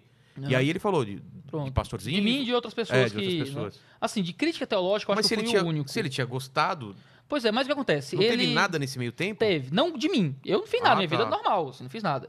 O que ele diz, eu liguei pra ele hoje. Né? A gente Antes de conversou pra antes de vir pra cá. A gente, a gente conversou por telefone. Você ligou, ele ligou. Eu ele- eles entraram em contato pelo Instagram, me deram o número e eu liguei. Não é? A esposa dele entrou em contato pra conversar e tal, eu liguei pra ele. Ah, e ele me ligou me pedindo desculpas. Né? Ele teve um, um tom muito humilde, disse, cara, meu problema não é o que você falou, meu problema foi o que fizeram com o que você falou. Então, usaram o, tua- o, O o teu texto, o recorte, o que você falou contra mim, me xingaram, me ameaçaram de morte e tal. Ele atrelou muito isso a mim e ao meu público, né? Diz ele. O que não dá pra averiguar se era um, é um doido que vê o vídeo É. não, não tem nada a ver com o meu público ameaçar um cara de morte, eu, sabe? Não é um público religioso que me acompanha. Agora, o vídeo cai na- em qualquer pessoa maluca doida, já usa aquilo pro mal. E eu uso, e no, no meu primeiro e no segundo vídeo que eu fiz, quando eu comento as coisas aqui, ah, eu digo, por favor, não vão lá escrotizar o cara. Quando não você já lá. tá falando de- da participação dele aqui. Isso, eu digo, não, não vão lá brigar com o cara, porque não faz sentido, cara. O cara é um ser humano, digo de respeito como todo mundo. Você discute as ideias, você discute o valor do que é dito, mas você não vai lá azucrinar outra pessoa. Eu, cara, eu, e todo vídeo de resposta que eu fiz na minha vida, que eu fiz sobre com Olavo de Carvalho, Pirula, que, sabe, pessoas com quem eu já dialoguei em vídeos É, eu públicos já na vi internet. vídeo seu do Pirula. Com- com, e eu no fiz com o canal Pirula, dele. é. foi. Já fiz vídeo de resposta ao Pirula, já Cara, fiz isso, vídeo isso com eu o acho Pirula. fantástico, cara. Eu, eu escutei É. o Spook, tô escutando você, estou conversando sobre, sobre é, por horas e, e- e E discutindo é isso, ideias. É, isso. é maravilhoso. Mas, mas do público dele também teve hate em cima de você? Ah, tem, mas sempre tem. Eu não posso culpar ele por isso. E, e, é, entendeu? e é uma parcela tão pequena que também né, não vale a pena da, É, valorizar não, isso. é, é absurdo. O pessoal gosta de. O Torcida. pessoal gosta, é, o cara gosta do, do- da peia, gosta da surra, da, da briga, da violência. Então as pessoas vão querer usar suas palavras contra os outros, né? E eu sempre tenho essa preocupação. Eu, eu não gosto de falar de forma violenta. Ah, baixa lá no meu vídeo, né? Você vai lá no meu vídeo e eu não tô falando de forma violenta. Eu falo do É, que, que, eu falo é, aqui. é isso que eu tô falando, mas o seu jeito é mais eloquente, pode passar. eu passo- eu não, levanto a mão. É, exatamente. É, exatamente. eu sou cearense, eu sou. É. eu falo, gosto, eu falo mais empolgado, assim. Ah, tudo bem, eu tô refutando as ideias de alguém, qualquer coisinha que eu diga machuca mais, obviamente, né? Claro. Ah, e aí as pessoas vão lá azucrinar o cara. Quando ele primeiro viu meu vídeo, ele não, não se ofendeu tanto. Quando começaram a usar meu vídeo contra ele, ele começou a se ofender mais. E aí, no vídeo que eles fizeram hoje, botaram no canal deles lá pedindo desculpas e tal. É, mas antes disso, Né? ele, ele tinha pedido pra gente. é, é, a gente ofereceu o espaço. Falei, ó, vai vir o Iago aqui, eu tô só te avisando, pra não parecer que é um. Nossa, o cara tá trazendo um cara pra me apolinhar lá pelas costas. A gente Aham. abriu, né? A gente abriu muito jogo. Falou assim, ó, você pode mandar alguma pergunta que eu vou passar pra ele antes do programa. Eu não ia te pegar de surpresa também. Aham. Falou, vou, mas se ó, pegasse também. Não, é mas, mas tudo bem, mas eu ia falar, Iago, ó. Ele mandou umas perguntas aqui, você topa responder no ar e tal. Então a gente jogou aberto. Eu queria ele aqui. eu- você. na conversa, eu disse, cara, consegue hoje à noite? Mas vamos fazer? Eu acho que ele vendo esse vídeo, ele vai se ligar que dá pra conversar numa boa. Não, mas a gente conversou numa boa já então, tarde, entendeu? mas vamos marcar isso mais pra frente. Dá, não, tô tranquilo. Ele, você e a gente vai falar de, cara, de Bíblia, de outras coisas, ah, de não, acho espiritualidade. maravilhoso, acho isso maravilhoso. Ele levantar dúvida, você levantar dúvida sobre as coisas. Eu Eu não acho... entendo nada de budismo, de budismo tibetano. É, eu gostaria de saber. Exatamente, entendeu? exatamente. Ah, então, assim, no vídeo que eles colocaram hoje, eles disseram isso, que ah, o problema foi que ele estava recebendo ataques de ameaça de morte, de, sabe? Assim, na internet a gente recebe muito dessas coisas, É, né? O povo, eu o povo é meio recebo, maluco. é, recebo caras- Por nada, você recebe por nada. É. Né? Eu, penso no Twitter, eu saí do Twitter de, de tanta gente, sei lá, chamando minha filha de demônio, sabe? As coisas loucas. Caramba. Então, assim, não, tem gente O doida cara quer te atingir no de todo não- jeito, É. de todo jeito. Então, o. Quando ele, ele, é o que ele diz no vídeo dele, né? Ah, Eu fui lá de cabeça quente, eu desabafei, eu tava mal. E ele acabou. Ele, ele não diz isso claramente no vídeo, mas ele disse pra mim, conversa. Eu não lembro, eu assisti o vídeo dele uma vez só vindo pra cá, então eu não lembro se ele diz isso no vídeo dele. Então eu não sei se eu tô misturando informações da conversa privada ou do vídeo. Mas ele disse que ele meio que projetou sobre mim aquilo que outras pessoas fizeram, não é? E ele diz, ah, ele tá lá no estado, monstru, no estado monstruoso de ira e tal, mas sim, eu não tava, ele sabe que eu não tava. Ele concorda que eu não tava. Foi uma avaliação dele. É, tanto assim, no, no comentário que ele deixou, ele não diz isso. Quando eles processam o Ricardo Ventura, porque o Spook fez um vídeo. Quem que é o Ricardo Ventura? Ricardo Ventura é o nome do cara? É? Eu não sei. Não, Ventura é tu, né? Não? Tu é Ventura. Então, tu é o quê? Meu Deus. Vilela. Vilela. Minha cabeça deu um bug. Nossa. Ele processa um cara, que Tá. eu chamo ele de esquizofrênico e tal. Não é o Ah, mágico lá, não, acho né? que é o mágico. Felipe Barbie. Não, não, não, é um esse não. que chama é, Não Minta Pra Mim. Esse mesmo. Ah, tá, esse tá. mesmo. Isso. Aí ele processa um cara lá, e eu, ele, no vídeo que ele fez respondendo a minha resposta a ele aqui no programa, ele dá a entender que eu podia responder judicialmente as coisas que eu digo, né? Ah, tá. Ah, porque ele deu uma resposta um pouquinho, um pouquinho mais firme, assim, ao que eu falei. Tipo, vou te processar. É, ele não disse isso, ele disse que eu poderia responder judicialmente. Ah, tá. E ele colocou na descrição do vídeo lá, definição de calúnia e difamação. No que ele disse isso, né, já acionei ah, algumas pessoas, né? É. Eu já peguei todos os arquivos, todos os processos que eu procurei dele lá e li os, todos os processos que ele fez para entender como é que ele argumentava acerca dessas coisas. E nesse processo tinha prints do WhatsApp, que a mulher dele trocou com a equipe do, do cara, e, e tinha áudios do WhatsApp. E um desses áudios do WhatsApp que está no processo, que é um processo público, eu poderia até mostrar o áudio se eu quisesse, porque é um processo público, não é errado fazer isso. Tá. Né, Eu perguntei para cinco advogados para ter certeza. Eu poderia mostrar o áudio que não é errado, porque é um processo público, a menos que eles estejam em segredo de justiça. Mas eu não, não tenho para que fazer isso. Ah, nenhum dos áudios, no áudio 5, que ela colocou o link no Dropbox para ser baixado lá no processo, ela me usa como um bom exemplo do processo. Ó, o que ele faz aí foi julgar o caráter do meu marido e tal. Esse fim de semana, um teólogo falou a respeito do que meu marido falou, e falou das ideias dele, avaliou só as ideias, não avaliou e tal, e me usou como um bom exemplo em contraste com o cara que estavam processando. né? Então, assim, a visão que eles tinham do que eu falei primeiro não era, não era tão ruim. Mas à medida, à medida que pessoas começaram a usar o que eu disse, o que outras pessoas disseram contra ele, ele começou a projetar isso contra os outros e contra mim. Né? Como eu dei uma resposta teológica, talvez tenha sido o único que deu resposta teológica a ele, isso ele deve ter projetado sobre mim diretamente. Ah, alguma coisa, né? que- Em nenhum momento você chama ele de charlatão, de mentiroso. a- na- no vídeo, não. A thumb que eu fiz do vídeo era a minha cara assim, né? O, o cara lá que faz, faz, botou a cara do Spook e tinha pergunta, mentiroso? Né? E a perguntinha, né? É. Que Ah. aí você não pode ser processado por isso. Tá fazendo uma pergunta. Eu perguntei, né? Eu perguntei. E no vídeo eu lido com o que ele falou sobre Bíblia. E digo, ó, no que ele fala sobre Bíblia, tá errado. Não é verdade o que ele tá dizendo, certo? Ah, Mas pode ser, porque o argumento dele é que é uma outra visão. Pode ser. Algumas coisas que ele fala não são questões de interpretação, são dados históricos. Que ele fala sobre a formação do cânon, sobre Ptolomeu II, ter formado, ter criado o cânon do Novo Testamento. Ele pergunta lá, quem foi que escreveu a Bíblia? Quem foi que criou a Bíblia e tal? Ele não foi Ptolomeu II e tal que mandou. E ele confunde isso com o fato de que na, na Biblioteca de Alexandria pediu-se para criar uma tradução do Antigo Testamento para o grego, que é a Septuaginta, tratando 70 e tal. Então eles traduzem um livro que já existia. Então assim, tem questão que não é dado, não é interpretação, é dado histórico. Entendi. Está evidentemente errado. Isso não é, não é interpretação. E, isso. Agora, ele chegou a falar sobre isso? Que ele assumiu o erro sobre isso ou não? não, chegou a não, esse não, ponto? não chegou a esse ponto. Assim, acabou que não, não virou mais um debate teológico. Seria maravilhoso se virasse. É. Se, ah, não, deixa eu defender meus pontos aqui. Não, eu errei nisso, nisso, nisso, acertei nisso, nisso, nisso. Virou ataques e defesas pessoais. Então, ele veio nos dois podcasts, ele disse que estava emocionalmente muito, muito mexido por isso. Entendo, ele está completamente perdoado por, pelo que quer que tenha dito a meu respeito. E ele ah, falou que falou a meu respeito.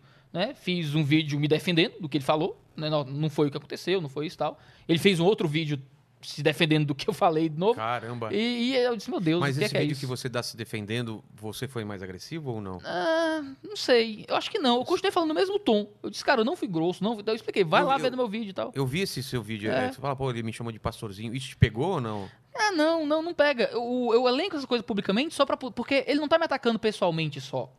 Quando ele diz as coisas que ele diz, ele acaba me atacando como professor, como comunicador, como educador. Então, acaba que eu preciso me defender, não porque eu, pessoalmente, oh meu Deus, eu quero que as pessoas tenham uma imagem melhor Não de é mim. ego. É, eu, eu, eu sou um professor. Se a pessoa dizer, eu sou um pastor de igreja. Eu aquele pastor ali, que é o, é o cara que, que é grosso com os outros, né? Sabe? É, é uma imagem que se pega em mim, é muito ruim para aquilo que eu tenho para dar. Eu quero ensinar a Bíblia, eu quero ensinar grego, eu quero ensinar teologia, eu tenho um curso de missões, eu tenho livros para, sabe, livros sobre mendigos, para as pessoas ouvirem sobre moradores de rua, eu tenho livros sobre nosso coração, sobre tal. Eu, eu quero que as pessoas tenham contato com esse tipo de conteúdo que é muito mais positivo e propositivo. Quando um conteúdo que eu fiz com esforço, direitinho, para não ser grosseiro com uma pessoa que tem uma opinião diferente da minha, que cometeu um erro teológico, e eu quis corrigir, porque ele falou para 3, 4 milhões de pessoas. Porque é muita gente, né? E muita gente do meu público se acaba convencido e quer entender.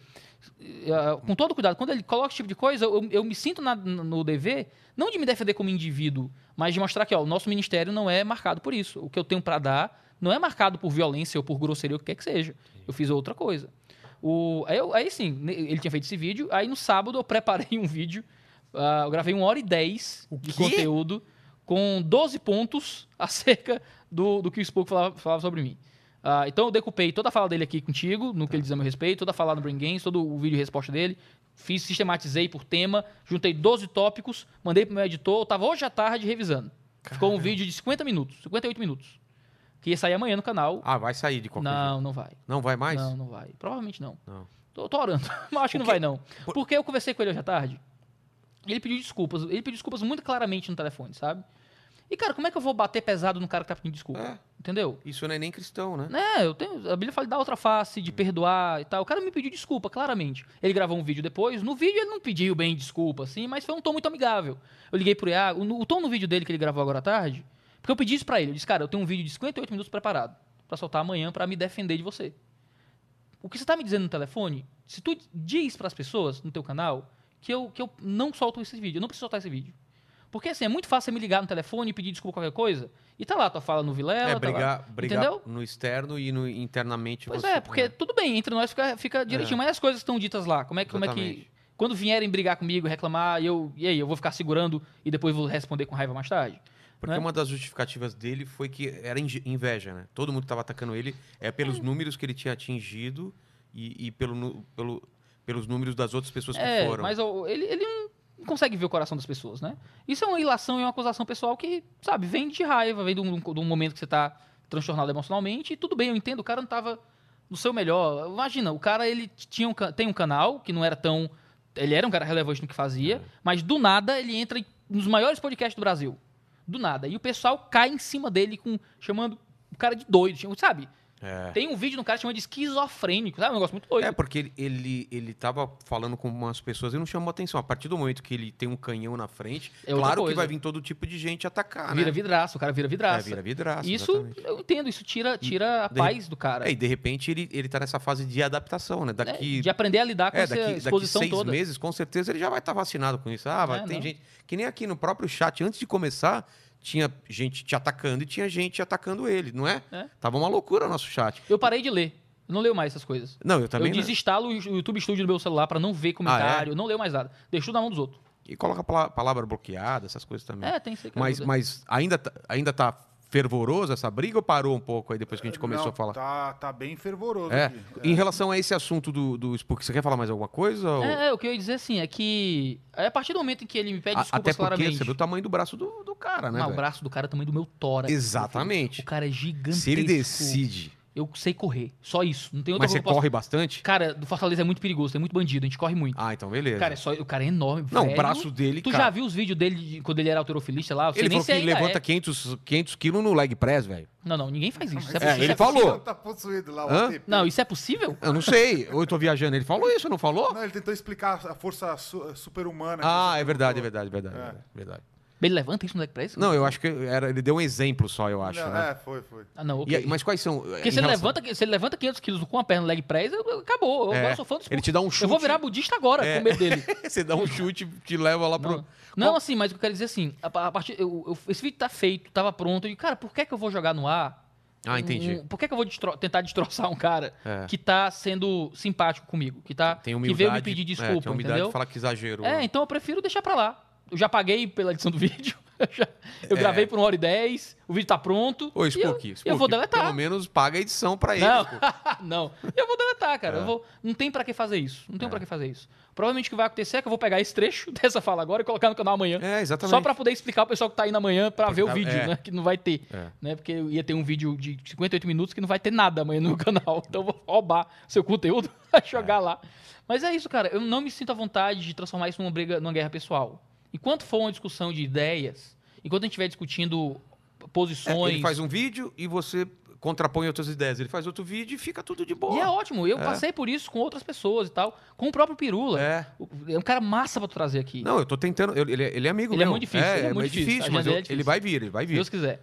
Cara, o Pirula é um cara massa, velho. Ele gravou um vídeo, eu fiz uma resposta, ele fez uma resposta de uma hora pro meu vídeo. Ele é muito É- educado, muito. é. Muito- e eles- cara, e é incrível de lidar com o Pirula, porque o Pirula é um cara muito inteligente. Então, ele foi a única pessoa com quem eu dialoguei na internet com relação de vídeo e resposta na minha vida que simplesmente decupou o meu vídeo, argumento por argumento, É. entendeu as nuances do que eu quis dizer. Sabe, não pegou minha- minhas falas e simplificou demais. Entendi. Ele entendeu cada nuance do que eu quis colocar e pra contrapor. É, cara, é assim, É é, gostoso de ver, é- né? Nossa, é maravilhoso, muito dá bom, você dorme feliz. É. Você dorme feliz à noite. Só que assim, quando o negócio vira defesa, porque era isso que tava. Eu fiquei feliz de não ter que botar o vídeo no ar, sabe? Ah, tá. Eu fiquei feliz de, cara, eu vou ter que ficar 48 minutos me Não, e- defendendo. e, ele também sabe? pediu pra não colocar o áudio que a gente ia colocar pra você, porque também deve ter achado que resolveu essa questão. É, não, pra mim tá ótimo, pra mim tá resolvido. Mas vamos O- ver, vamos ver se pro público tá resolvido. Tem mais alguma Ah, não, dúvida? O público que se dane, brother. É, mas É, É que a galera. a- o Assim, que, que eles estão tá- perguntando ou Não, falando? É, é que eu não vou, não vou ler aqui para não. Não, as ofensas, claro que não, mas se tem Se alguma quiser ler dúvida. ofensa, por mim tá tudo Não, bem. não, não, mas se tem uma Se dúvida. for a mim, tudo bem. É, alguma Não, assim, dúvida. é, o- acho que o, o ponto que levantaram. Porque de repente que a é gente tá relevante. explicando e faltou algum ponto que a galera pegou no nada e falou, ah, eu não tô entendendo essa treta. Não, então, assim, o que estão levantando aqui, assim, o, o que eu vou ler, que, né, que É. que é saudável e tal, é qual que seria o maior equívoco que o Spook colocou e que você gostaria de pontuar, assim, o maior equívoco que ele colocou lá, que você gostaria de refutar, sim. Assim, o, o- que ele colocou eu já refutei. Já tá no meu Já tá vídeo no lá, seu vídeo, tá lá. né? Eu já fiz, entendeu? Ah, Mas colocando isso em poucas palavras, é que a, a- a leitura da Bíblia que é, ele faz. isso. Eu acho que essa leitura política da Bíblia não é comum. Veja, existem críticos do cristianismo que fazem as mais variadas leituras do cristianismo. A que ele faz, é, é, assim, nem os críticos do cristianismo fazem mais. Porque você tra tratar a Bíblia como grande alegoria política, de falar que ah, os demônios, na verdade, são... Cara, isso, isso morreu no século XIX, sabe? Ninguém mais faz isso, ninguém mais interpreta assim, ninguém mais tenta isso. Os críticos dizem que, na verdade, o texto é falso, ponto. É, que é uma, é uma crendice, é uma hipótese, é uma ideia, é uma mentira, mas é o que é. É, o que está escrito. Interpretar a Bíblia como simplesmente um texto político, de metáforas políticas, isso, cara, não, não, não faz sentido mais, né? Houveram promotores disso no liberalismo teológico ali no século XIX, mas assim, é pouca gente, nem foi a ideia mais majoritária. Então acho que esse é o principal problema de leitura bíblica do Spook. Né? De novo, eu não acho, que ele, não acho que ele faz por mal, não acho que ele é um canalha. Eu, eu ficaria muito triste se qualquer pessoa motivado pelo que eu tô dizendo aqui, fosse lá azucrinar o cara, tá vendo? Ah, o Iago te jantou. Isso, é coisa de gente de idiota. Isso é, coisa de idiota, uma cara. torcida É, você ouviu, você entendeu, ah, é isso realmente tal. Você pode ir no vídeo dele e contrapor também um argumento. Oh, não, não acho que é isso, acho que é isso aqui. E a gente pode discutir as ideias e pronto. Eu, eu discordo fe ferrenhamente do que ele faz. Para mim, eu, eu, acho que é uma coisa relacionada a demônios, porque é isso que minha, minha Bíblia diz. Mas você, esse demoniado, não sei o que, sabe? Isso é coisa de gente maluca. O que é que, o que, é que quem, quem ganha o que com isso? Né? É. Só você que vai azucrinar um cara, parece que é uma pessoa. Sabe, eu tava no, no Instagram essa semana. Aí eu, depois que eu vi o vídeo do Spook, um cara fez um vídeo lá me xingando, né? Mostrando lá, aqui, esse idiota, aqui, que falou mal do Spook. É, é um negócio meio tragicômico, assim. Nossa. Me mostrando meu vídeo lá, esse idiota, esse cabeça de Minecraft. Eu achei engraçado. Eu achei maravilhoso. Esse cabeça de Minecraft. Blá, blá, blá, xingou lá, falou um monte de palavrão, beleza. Eu olhei, eu achei engraçado. Eu filmei, eu filmei com a tela do celular, aí recortei e tal, e mandei para uns amigos lá do grupo. Achei, a gente riu e tal, beleza. Aí o cara mandou mensagem pra mim de novo. Iago, cara, denunciaram minha conta por causa das palavras que eu falei de ti. Vou perder minha conta, me ajuda. Eu disse, o cara que fez esse vídeo? É. Eu disse, não, cara, não fui eu não, tudo bem. Ele disse, ah, cara, desculpa isso, eu queria chamar a atenção, eu gosto de ti. É, isso é acontece isso? direto. Cara, cara, é maluquice, cara. xinga, cara. xinga, xinga, você fala, velho, por que você tá falando isso? Não, sou seu fã. É, sabe, cara, é... Nossa, que forma de chamar atenção. Internet é um lugar maluco, cara. Nossa. Aí o pessoal parece que eles querem xingar para ver se recebe atenção, sabe? É. There issues, né? Mas é o problema da gente, porque a gente dá atenção para esse povo.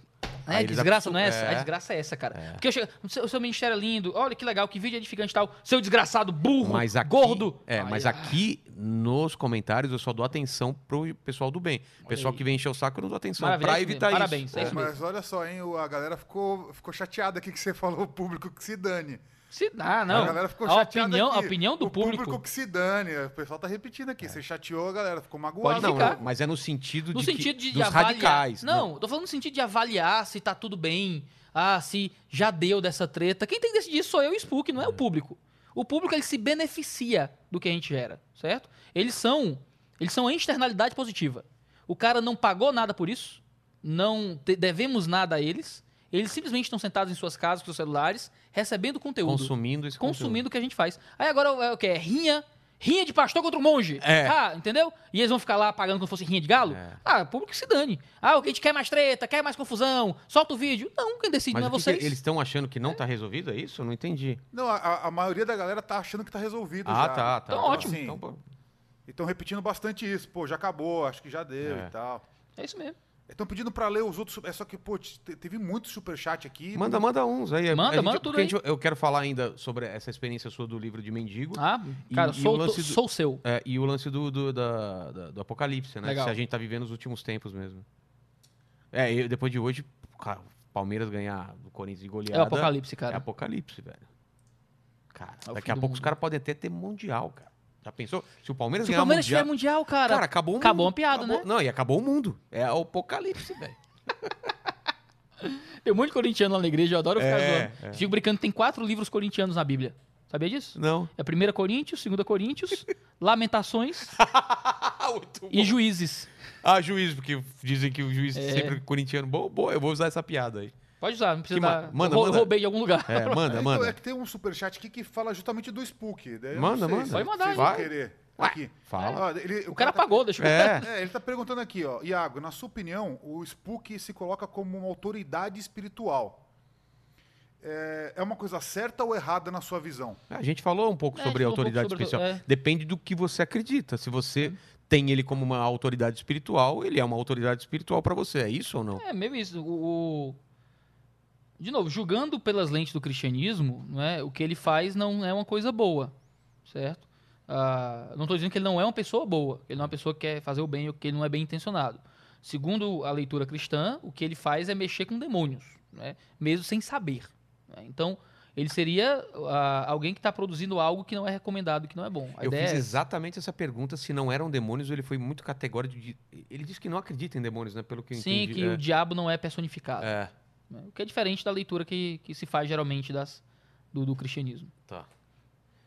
E o diabo também não ia falar que era o diabo também, né? Não É, é, o é diabo não vem, o diabo não é. vem de vermelho de chifrinho. É, Diabo exatamente. vem que nem o Robert De Niro. É, porra. Vocês, ah, o, o Advogado do Diabo, você É, assistiu? claro. Que era o, era o- Não era o De Niro. O De Niro é Não, do outro filme. do filme. Não, tem um filme que é o De Niro, o Diabo, não é? Tem, tem. Qual é o Esse filme é maravilhoso, Qual é. o filme?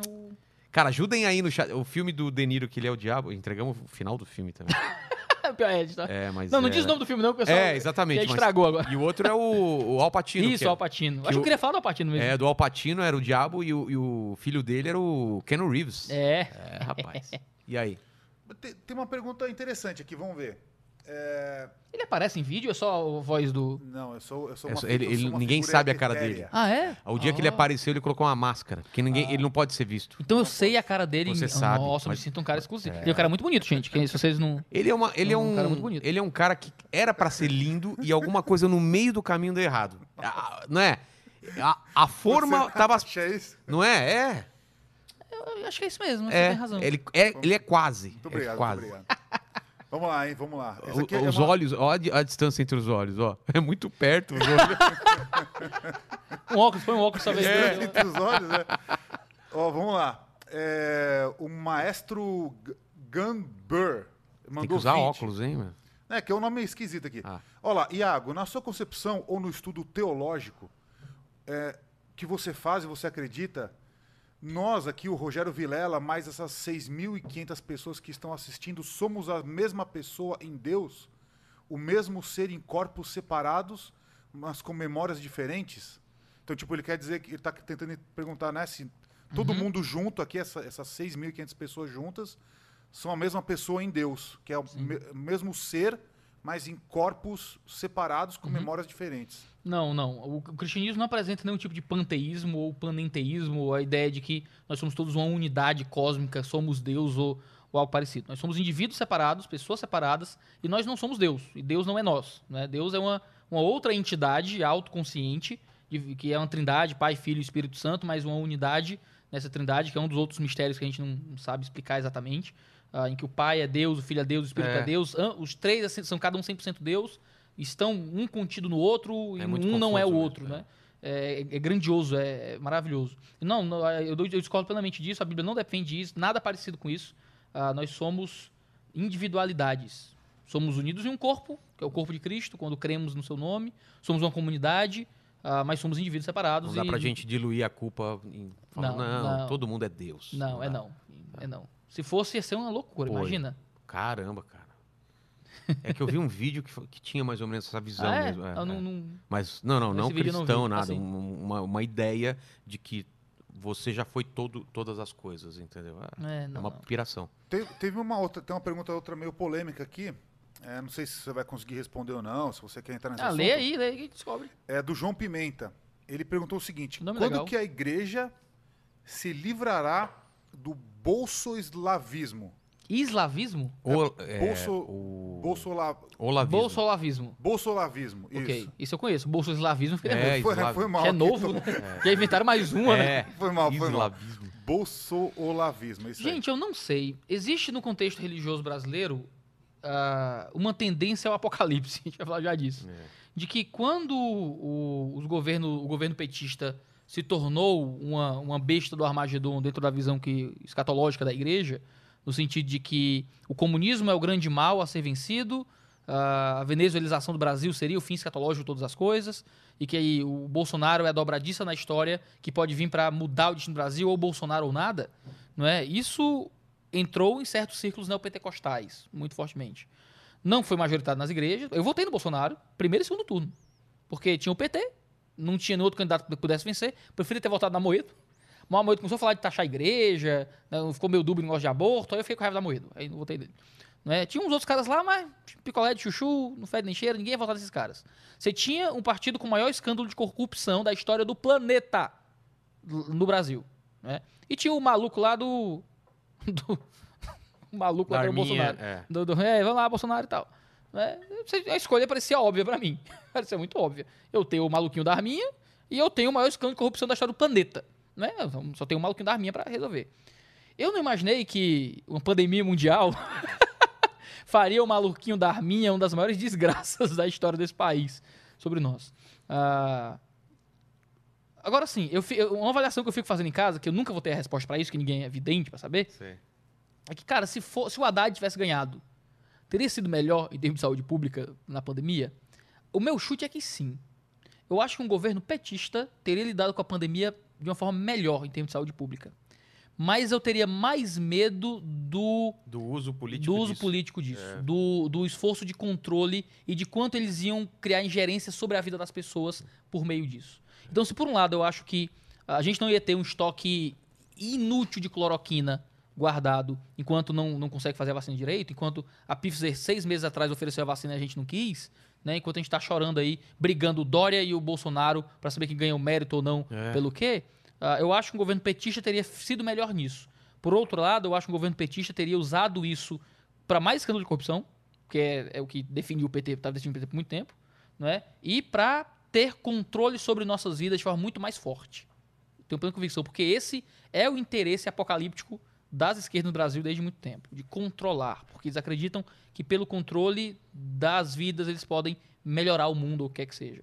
Então, para mim, O- cara, é- O Estado tem- cada vez maior, né? é, pra mim, todos lá são tão nem aí pra gente. Esses caras estão tudo em projetos pessoais de poder. Então, seja Bolsonaro, seja Lula, Dilma, FHC, Collor, volta, volta até Nabucodonosor, volta pro primeiro, volta pra Gilgamesh. Lá na- no texto mais antigo, É. no, Gilgamesh estava lá no seu projeto pessoal de Que, poder. e pronto. inclusive, tem inundação, Tem, tem, dilúvio. tem dilúvio. Gilgamesh. tem a história parecida com o de Moisés. é Tem um tudo- pouquinho, É um muito parecido, pouquinho. mas é muito parecido, né? É, eu, eu tenho lá em casa a epopeia de Gilgamesh, é bem legal, cara. A história lá de Gilgamesh, com Enkidu, ele era tratado como um. como um. um- alguém que era um terço deus. Ah, é? Gilgamesh, Um, é. Um E, terço tal- Deus. é, e talvez tenha a primeira, a primeira, a primeira peça de literatura com relação homossexual da história. É, É Gilgamesh com, com Enkidu. Só que aí é, é debatido. Porque é, é Acádio antigo, né? Traduzido Acádio. Tem muito pedaço que tá perdido, que não sabe se traduzir também, ou falta um pedaço na tabuinha e tal. Mas aí especula-se que Gilgamesh e Enkidu tinham um, um rolo ali. um rolo ali. Mas assim, o... quando é que a igreja vai vencer o bolsolavismo? Cara, eu acho que a gente tá vencendo já. Eu acho que o bolsolavismo, essa, essa paranoia quase Ele mesmo idólatra Tá, em- tá se implodindo, é, né? ao Bolsonaro e ao Olavo como uma, uma unidade, como um dia de na força, É. eles, a partir do momento em que vencemos o medo apocalipse, apocalíptico da venezuelização do Brasil que o PT propunha na cabeça das pessoas, já saiu desse espírito do Bolsonaro nada, né? pelo menos por enquanto. Eu acho que a gente, por mais que exista muita gente que vive de amar e defender o Bolsonaro na internet, é uma minoria. Sou pastor de igreja. É só minoria e Tem um- barulhento. É um pessoal bar- barulhento, É, só minoria barulhenta, roubou e É. vai, entendeu? Também- Agora sim, quando acho. tiver eleições de novo, Não, 2022, mas teve agora, senão ele, ele, ele, ele, ele ia ganhar tudo, o- os candidatos dele. os candidatos perderam muito, É, perderam muito. O poder de influência política dele diminuiu demais. Tanto ele quanto os candidatos do PT. O pessoal falou, não queremos nem radicais de esquerda, nem radicais Isso. de direita. Agora a questão é, o que é que vai ser 2022? Quem é que vai estar lá? Eu não sei, cara. Não sei vai vir o Ciro. Bolsonaro de novo? Ciro, Ciro. Cara, eu prefiro votar no Satanás, cara. eu morro de medo do Ciro, cara. Ciro é, não dá medo. pra saber o que ele vai fazer, né? Não, cara? pior que dá um pouco, sabe? Cara, eu prefiro votar no Boulos. Porque o Boulos é um comunista radical que não vai conseguir fazer nada. É. Tipo o PT, sabe? O PT entrou no poder, cheio de discurso revolucionário, chega lá não consegue ser revolucionário. Tem que jogar com, a- com o jogo o que jogo tem. dele. Só que o Ciro, ele não é um revolucionário radical. Ele é um desenvolve- desenvolvimentista que- neokeynesiano que ele consegue fazer tudo que ele quer. Ele tá lá dentro faz muito E ele, tempo. faz, e ele faz o que ele quiser. Ele entra lá, ele bota o projeto dele pra frente e eu não concordo com o projeto dele. Então, se entra um, um Bolsonaro, um Boulos ou um Lula, eles vão jogar de algum nível com a regra do jogo. Que, que eles não vão conseguir colocar seus ideais radicais. Um, um Ciro consegue, eu tenho certeza que consegue. E eu morro de medo do projeto dele. Então, Satanás. Entre Satanás, Satanás a gente É, esticou um pouquinho, claro. né? Mas, mas- cara, eu acho que entre Boulos e Ciro eu voto no. Cara, eu fico brincando que entre Lula e Ciro, eu acho que eu voto no Lula, tá ligado?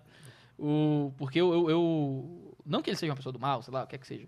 Mas eu acho que o projeto de, de política dele vai em- no- na extrema contramão de tudo que eu acredito. Né? Então, De liberdades. é, de liberdades econômicas, né? Ele é um cara que defende muito, muita intervenção na economia e eu e fico muito assustado com isso. Mas assim, ele, ele é um cara que tem, tem uma retórica maravilhosa, assim. Pô, ele fala Pô, ele muito fala bem. muito bem, ele joga aqui um monte de número que ele inventou na cabeça na hora, na tua cara, e tu não sabe responder. Mas, mas É ele- ótimo. Mas ele não sabe responder a, a ofensas. Ele, cara, ele sai. Não, aí ele devolve- sai- é. Devolve na mesma moeda. Dá cara é tiro, vou não sei o quê. É. Só que o brasileiro gosta disso, né? É. Entrou o Bolsonaro, dá que, eu, dá que eu te dou outra e tal. É. Parece que tem que ter esse, esse espírito aguerrido Ele pra. Vai ser um candidato forte aí. Será- Quem será que vem? Eu acho, é cara. ele, Boulos e mais um. Será que o Boulos vai ser a grande esperança da esquerda?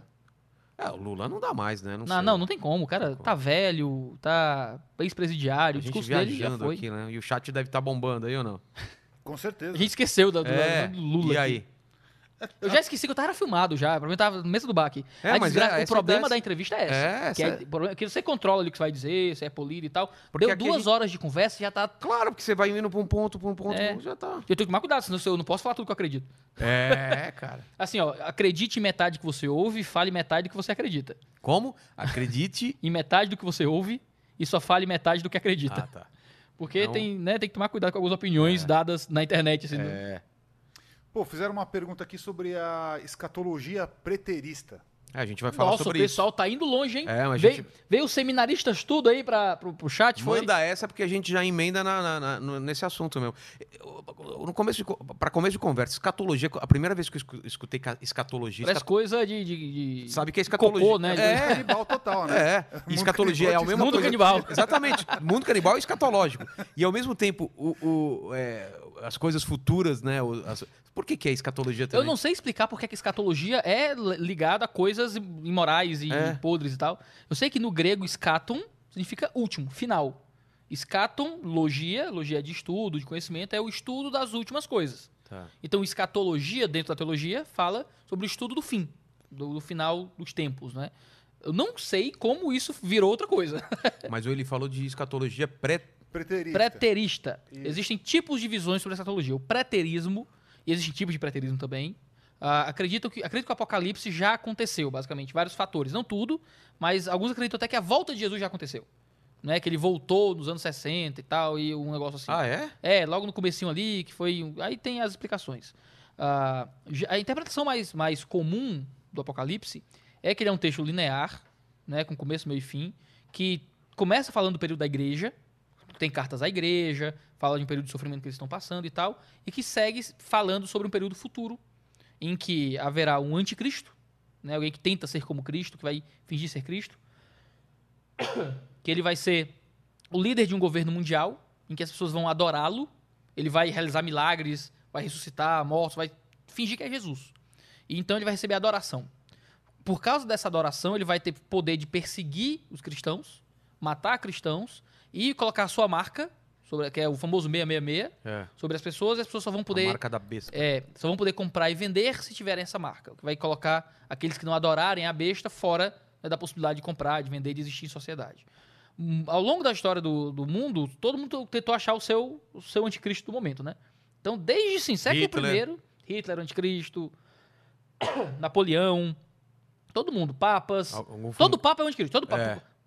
Nasceu o Papa Novo, é anticristo, né? algum funkeiro. Não, não sei se chegaram a tanto, mas talvez. É. Ah, Agora é a China. A China é o anticristo do momento. Daqui a pouco é o Dória, sei lá. O Trump, já falaram. O Bill É. Gates. Pois é, sempre tem o Jeff Bezos agora. É. Então, todo homem poderoso que desenvolve tecnologia é o cara, da- é o anticristo, né? E assim, a gente tem que ter um espírito um pouco mais sereno como cristãos. Por quê? Porque o nome é escatologia, é o estudo dos fins. Mas quando Jesus vem, ele diz que começamos os últimos dias. Os últimos dias começam com a vida de, vinda de Jesus. Nós já estamos vivendo os últimos dias há dois mil anos. A ideia é que a gente está na Ah. expectativa do fim o tempo inteiro. O- é, começou com a vinda dele, os últimos A vinda dias? é porque ele é a concretização da- de toda a expectativa do Antigo Mas Testamento. não é a segunda vinda? Não existe essa... Existe, ele vai voltar. Só que a gente está nesse, nesse meio do caminho entre a primeira e a segunda vinda, onde se inicia o fim de tudo. Tá. A vinda de Jesus é o, é o começo do fim. Certo? É a inauguração do fim. Mas primeiro vem o anticristo ou primeiro vem vai ele? vir um anti... Ixi, aí, Aí- ordem dos eventos escatológicos é, uma briga É dentro uma da, briga, né? dos teólogos. Porque, de novo, é um assunto que não é central, não diz respeito de forma muito absoluta sobre o que é certo e o que é errado com relação à fé, mas que o livro do Apocalipse ele tem uma função muito clara. A função do livro do Apocalipse é nos consolar no sofrimento. Ele revela coisas para nos consolar no sofrimento. Então, quando vocês estiverem sendo perseguidos, permaneçam firmes, é o anticristo. Continuem fiéis. Quem perseverar, quem perseverar até o fim, receberá a coroa da vida. Ah, tem ah, o as bestas do Apocalipse que vêm, tem os cavaleiros do Apocalipse que traz fome, traz doença, traz morte. Quando você estiver diante da doença, da fome e da morte, continue, persevere. Essa é a grande mensagem do Apocalipse. Quando tiver tudo ruim, aguente firme. Que Deus não esqueceu vocês, tá tudo no plano de Deus, há uma coroa de vitória para depois disso aqui. O, a Mas, gente. são, mas são eventos é, consequentes, tipo, primeiro vem o primeiro cavaleiro do, do Apocalipse. é, tem depois uma ordem que se estabelece É. ali, né? É, que vai mas marcar o fim de todas as coisas.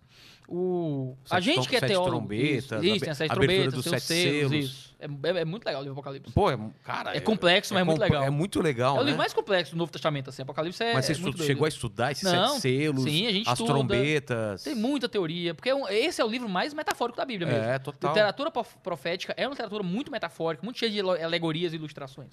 Mas em algum, Então- alguma des- algum desses estudos você, você conseguiu pontuar que é, maremotos e terremotos e não sei o que já seriam alguns sinais? É, e são sinais de quando essas atividades sísmicas vão se estabelecer com mais força, então vai vir tudo meio que de uma vez. Pandemia, isso, pandemia grandes, mundial. grandes doenças. Só que todas essas coisas, elas existem há muito tempo. É, Não é? A cada 100 anos tem uma grande pandemia aí, não é? Tem peste negra, teve, sabe, gripe espanhola, sempre tem uma pandemia aí. A gente é a nossa, essa é a nossa, pra gente chamar de nossa, né? é. Ah, daqui a 100 anos talvez venha outra.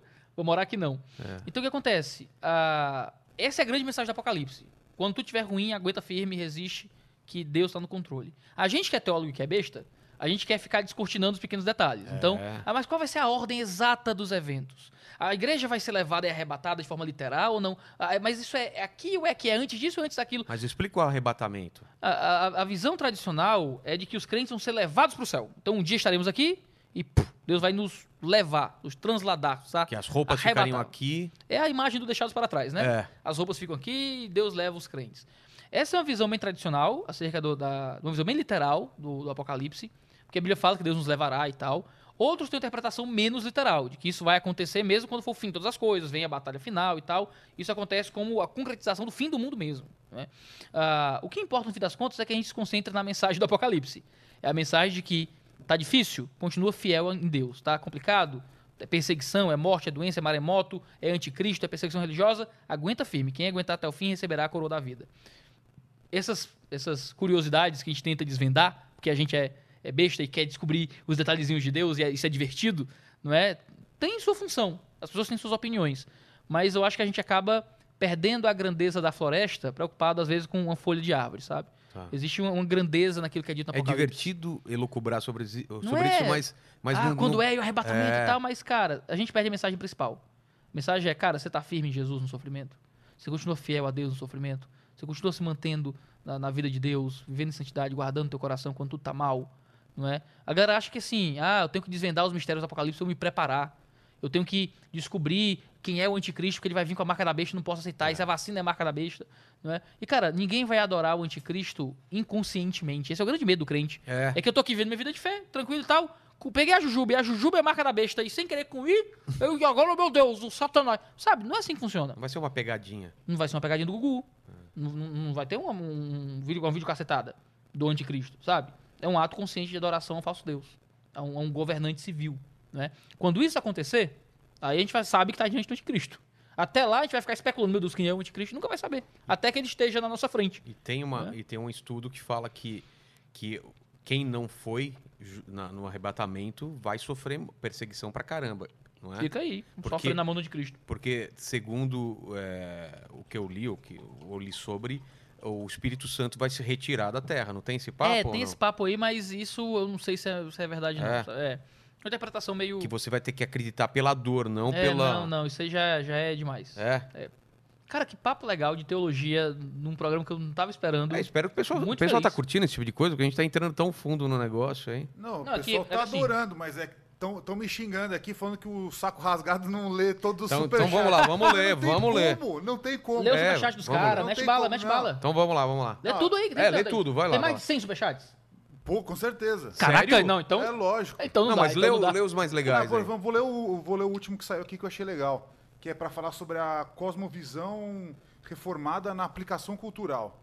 Caraca, meu irmão, os caras... Nossa, Que isso, velho? veio o pessoal do seminário todo... É a única explicação, cara. Mas você sabe o que é isso? Sei. Como que é? Cosmovisão Visão reformada, reformada na na aplicação aplicação cultural. É? Vamos lá, vamos devagar, então. Cosmovisão. O que... Ai, meu Deus do céu, calma aí. Cara, é É curso só 2000. seminarista, é isso? A galera... Cara, essa galera só pode ser tá, tá, aluno de seminário. Que isso, é, isso não é pergunta que se faça, não, brother. Você Né? avisou pra sua igreja que pra assistir ou não? Cara, eu avisei, mas eu duvido que. Esse horário, né? Caraca, é meia-noite. Nossa. É. É. Hoje já não é hoje, hoje já é amanhã. Não é? Pera, deixa eu ver aqui se o pessoal da casa que eu tô tá me chamando. Não, Tá, não, vai vendo. Enquanto isso, vê outra, outra pergunta enquanto isso. Deixa Não, eu mas vou responder, pode ficar tranquilo. Não, eu sei, mas pra ver outras perguntas. Que... Ó, mas deixa eu Ah, explicar. quer- Dá, já respondo Tá, tranquilamente. tá bom. Cosmovisão é um termo da, da filosofia teológica, certo? É, foi muito usado na filosofia. É um termo alemão. É, desculpa, meu alemão é uma porcaria, mas se chama Weltanschauung, que é biocosmovisão. É uma visão que a gente tem da vida e do mundo e das coisas de forma integrada. É um termo que cresceu muito na filosofia, principalmente alemã, que foi importada para a teologia. O que é uma cosmovisão? É a visão que eu tenho do mundo, do- do- da completude. O cristianismo, ele muitas vezes é visto de forma dualista, num cativeiro cultural. Então, eu sou cristão, eu leio a Bíblia, eu oro, eu jejuo, eu não, não bebo cachaça, não traio minha mulher, e é isso aí. Aí quando eu, isso é domingo na igreja. Segunda-feira não, eu sou profissional. Então, domingo eu sou crente, de manhã eu sou médico. Tá. e tal. E como se fossem duas áreas to- totalmente, totalmente separadas da vida. E a ideia é, o cristianismo ele não tem para oferecer apenas uma visão sobre jejum e oração. E sobre vida de igreja e não beber cachaça. O cristianismo oferece toda uma visão de todo o cosmos, toda a existência. Então a gente vê o mundo de forma total e completa. O cristianismo fala sobre como eu crio meus filhos, como eu trabalho, como eu faço minhas piadas, como eu entrevisto, como eu me visto, como eu falo, como eu como, como eu cozinho, sabe? Como eu dirijo. O cristianismo afeta toda a minha vida. Isso fala também sobre ciências, né? Minha pedagogia, minha psicologia. Tudo isso é lido a partir das lentes do cristianismo também. Porque ele oferece uma cosmovisão. A ideia de cosmovisão é essa. Cosmovisão reformada é porque seria uma cosmovisão que vem da doutrina da reforma, da reforma protestante. Né? E na aplicação cultural, porque eu vou criar, usar essa visão de mundo a partir dos ideais da reforma, como foi muito famoso no neocalvinismo holandês, no período pós-reforma, que muitos homens, estadistas e filósofos, construíram ah, universidades, partidos políticos, filosofias a partir das ideias da reforma protestante ah, e aplicaram isso à cultura de uma forma muito particular. Não sei o que, é que ele quer que eu fale, eu acho que a pergunta foi só para o cara mostrar que sabe. É. Não é? Mas assim, é, é isso, É isso. visão, é isso. Agora ele- o que, é que ele, o que é que ele quer que eu fale sobre isso, eu não sei. Mas É. é, isso, definir. Dicionário. Eu queria que você comentasse sobre. É legal. É legal. É isso que eu tenho pra comentar. Que mais? Que mais? Apareceu mais, é aqui, bom. Então, aparece, esse me xingou, né? Falou que o saco rasgado não lê 5% do superchat. E ele falou do paradoxo da pedra, seu Judas. Ficou me xingando Eu aqui. já falei sobre o paradoxo Então, da pedra. pois é, O cara me xinga e de um assunto que já foi falado. Tá vendo? Ele chegou depois? Chegou depois. É. Então depois assista o vídeo que a gente falou sobre o paradoxo da pedra. Você já tinha escutado isso, com certeza, Ah, né? não, já. Isso é... Quem nunca? É, quem nunca? Lê bem nos superchats mais altos aí, sei lá. É, Ah, então, é, também tá falando sobre visão do é, extraterrestre, que já falaram foi. é, já foi. também. É, uma outra pergunta que eu achei legal, que você acredita que coisas como a música, a arte e a natureza são maneiras da gente se conectar com Deus? Mesmo que não sejam Legal. músicas... Transcender a Sim, palavra, uma sim, forma de cara, eu acho maravilhoso. O belo, o bom, o justo, ele vem de Deus. Tiago fala assim que ah, todo dom perfeito vem do Pai das luzes, de quem não há sombra de variação, né? Tudo aquilo que é bom vem de Deus, né? A arte, o humor, a- o belo, uma boa música. Não precisa ter o selo de gospel pra ser bom. É. né? Às vezes o selo de gospel é uma porcaria, né? Às vezes tem, às vezes você escuta uma música, sabe? Eu adoro música, trabalho ouvindo música o dia inteiro, e eu, eu vejo a beleza da realidade de Deus ali. A beleza no uso das palavras, a beleza da descrição da vida humana. Às vezes eu assisto um filme, assisto um, seriado, não é? E, e aquilo, cara, é bonito, é belo e é bom. Transce- Transcende... Isso, os valores são bons, não ensinam que nada, o que é errado. Ah, não, eu vou assistir a ver um seriado, ele é cheio de pornografia, é peito pra todo lado, eu, sabe? Não é bom pra mim, não é justo. Tô ali com minha família vendo um negócio desse. Às vezes eu vou ver uma música e só canta imoralidade, ou, ou morte, ou valores que são contra o acredito. Não, isso não é bom. Se, agora, se os valores são bons, se aquilo que apresenta é belo, é artístico no sentido ah, de, de valor, né? Porque hoje a arte é se expressar, né? É. Mas antigamente a arte tinha a ideia de algo valoroso, algo que transmitia o belo, o bom e o justo e que tinha um, um- uma habilidade por trás daquilo. Não é? Se transmite isso, cara, é um presente de Deus. Não dá pra achar que eu vou me conectar com Deus só através da arte, porque aí você vai se conectar com sua compreensão da arte. É.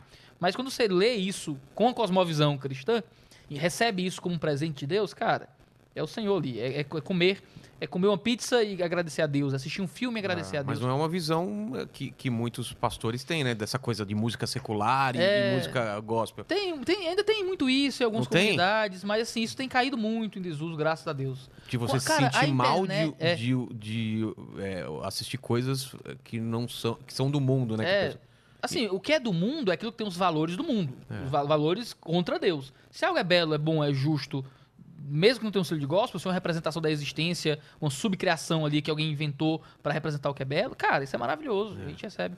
Paulo vai dizer em 1 Coríntios 10, 31, quer comais, quer bebais, quer façais qualquer outra coisa, façais tudo para a glória de Deus. Então eu posso comer para a glória de Deus, eu posso beber para a glória de Deus, posso fazer qualquer outra coisa para a glória de Deus. De jeito- sabe? Seja cheirar minha filha, abraçar minha mulher, rir com os meus amigos, ouvir música, me divertir, pegar um ônibus e caçar Pokémon no celular, sabe? E eu tô glorificando a Deus com tudo aquilo porque eu recebo como presente dele, vivo de acordo com os valores dele e recebo como, como algo que, que é bom. E eu vou dizer glória a quem? É Satanás? É. Não é glória a mim que conquistei? Não, foi Deus que me deu esse, esse bom momento. Eu já orei dizendo, Deus, obrigado pelo Breaking Bad, sabe? É mesmo? Orei, Deus, obrigado pela arte, pelo roteiro, que coisa Que legal. legal. É, a gente orava, já orei pelo, pela economia de mercado. Deus, muito obrigado, porque eu pude ir no mercado e comprar alguma coisa e tal, ir no mercantil, sabe? Se eu não posso orar por aquilo, sabe? Então não vem, vem de quem? As nossas pequenas coisas são maravilhosas. Se eu não agradeço a Deus pelas pequenas coisas, por um filme que eu vi, uma música que eu ouvi, né? Por, por poder namorar minha mulher, brincar com a minha filha, tudo isso é presente de Deus, sabe? E a gente tem que poder receber como algo que vem dele. Tá Muito certo. bonito, muito bonito. Tô emocionado. Tem mais uma aqui. Olha aqui. tem, uma, tem uma meio esquisita aqui. Tá eu não sei- emocionado mesmo? Deixa eu ver aqui o olho dele. É. Tô, tô emocionado, tô emocionado. Tem uma Ele meio esquisita demonstra. aqui, eu não sei se tá certo ou não, mas vamos lá. Vamos lá, lá vem. Iago, ah, para a tulipe. Nossa. Para a tulipe. Não, a galera tá aprontando. Tá, a galera tá aprontando, tudo bem. O eu sei o que é. suicida pode ser considerado um perseverante? Hã? Cara, esse é o tipo de pergunta que eu encontro na igreja, escola dominical, não é? Caramba. Tulipe. Tulipe, é um acróstico em inglês. Acho que a galera tá me testando, acho que deve ser É, isso. tá testando. Querendo... um acróstico em inglês para cinco doutrinas que são fundamentais para o calvinismo. Acróstico é quando você pega a primeira letra, Isso. as letrinhas É e cada letra é- forma uma é- palavra. Em inglês é to- depravação total. Eu não vou falar inglês, porque inglês é, É. horroroso. Depravação total, né? O T. O U é um conditional election, né? Eleição incondicional. O L é expiação limitada, Tá. ou expiação eficaz, como gostam de chamar também. O I é graça irresistível.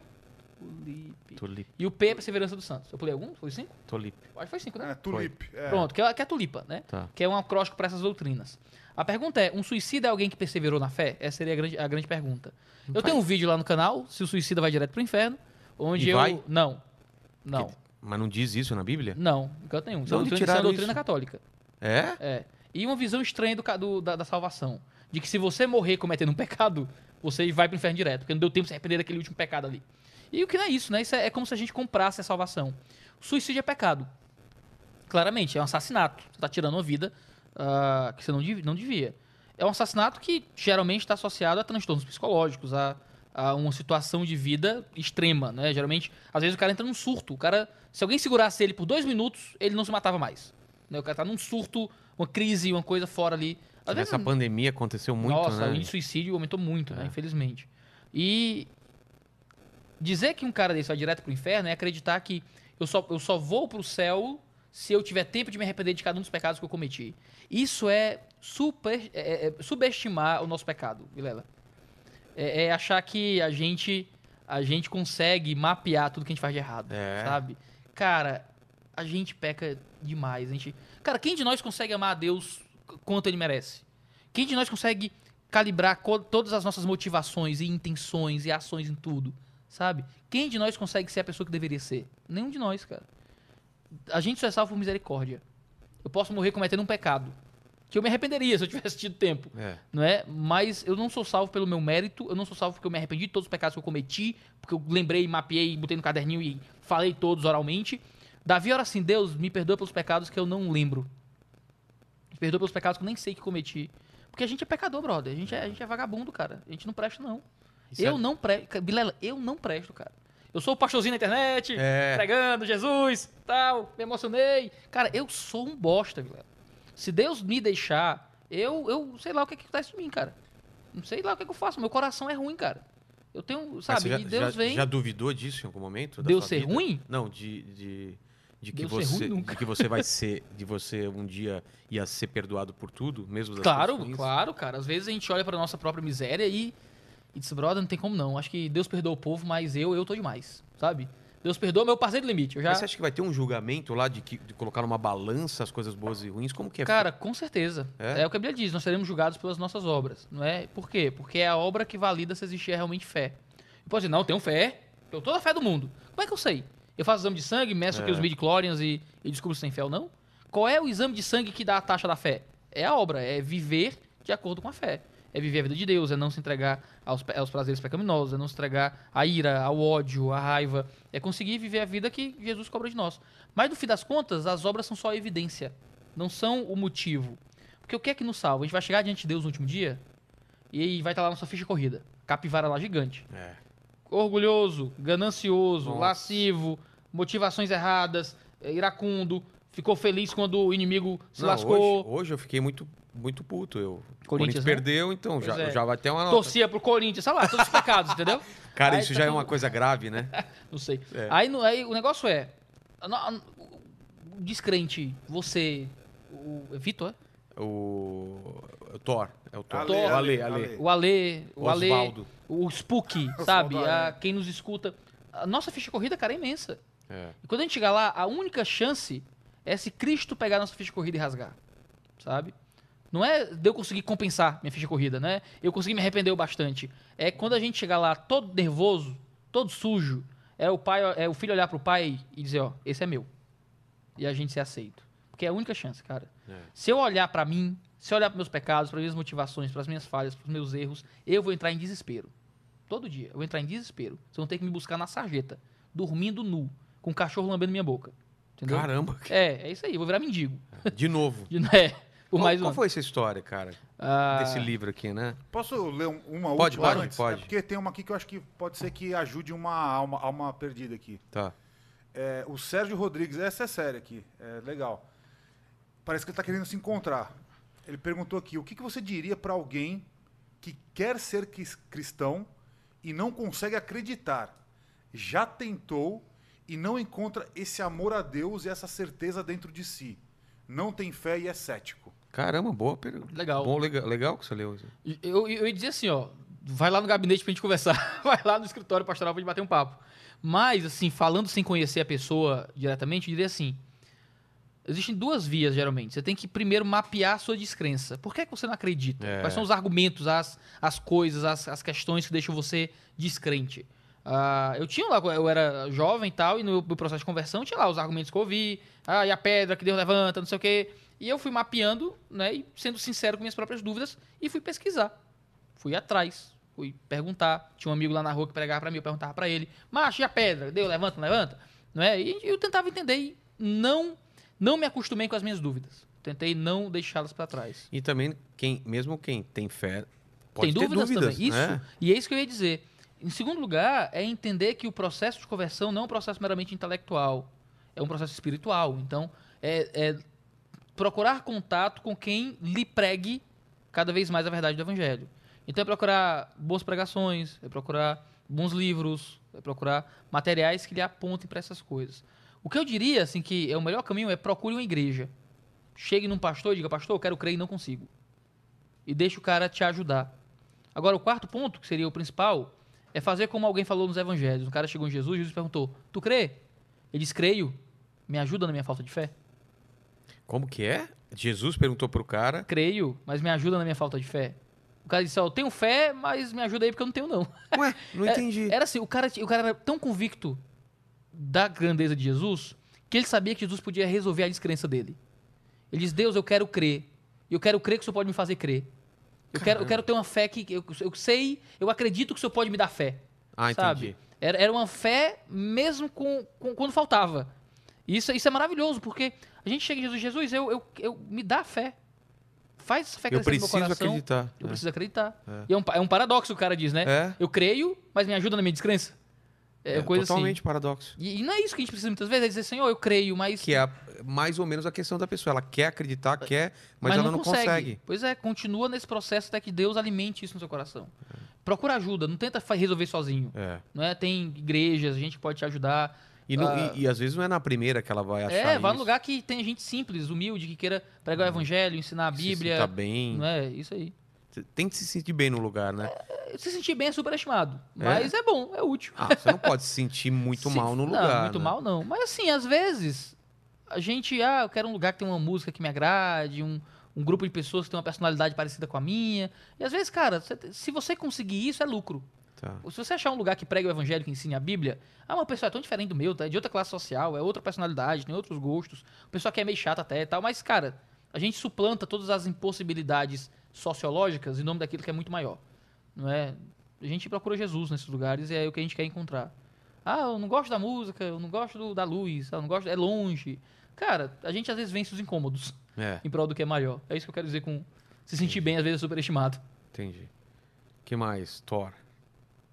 Ou podemos Peraí, peraí. falar sobre a experiência dele de, de ter morado na, nas ruas? Tem uma última aqui, eu acho que pode ser legal. Eu não sei se é séria ou não. Mas ele está perguntando aqui o seguinte. É, Iago, no dia do julgamento final, a gente vai ser julgado um a um com Deus ou nossos pecados vão ser expostos no telão celestial? Famoso telão. famoso telão. Olha lá, o Iago, olha só, ele, ele fez isso mesmo, pastor. É, será que vai grande ser assim? telão, grande telão. Cara, a Bíblia não fala de telão, fala de juízo, né? Que nós todos seremos julgados. De novo, a gente gosta de, de especular, né? Vai ser todo mundo junto, vai ser devagarzinho, vai ficar todo mundo no estádio, aí já um por um. É. Um por um, mundo inteiro. Cada pessoa que já viveu na Terra. Que número que é o seu nosso? O meu é, É. 3 bilhões e 776. É, ou vai ser um evento cósmico, que de alguma forma acontece todo mundo, sei lá, sabe? Não, não sei, brother. Eu É. não faço a menor ideia. Eu só sei que todos nós vamos prestar contas a Deus. E isso me deixa muito mais preocupado do que se vai ser um por que a um, forma. se vai ser telão, se vai ser do Maracanã, não é, não- sabe? A gente quer que Deus responda pequenas curiosidades que importam muito pouco. Qual é Vai a ser, por, vai ser por ordem de, de, de pecado? Vai ser em ordem alfabética? Vai ser, cara, sei lá, O brother. que que você perguntaria pra Deus? Primeira coisa, se ele te desse a palavra. O que, eu perguntaria pra Deus? É. Caraca, velho. Eu, eu, eu acho que. Nossa.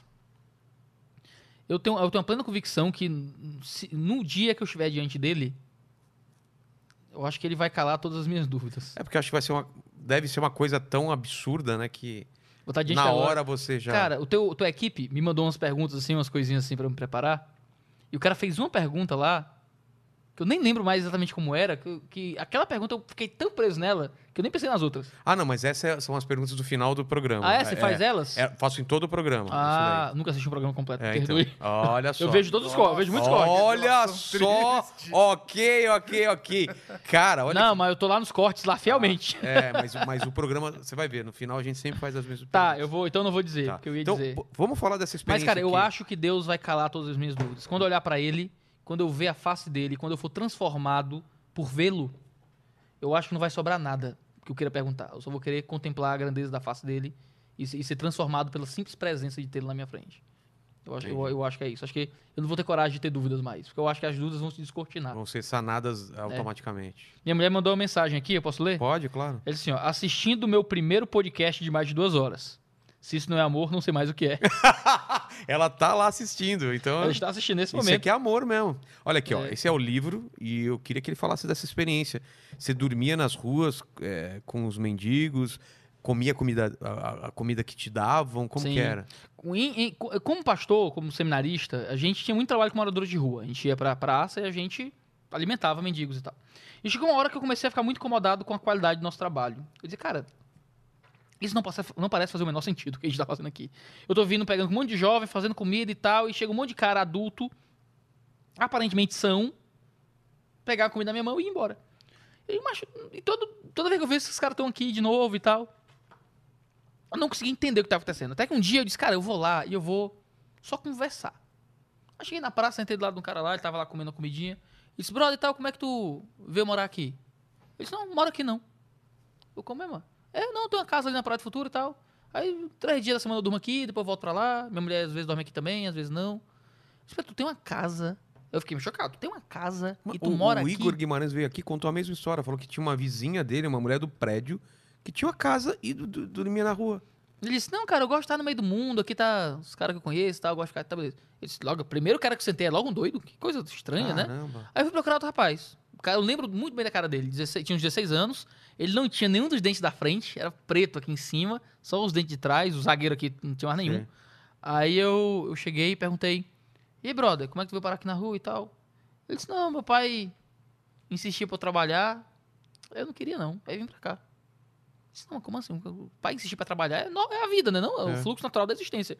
Aí eu disse, não, mas, mas como assim? Ele era violento e tal? Não, não, ele só queria que eu trabalhasse, eu não quero trabalhar. Eu fico aqui, o povo dá comida, eu vivo. Eu comecei a perceber que tinha um padrão muito estranho. Porque eu achava que o cara na rua era o destroçado Perdeu pela vida. tudo. Nossa, perdeu tudo, tá lá tá acabado, não tem outra chance. A pequena fagulha de esperança que dermos pra ele, ele vai se agarrar com tudo pra sair daquela vida. Eu não encontrei isso. Eu disse, não, amor, alguma coisa tá estranha, falando com minha esposa, né? Alguma coisa tá estranha. Minha esposa é formada em Ciências Sociais pela Federal, tem mestrado em, em Antropologia da Educação, ela é uma pessoa fascinada por essas coisas também. Eu disse, amor, a gente não tem filhos ainda. Eu queria fazer uma pesquisa com os, com os mendigos. Oh, que, que ótimo, legal. É, Eu queria dormir com eles na Praça do Ferreira. Eu olhei assim, e eu acho que minha mulher não gosta muito de mim, não, porque ela deixou, sabe? Ela falou: Ah, vai Excelente, lá, vai. lá, maravilha. Tome só um banho quando voltar, tá bom? É, É tipo faz isso. a barba e toma um banho. É, aí a gente conversou, combinou alguns limites do que eu podia não podia fazer. Aí eu disse, cara, mas eu não vou fazer uma loucura dessa sem editora. Eu vou fechar um contrato pra fazer. Aí eu disse, qual é a maior editora do Brasil? A maior editora do Brasil é a Record. Eu fui bater lá na porta do Andreas. Andreas, acho eu quero dormir com os mendigos. Bola lá, eu posso fazer? Aí assinamos um contrato, em 15 minutos de conversa. Aí eu fui em 2017, 2 de junho, tava lá na Praça Ferreira. A pior desgraça era não usar óculos, que dá um trabalho ficar cego de, sem óculos, é muito grau. Porque não tem mendigo de É porque óculos? mendigo lá não usa óculos, cara. É, tem- nunca né? vi mendigo de óculos na minha vida lá É no verdade. É, os caras tudo cegueta, assim, os coitados. Aí eu. Pior desgraça ficar assim, ó, alguém tem que fazer um trabalho de ótica aí, vai na, na, É. na praça pra dar óculos pra mendigo, porque é horrível ficar cego, cara, na rua. Aí eu tava lá e, cara, primeiro dia eu achei que eu ia morrer. Eu tinha certeza absoluta que eu não ia voltar pra casa.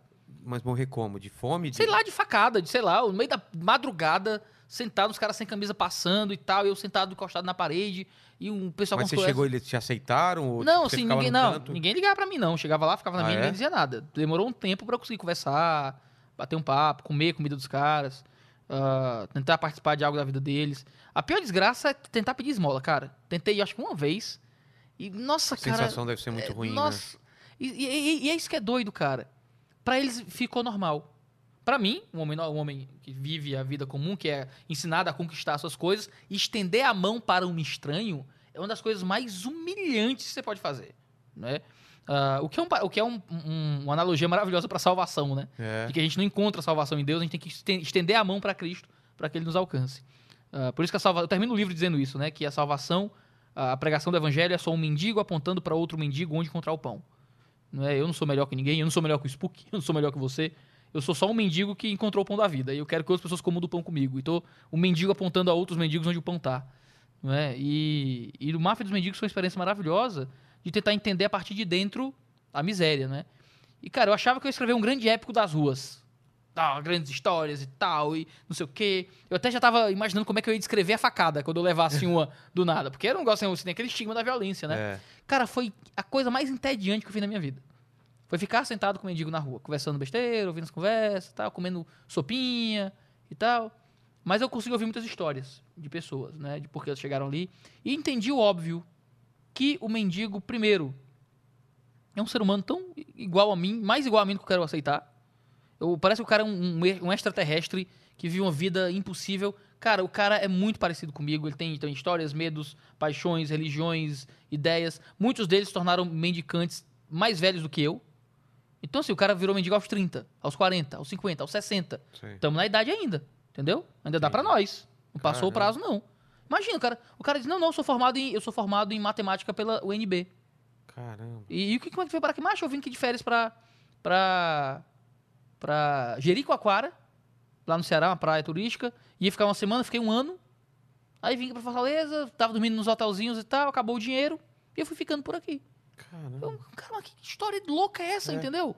O, o cara que tava lá... Eles não porque- tem objetivo, não tem objetivos como a gente? Como que é? Cara, o grande ponto é, é impossível falar deles no plural. Ah, porque são cada homens um- muito... Cara, é- é- cada história é uma história. Tinha mulher também? Você encontrou com mulher? 10% dos moradores de rua, menos de 10% são mulheres, não é? Porque o nome do livro é Máfia dos Mendigos, que a minha ideia é que existem pessoas que são verdadeiramente miseráveis. Eu acho que o meu, eu acho que é o capítulo, nossa, faz um tempo que eu escrevi o livro, eu não abro há um tempo. Acho que é o capítulo 5. Eu descrevo quem são os verdadeiros miseráveis da rua, gente que realmente a gente tem que olhar com, com cuidado muito maior. Mas é uma comunidade de gente que se dá bem na rua, que se dá muito bem na rua, através de uma caridade que é irrestrita e impessoal. O pessoal chega, dá um dinheiro e vai embora. Não tem nenhum relacionamento. Então os caras sabem que vale a pena ficar ali. O, agora, poucos grupos sofrem mais na rua do que mulheres. E essa, assim, é uma das coisas que mais me dói em falar sobre o livro. Eu, me, dói, me dói pouquíssima coisa. Mas eu vi várias vezes mulheres sendo arrastadas à força para alguns becos sob protesto, para sabe-se lá o que é que vai acontecer ali, né? E eu não podia fazer nada, porque eu não tinha força física para isso, porque eu não tinha meios para impedir aquele acontecimento. Eu vou brigar com o cara, a mulher tá na rua do mesmo jeito. Do- depois eu tava lá com o pessoal da igreja e tal, tinha um grupo que chegava lá para ajudar, tentava levar a mulher para uma casa, a mulher ficava ali mesmo, entendeu? E caraca, é uma realidade que eu não tenho nenhum poder sobre ela, entendeu? A mulher, sabe, o feminismo não chegou na rua não, brother. Feminismo é da beautiful people aí, de universidade e tal. A mulher tá sendo estuprada todo dia, entendeu? E ela negociando com o cara. Ó, mas depois tu vai ter que me dar um não sei o que lá. Sabe, virou... E eu, eu acho que nada me machucou mais do que ver a mulher negociando o, o- o convite sexual um tanto violento. Como se já virou uma coisa tão natural um cara puxar ela pelo braço até um beco e ela, no processo, negociar o benefício que ela vai receber, era um negócio que me, deixou, que me deixava, assim, transtornado. Às vezes eu chegava em casa, assim, das ruas, a mulher, minha mulher veio falar comigo e eu não conseguia dizer nada, assim. Amor, eu vou, eu vou tomar um banho e vou, vou dormir. Que eu não, não consigo. Aí eu deitava, ficava lá olhando pra cima, ia pro computador escrever as coisas que vi, porque assim, era, era transtornante, assim. A experiência de mulheres na rua era uma coisa muito difícil, de crianças na rua. criança. Cri- Cara, criança é um negócio horroroso, porque muitos vão levados pelas mães que passaram por uma situação horrível, né? Geralmente, cara, o padrão de criança na rua é meio assim. A, a mãe casou com um rapaz brigando com os pais. Aí ela embuchou, o rapaz em algum momento foi embora e ela não podia voltar pros pais, que brigou com os pais pra casar com o cara. E foi parar no meio da rua. Sabe, eu ouvi essa história tantas vezes Meio que um padrão. virou muito padrão. De novo, a minha experiência é muito anedótica. Eu não estou tentando, através do livro, mostrar a realidade de todos os fatos. Eu mostro as experiências que eu vi, o que representam a amostragem do que há na realidade. Cara, o que mostra como famílias estruturadas, né, é uma coisa importante, né, de, de permanecer, de obedecer os pais, de ter um casamento direitinho e ter filhos dentro do casamento, alguém que vai ficar, que vai permanecer, cuidar, né, encontrar um cara que, que realmente vá durar com você. Idosos sofrem muito, gente deficiente sofre muito. Ah, cara, é é, é- é complicado, cara. É, é muito doloroso. É muito doloroso. O. Deixa eu falar alguma coisa. Assim, agora sobre crianças é muito estranho, cara. Porque criança é um fator que ajuda as pessoas a terem mais empatia. Então, essa foi uma das histórias mais, mais absurdas que eu vi na minha vida. Tem gente que aluga filho pra mendigo. Pro mendigo e fazer, pedir esmola. Ele mora com, com alguém. A pessoa tem uma casa, eu sou uma pessoa normal, eu tenho o meu filho, e tem um mendigo da Zari que chega pra mim e diz, ei, me empresta aí o teu filho, te dou uns tantos reais aí. Aí o cara pega o filho do colega, leva e vai pra, pra praça pra pedir esmola com um filho, que nem é dele. Caramba. Se você reparar, no dia das crianças é cheio de criança pedindo esmola. Do dia que surgiu tanta criança que não tava lá antes. Por que, que dobra o número de crianças na rua? Elas estavam escondidas no buraco e apareceram do nada. Tem um monte de criança lá que só é pobre. Que não é mendiga, ela só é pobre, que tá indo com quem geralmente ele pede alguma coisa pra tentar conseguir uma coisa a mais. E tem gente que aluga. Eu conheci uma mulher que alugava a própria filha pra uma mendiga levar pra pedir esmola e conseguir mais dinheiro. né? Ah, pode dizer a rua que ela mora, se você quiser. Caramba. Então, assim, é é muito doido, cara, é muito doido. Tinha um, tem um casal que, dá- que dava golpe falando do filho que tava doente, também, que eu, eu vi, eu, eu descrevo eles no livro. Eles contavam, ah, meu filho ele tá doente tal, preciso de alguém que vá comigo ali no carro pra levar, ou então que me ajude a pagar um táxi, sabe? A ideia é essa. Aí ninguém quer botar um estranho no carro pra levar. Aí dá uma grana pro táxi. E eles fazem isso em várias casas na rua. Depois que eu escrevi o livro, eu encontrei eles novamente no shopping dando o mesmo golpe. Caramba. Mas dizendo, ah, fulano ali tá com um negócio, aí conta uma história mó brabolante, tem um, um, um, qual é, um dreno que estourou e tal, aí eu preciso que alguém me ajude a levar lá e tal, então me ajude com algum dinheiro pra comprar. Tá, mesma história, mesma história. Eu liguei pra minha mulher na hora, amor, eu encontrei o casal lá que eu escrevo um livro, ó, isso aqui, eles estão aqui. Eu falo alguma coisa, porque assim, eu, eu, eu dou o livro, eu- será que tem alguma coisa que eu posso fazer depois disso? Aí chega à conclusão que não tem nada que eu possa fazer. Só Você chegou a alguma conclusão, conclusão Cheguei. de qual é a saída? Cheguei, cheguei. A minha conclusão, e não é minha, porque vários outros autores disseram a mesma coisa, é uma caridade que seja pessoalizada e engajada. A gente precisa identificar quem são as pessoas que precisam de alívio imediato, de eh, reabilitação ou de desenvolvimento, que é isso. Ah, algumas pessoas estão sangrando. O cara chega pra ti, "Tô- tô, tô sangrando. O que, é que você faz? Você dá uma palestra sobre segurança no trabalho? Você não, você estaca o- sangue. O cara chega, brother, eu tô com fome. Você dá o quê? Um curso profissionalizante pra ele? Ok, eu vou te ensinar aqui a day trade. Né? Ele vai continuar com fome, porque day trade só empobrece. Né? Você dá comida pro cara. O cara tem um- uma necessidade imediata de alívio. Qual é o problema? Toda a nossa caridade se resume a isso. Então o cara chega, ele não tá mais com fome, ele já comeu, ele só sabe dar mais comida. Aí o cara vai pegar a quentinha e vai vender pra comprar droga, às vezes. né? Chegou um período lá, lá aqui em São Paulo, aqui em São Paulo, um grupo espírita fazia obra de caridade e, o, e entregavam quentinhas na hora do almoço para moradores de rua. Os comerciantes foram lá implorar para o grupo espírita parar. Porque eles pegavam as quentinhas e vendiam para comprar droga. Cara, Entendeu?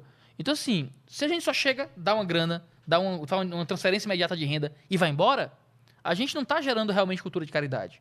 Algumas pessoas precisam de tempo, precisam ser restabelecidas, precisam ser cuidadas das suas misérias e mazelas pessoais, sabe? Precisam ser restabelecidas no convívio social. medicadas. Medicadas muitas vezes. Eu tava uma vez com jovens da igreja, eu tinha escrito o livro já.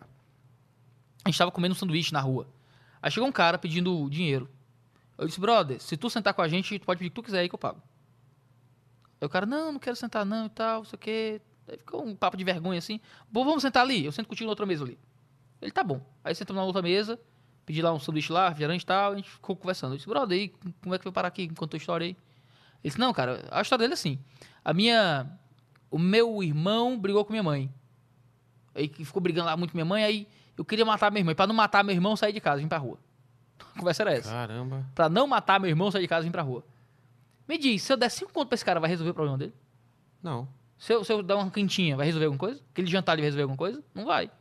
Eu digo, brother, cara, tu não pode. E aí, tu vai deixar lá teu, teu irmão com tua mãe sozinho lá? É. pior, não é brigar mais, não. É pra estar lá e é pra dar um ambiente de paz em casa e tal.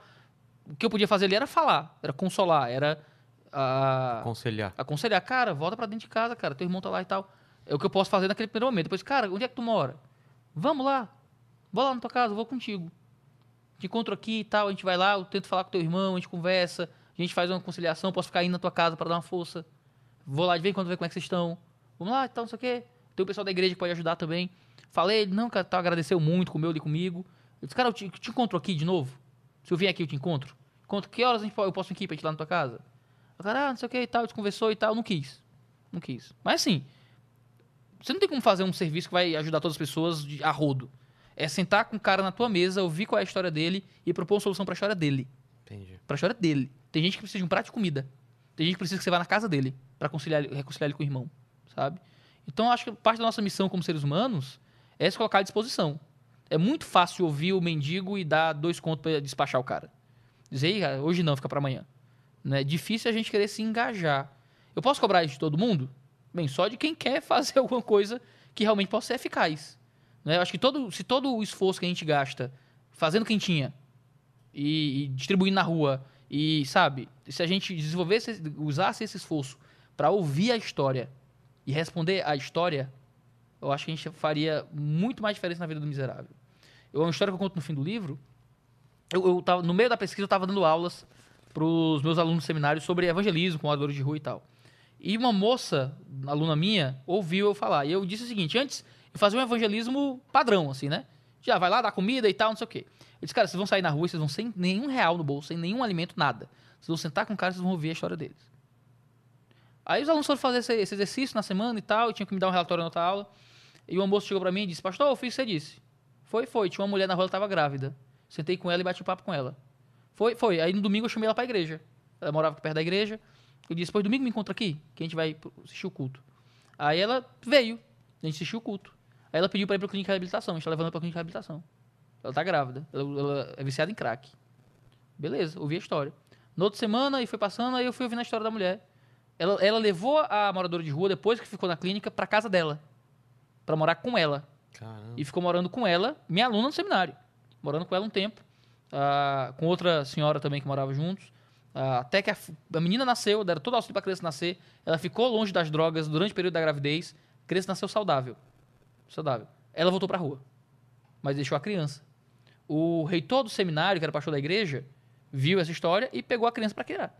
Entrou no processo de. Eu posso estar errando algum pequeno detalhe da história, né?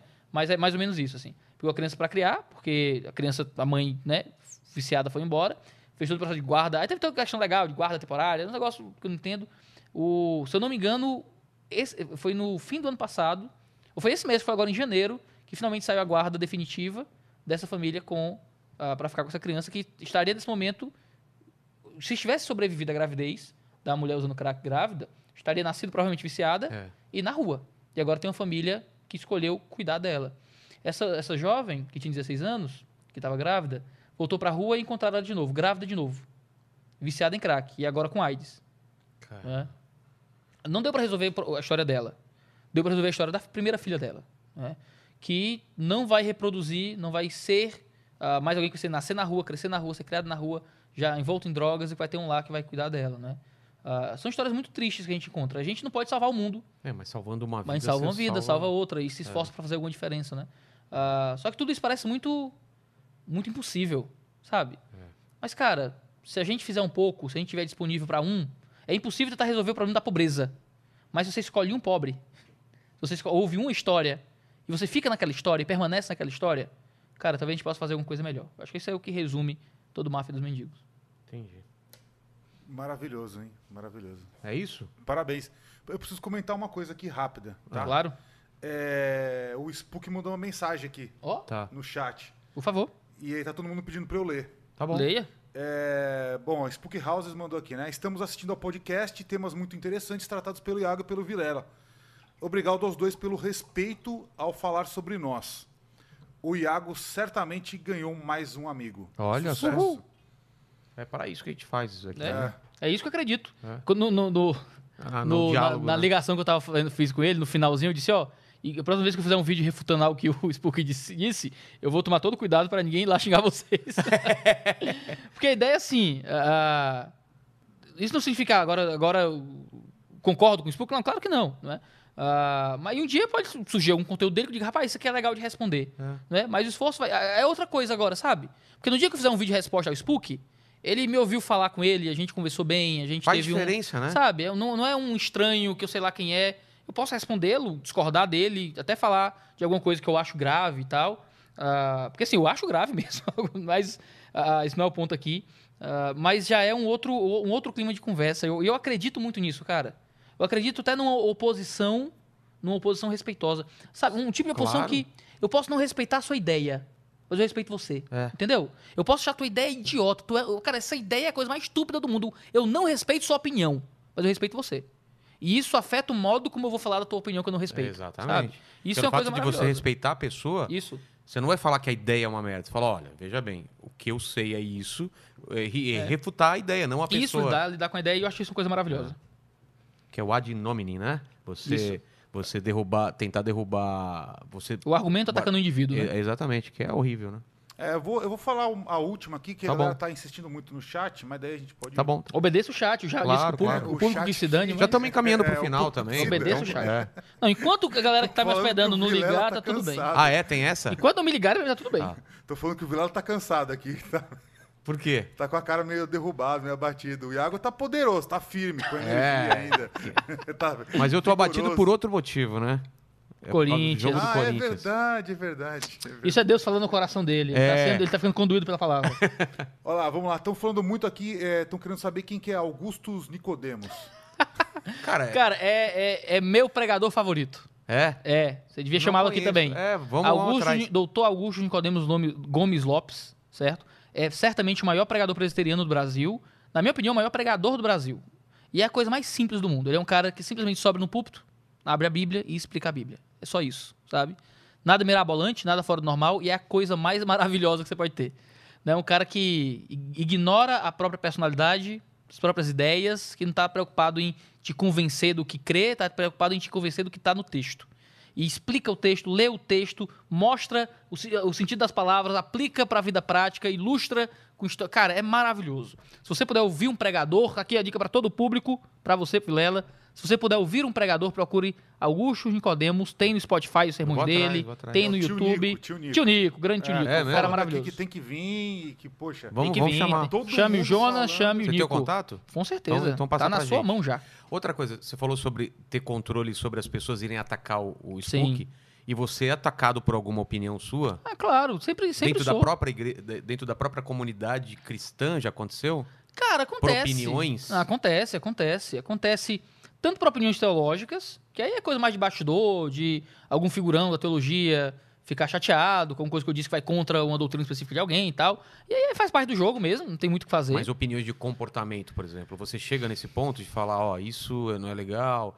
Tipo, é, aqueles pontos que varia de igreja para igreja, entendeu? Sim. Ah, Tatuagem, é, dança, Entendi. é, que mais? Ah, que, o- que, que tem bastante Já- discussões. é, tem esses assuntos, línguas. Brinco, né? é. É, Eu tenho um vídeo sobre tudo isso. Tem? Sobre tatuagem, se é pecado, se não é. E aí, música mas, mas secular. você pode dar um é- spoiler pra gente? É, pe- não. Não é pecado. não. A resposta simples é que não é. Aqui, Não não, é. estou pecando. não, não por isso. Tá. ah, ele, ele, pô, aí ele, aí me complicou. Ai, ai, mas a redenção está disponível a todos nós em Cristo Jesus. Exatamente. A todos nós. Então. Então, o, o- Cara, muita, a galera reclama. Chega, tem comentário de hate de todo jeito, tem gente abilolada mesmo da cabeça. Você não lê comentário, é isso? Cara, eu, eu lia, antes eu lia. Quando tudo tá mais pacífico no YouTube, que assim, eu tô. Não tem nenhum vídeo de treta ou algo parecido, aí geralmente eu tô conferindo e tal. olhada.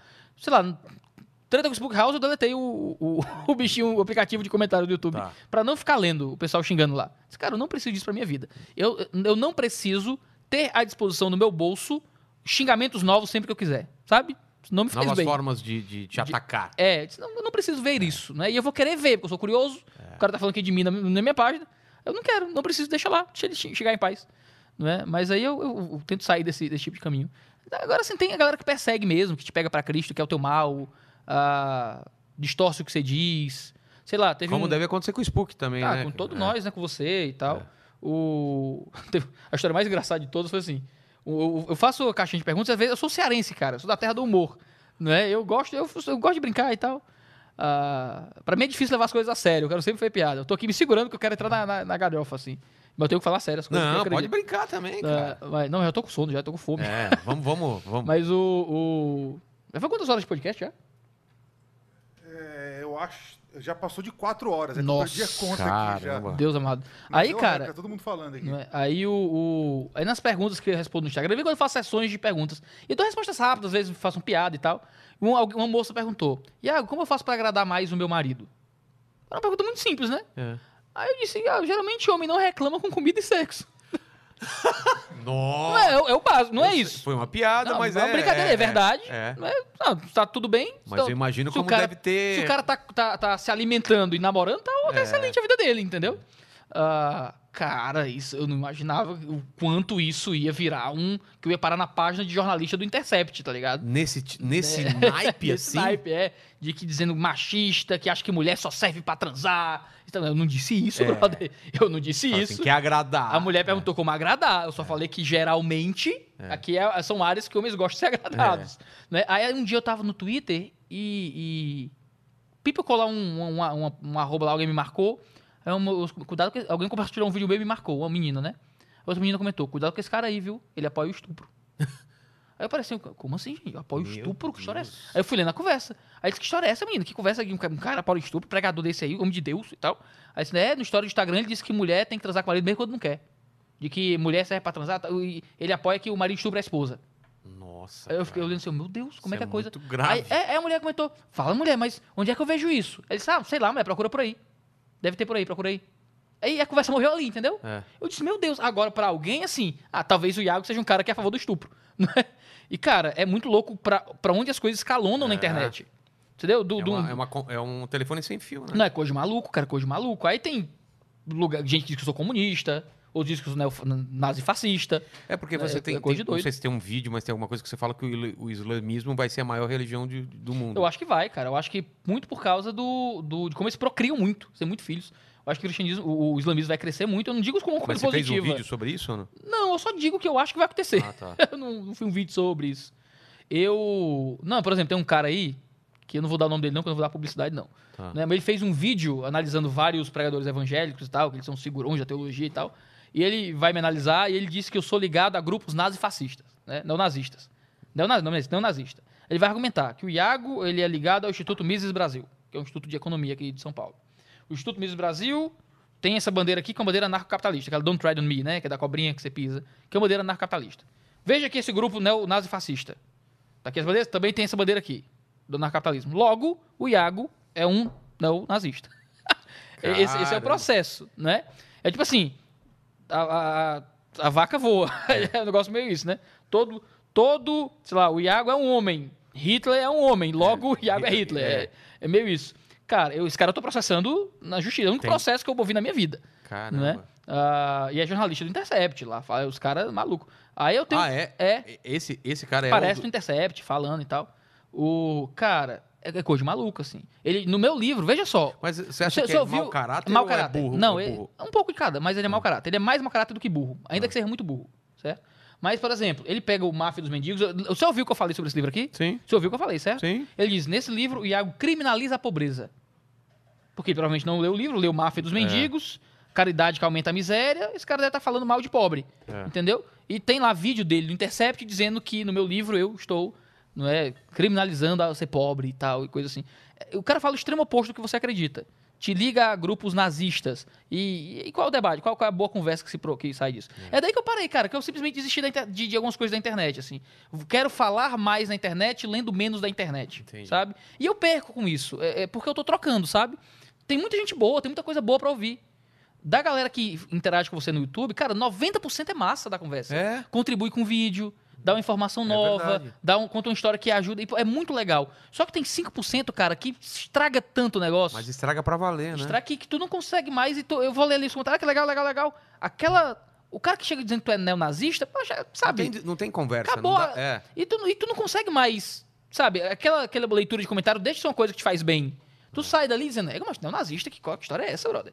Sabe? Eu não gosto. É isso, mano. Eu não fico pensando da galera boa. Eu dei de noite, é, mas neonazista, que, que conversa é essa? Macho eu, mano. Sou cearense, brother. Meu pai é negro. Que coisa nada a ver. Sabe? Aí você- fica muito mais mexido por esse tipo de xingamento. Aí quando, sabe, a E pessoa às que. vezes é um moleque de 11 é um- anos de idade. Não, é uns malucos nada a ver, cara. É. Quando chega no, o Twitter, pra mim, é, é o esgoto do- da É. internet, né? Aí eu, eu tava no Twitter, alguém chega, Iago, muito obrigado, às vezes me ajudam muito. Eu digo, pô, cara, valeu. E é isso, a conversa é essa. O cara chega, você é um racista, neonazista, queime no inferno, demônio, satanás. Eu digo, pô, cara, mas. Aí eu sei explicar, não, cara, mas eu não sou neonazista, não. O cara fez esse vídeo, fez essa comparação, mas não tem nada a ver. Exi- existirem neonazistas anarcocapitalistas não faz o anarcocapitalismo neonazista. Entendeu? Não é porque o Hitler bebe água que todo mundo que bebe água é Hitler. Não é? Mas não, mas, mas você repudia o uso da bandeira? Não, não repudio, porque é uma bandeira que não tem nada a ver. Eu nem sou anarcocapitalista. Mas é só uma bandeira de uma coisa que não tem nada. Não. Mas aí, por que você não pode repudiar a bandeira? Então, Ah, sabe? Aí vira. caramba. Eu disse, meu Deus, o que é que eu tô fazendo com a minha É, vida? Entendeu? Tá perdendo gastando energia em Não, aí eu que... parei. Eu disse, não, não, não chega disso aqui. chega. Aí eu saí do Twitter, tô num, num fomo desgraçado, no Fear of Missing Out. É. Eu, é desgraçado, digo, meu Deus, eu fico me vendo meu Deus, o que é que o Luiz Nobre tá postando agora? Eu fico, o Ah, o Easy Nobre? Você É. já teve treta com o Easy Nobre? Tive, mas a gente tá muito bem, a gente fala, a Mas gente fala no, no Sobre Bíblia. vídeo resposta sobre Bíblia e tal, mas de novo, super tranquilo, a gente já fez live de quatro horas juntos. Ah, é? É, super de boa. O... Mas eu fico nessa assim, eu tô, droga, eu sinto falta do Twitter, tá ligado? Sinto falta da informação É- rápida. É viciante aquele negócio. eu tô na né? desintoxicação, tô no detox aí de Twitter tentando Você tá bem, cara. Você tá, você tá fazendo o caminho certo. Tô que Eu tentando. vou tentar ainda. Vamos lá. Aí eu botei um, mudei a senha, o assistente lá posta trecho do livro meu. Ah, então beleza. E virou lá uma conta da Beautiful People evangélica agora. Tá. Só tudo tranquilo, sem treta. Aí tem uns caras que comentam assim, ó, sem treta, sem like. tem uns caras que... A galera gosta, cara. Não, mas por isso que eu digo, é? por isso que eu digo dane-se o público. Qual foi o nosso pico aí? Quantas pessoas chegou a ter? 7 mil. Tá vendo? 7 mil pessoas querendo ver treta. Claro que muita gente dessa curtiu o papo e, e isso já valeu. Se o cara veio, veio pela treta e, e- e escutou nosso papo, eu duvido que Pra ele não tá saiu ótimo. aprendendo alguma coisa aqui na inteligência limitada. Cara, e fico muito, muito feliz pela, pela sua abertura aqui pra gente bater papo. Pô, e, e acontecerá mais vezes. E, e, e para encerrar esse papo, que você está com fome, está com sono e não sei o que mais, é, e para deixar um pouco de papo para depois, porque tem muito mais coisa que eu queria falar. Ah, não, é muito legal. Mas são três perguntas, são as três perguntas. Ah, tem, você quer fazer uma pergunta? É eu isso? quero fazer uma pergunta antes da, das Lá últimas vem. três. Claro. Tem até Só medo. uma, só uma. Ele tá rindo, eu tenho Não, medo. não, não, não, é uma pergunta séria. Tá. Qual foi o evento, o momento da sua vida em que você conseguiu ter a percepção mais clara da presença e da existência de Deus? Isso é uma pergunta sua ou de alguém? Minha. Ah. Cara.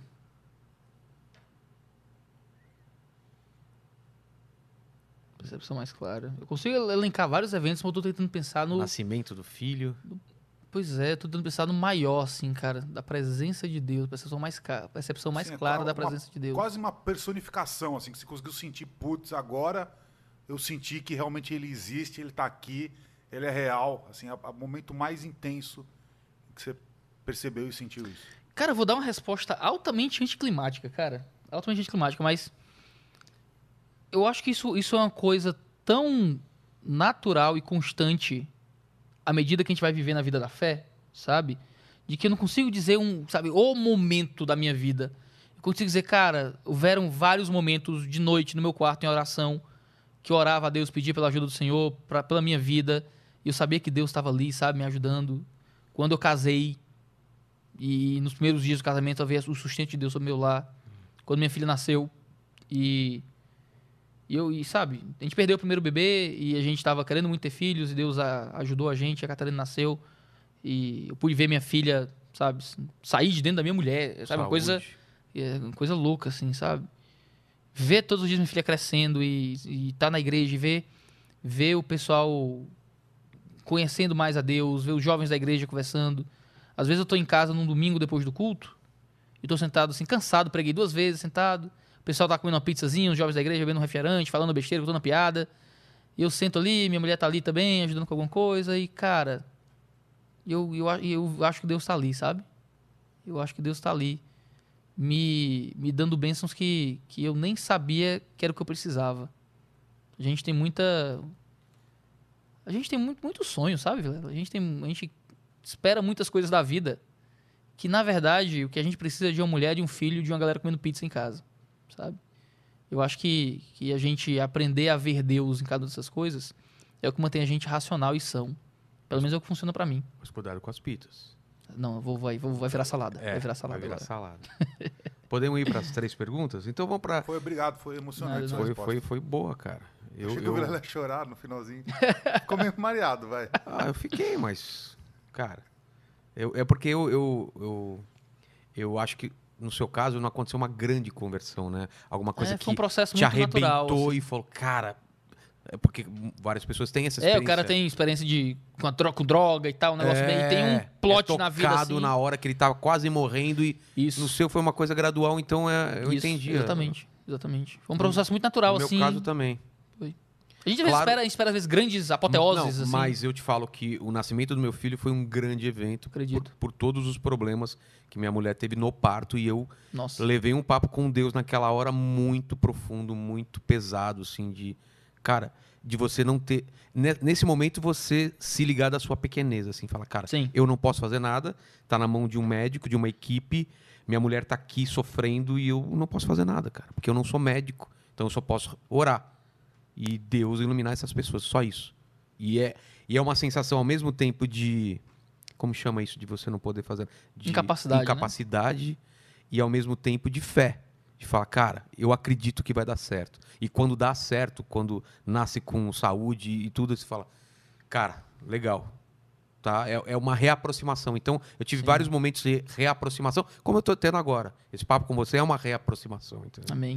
Entendeu? Vamos, agora- vamos, vamos aproximar dessa, Sim, dessa- sim. desse caminho aí. Sim, não tenho dúvida. A gente, quando a gente se afasta da, da família da fé, da comunidade da fé, das pessoas da fé, a gente perde um dos grandes incentivos que a gente tem pra continuar firme na fé. É. Cara, se não fosse igreja na minha vida, eu não sei onde é que eu tava também, cara. Porque a fé sozinha, cara... Igreja, prédio, igreja, comunidade. Igreja comunidade. Prédio, se for prédio pode ser uma barraca, pode ser uma casa, qualquer lugar. Agora, a comunidade das pessoas da, da fé, que vivem na fé, que ouvir uma pregação todo domingo, que sabe, orar junto com as pessoas, ouvir os problemas delas e contar os meus, e a gente orar uns pelos outros. Por que, e... que tem mais força? É. é aquilo lá onde tiver mais de duas pessoas reunidas, Cara, é isso? por quê, cara? Eu não- sei, eu não sei o que é que que Deus que faz. acontece, né, quando tem muita gente orando? O que, o que a Epístola aos Hebreus diz é que o que acontece. Quando a gente tá junto, a gente incentiva um ao outro, exorta um ao outro, a gente não deixa o outro confortável no erro.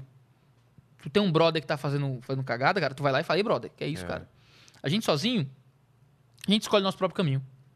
A gente sozinho, a gente não tem vergonha de fazer o que a gente quer. Quando a gente tem uma comunidade que a gente presta contas, é outra coisa. Porque eu disse, cara, se eu entrar nisso aqui, fulaninho vai vir me buscar, sabe? É. E às vezes é isso, a gente precisa saber, a gente precisa dar confiança de que vai ter gente vir buscar. Se a gente não tem comunidade de fé, a gente não tem igreja, a gente acha que pode viver a vida de fé, de fé sozinho, cara, é meio propotente, né? É. Não consigo, sou crente sozinho aqui na minha casa, tá de boa. Leio a Bíblia no meu quarto, tenho Jesus no meu coração e acabou. Sou bom, não É. sou mal. É, e cara, eu acho que isso é a postura de que é muito forte, brother. Porque eu não sou forte assim, não. Eu preciso de crente do meu lado todo dia. Eu tenho que ouvir pregação todo domingo. Eu tenho que ter gente orando por mim toda quarta-feira lá na igreja. Pra eu tenho- poder assistir seu Mandalorian de vez em quando. E continuar amando a Deus. É. e não ir pro lado negro da força. É, né? isso mesmo. Não é? Exato. Que é uma puta metáfora, né? De, de É, bem e não. mal e tal. Não, e há uma metáfora religiosa muito séria no, no É. Star Wars. Quem quiser mais coisas sobre Star Wars, vai no Mundo Cópia. Também tem um, um- Caramba. Ó, Tem um canal- Até você vai ver. né? Fala, mais uma pergunta. Lá Caramba! Nunca vi ele perguntar tanto. Não, é porque eu é, é assim. Tá todo mundo falando uma coisa aqui que eu gostaria muito que acontecesse. Que viesse o Rodolfo do Rodolfo Abrantes. Nossa, cara, ia ser incrível. Cara, ia ser muito É, legal, então tá né? todo mundo Incrível. falando aqui no chat. Vamos atrás se do gente conseguir contato. fazer um movimento aqui pra chegar nele. Chegar nele, né? O Thiago também conseguir ajudar É, de repente o gente. Rina também me ajuda. Que ele É, é muito. então, Pô, todo muito mundo legal. aí, todo mundo A lá. minha, minha esposa tá mandando uma errata aqui que eu tenho que Tá, então. Foi, essa errata aqui tá, tá faz mais. Faz, meia hora já, mas eu tenho que corrigir. Minha esposa mandou assim, ó. Simanque. Eu mando logo- Mulher cearense é assim, né? É. Simanque. Que eu queria era ir contigo ficar na rua, tu que não quis. Ah, é? Foi, eu lembro disso agora. Eu me, me saiu da minha cabeça. E ainda bem que você não Ela- levou, né? Porque. Não, ela disse, tu disse que os mendigos iam te matar pra ficar comigo. é verdade. É verdade, cara. né? Eu sou antropólogo e adoro- ia adorar ter essa experiência. Caramba. Mas é isso mesmo. Cara, eu abro o celular só pra ver se o pessoal que tá comigo não tá, tá indo embora. É. Só pra ter certeza. O pessoal Cara, que tá mas- contigo, o que que é? Não, que eu tô na casa de uns colegas Ah, aqui, tá, sabe? tá, tá. Eu, eu disse, cara, vou voltar tarde. Não, Qualquer tudo coisa bem. você dorme aí, olha. Tem... É, dá pra dormir aqui, dá pra dormir. Não, tudo bem. Vamos Só pra- para as perguntas Então finais, só então? campanha hashtag Rodolfo Abrantes Rodolfo Abrantes. Rodolfo. Isso. É isso demais. Eu entrevistei o Rodolfo já uma vez, o cara é muito gente boa, muito gente fina, cara. Que mudança de vida, né, cara? Não Era é? uma Incrível. coisa, transformou em outra, cara. É- Incrível, incrível. Ele deve ter uma história absurda, cara, absurda. Mas vamos lá. Eu sempre faço as mesmas três perguntas que te mandaram, por isso que te mandaram antes. Eu só pensei em um, vou ter que pensar nas outras agora. Tá bom. A primeira pergunta é, partindo do pressuposto que tá aqui nesse programa é, é o ponto alto da sua vida, contém uma ironia, é claro, é uma, é uma piada, mas olhando pra trás, qual foi o ponto mais baixo da sua vida ou da sua carreira que você tenha passado alguma dificuldade que você achou que... Claro que você tem fé e pode ter usado isso pra para te impulsionar pra cima, mas Cara- você teve um fundo do poço? Eu acho que teve. 2019, eu tive uma crise de burnout por excesso de estresse de trabalho, que foi, eu acho, a, pior desgraça da minha vida até aqui, assim. De que, cara, eu, eu acordava todo dia com vontade de chorar, queria, sabe, uma coisa completamente absurda. Eu, eu pifei emocionalmente, totalmente, assim. Por excesso de trabalho, por uma série de- fatores. Eu trabalhava demais, produzia demais, escrevia demais, tinha demandas da igreja, do instituto, de viagens, ficava viajando direto e tal. E, cara, eu, eu, eu parei de me reconhecer emocionalmente, assim. Então, eu, eu tinha ânsia de desmaio, eu tinha crise, crise de vontade de chorar o dia todo, ideação suicida. Caramba. Eu teve uma vez que eu tava num evento, eu disse, eu tenho que, eu tenho que ir ali. E saí, e saí andando depois de uns 300 metros, eu perguntei, meu Deus, onde é que eu Você tô? tava no palco? Não, não, eu tava Ah, você organizando o evento. Tá. E saí depois de, sim, dava na hora do almoço, e não sabia onde é que, eu- pra onde é que eu tava indo. Um nível de confusão mental por esse esse estresse do trabalho. Sei. E eu demorei pra assumir que eu precisava de ajuda psicológica. É, isso foi em 2019. Minha esposa estava grávida, eu lancei meu curso, lancei o Máfia dos Mendigos, t- assumi como pastor titular na igreja e, foi, e, pifando completamente, né? Cara, eu demorei, isso, eu comecei a ter o piripaque em maio, junho, julho, agosto, setembro, outubro. Em novembro foi quando eu disse, cara, eu não consigo mais. Eu, eu, eu não consigo mais viver assim. Não conseguia gravar vídeo, não conseguia trabalhar, não conseguia fazer nada. E minha, minha filha tinha nascido em agosto. Eu tava assim, era pra ser um período especial da minha vida, eu tava desesperado, cara. Estranhamente, estranhamente, emocionalmente, eu me, eu me desconhecia. Foi quando eu entendi, cara, eu preciso. Chamei alguns amigos, cara, eu preciso de ajuda. Eu não sei, o- eu não sei o que tá acontecendo comigo. Você conseguia ainda assim ajudar as outras pessoas? Cara, conseguia, mas era uma coisa muito difícil, assim. Era, era, era, excruciante demais. Então, se eu tinha que ir pra casa de alguém pra ajudar, pra dar um aconselhamento, cara, eu ia no carro passando mal. Eu voltava no carro chorando. Entendeu? Era uma coisa assim que eu não deixava a igreja saber, não deixava os outros ouvirem, tentava controlar ali, não. Achava que sim, se eu fosse forte bastante, dava certo, sabe? Entendi. Vai passar. É só, só foi um, um estressezinho que eu tive e, e vai dar bom, certo? E não deu, cara. Não deu. Não tava melhorando de jeito nenhum. E alguns amigos disseram, cara, procura um psicólogo. E eu era orgulhoso demais pra isso, sabe? Eu tava demais desse lado da mesa, de cuidar. Entendi. Eu nu- nunca, eu raramente estava do lado da mesa de ser cuidado. É, Aí mas pro- às vezes o psicólogo tem psicólogo de psicólogo, Exato. né? Até procurei alguns amigos assim, de outros pastores pra me ajudarem, me consolarem e tal, mas não, não tava rolando, sabe? Foi quando eu fui ajudar, aju- alguns amigos me ajudaram, fui procurar ajuda psicológica, fui fazer terapia, entendi que tava tendo um- uma crise de estresse por processo de trabalho, burnout, e fui fazer e fiz terapia por um ano, cara. Tô, tô, tô há um ano e pouco ah, fazendo terapia pra resolver essa questão do burnout que eu tive. E graças a Deus resolveu, assim. Depois de um ano, cara, trabalho normal, produzo normal, tô na igreja. Mas você diminuiu também o ritmo? Diminuí o ritmo demais, Tá. ainda mais com a com a criança. É consegui mais ajuda, né? Eu consegui melhorar. Minha estrutura de trabalho, meu, o jeito que eu trabalhava era muito insustentável. Não é? Eu trabalhava assim. Muito. Trabalhava das 8 da manhã até da noite todo dia, basicamente. Assim, era uma coisa louca. Não tinha horário pra nada. E eu entendi os meus limites. Até hoje tem sequelas, assim, de que eu não consigo mais produzir tanto, trabalhar tanto quanto eu trabalhava. Eu sou emocionalmente mais frágil do que seus era. problemas de, de- Saúde, de, tá saúde, de É. azia, de todo esse tipo de Tudo coisa vem, tá- vem vem disso, né? também. E também dos meus, meus péssimos hábitos alimentares. É. Ah, mas, cara, do- o- maio, junho, julho de 2019, acho que foi o pior fundo do poço da minha vida. Quando minha mulher grávida, tudo dando certo, lançando o livro.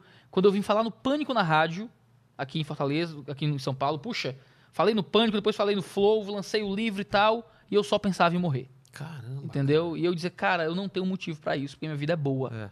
Eu tô no, talvez no, no ponto alto de relevância pública do que eu tenho pra dizer. Tô lançando um livro ótimo, minha filha tá pra nascer, tá tudo ótimo, e eu, eu não quero morrer, mas eu só penso em morrer. Isso, Entendeu? isso era um ciclo vicioso, porque isso te deixava pior, Pior, ainda. por- isso, foi. Eu- aí, cara, foi deixar de ser um cagão e ir atrás de ajuda psicológica. É, tem que, entendeu? tem que fazer. E foi maravilhoso pra mim, cara. Nossa, foi uma coisa maravilhosa. Porque, porque quando você tem um problema que te machuca, é, você resolve.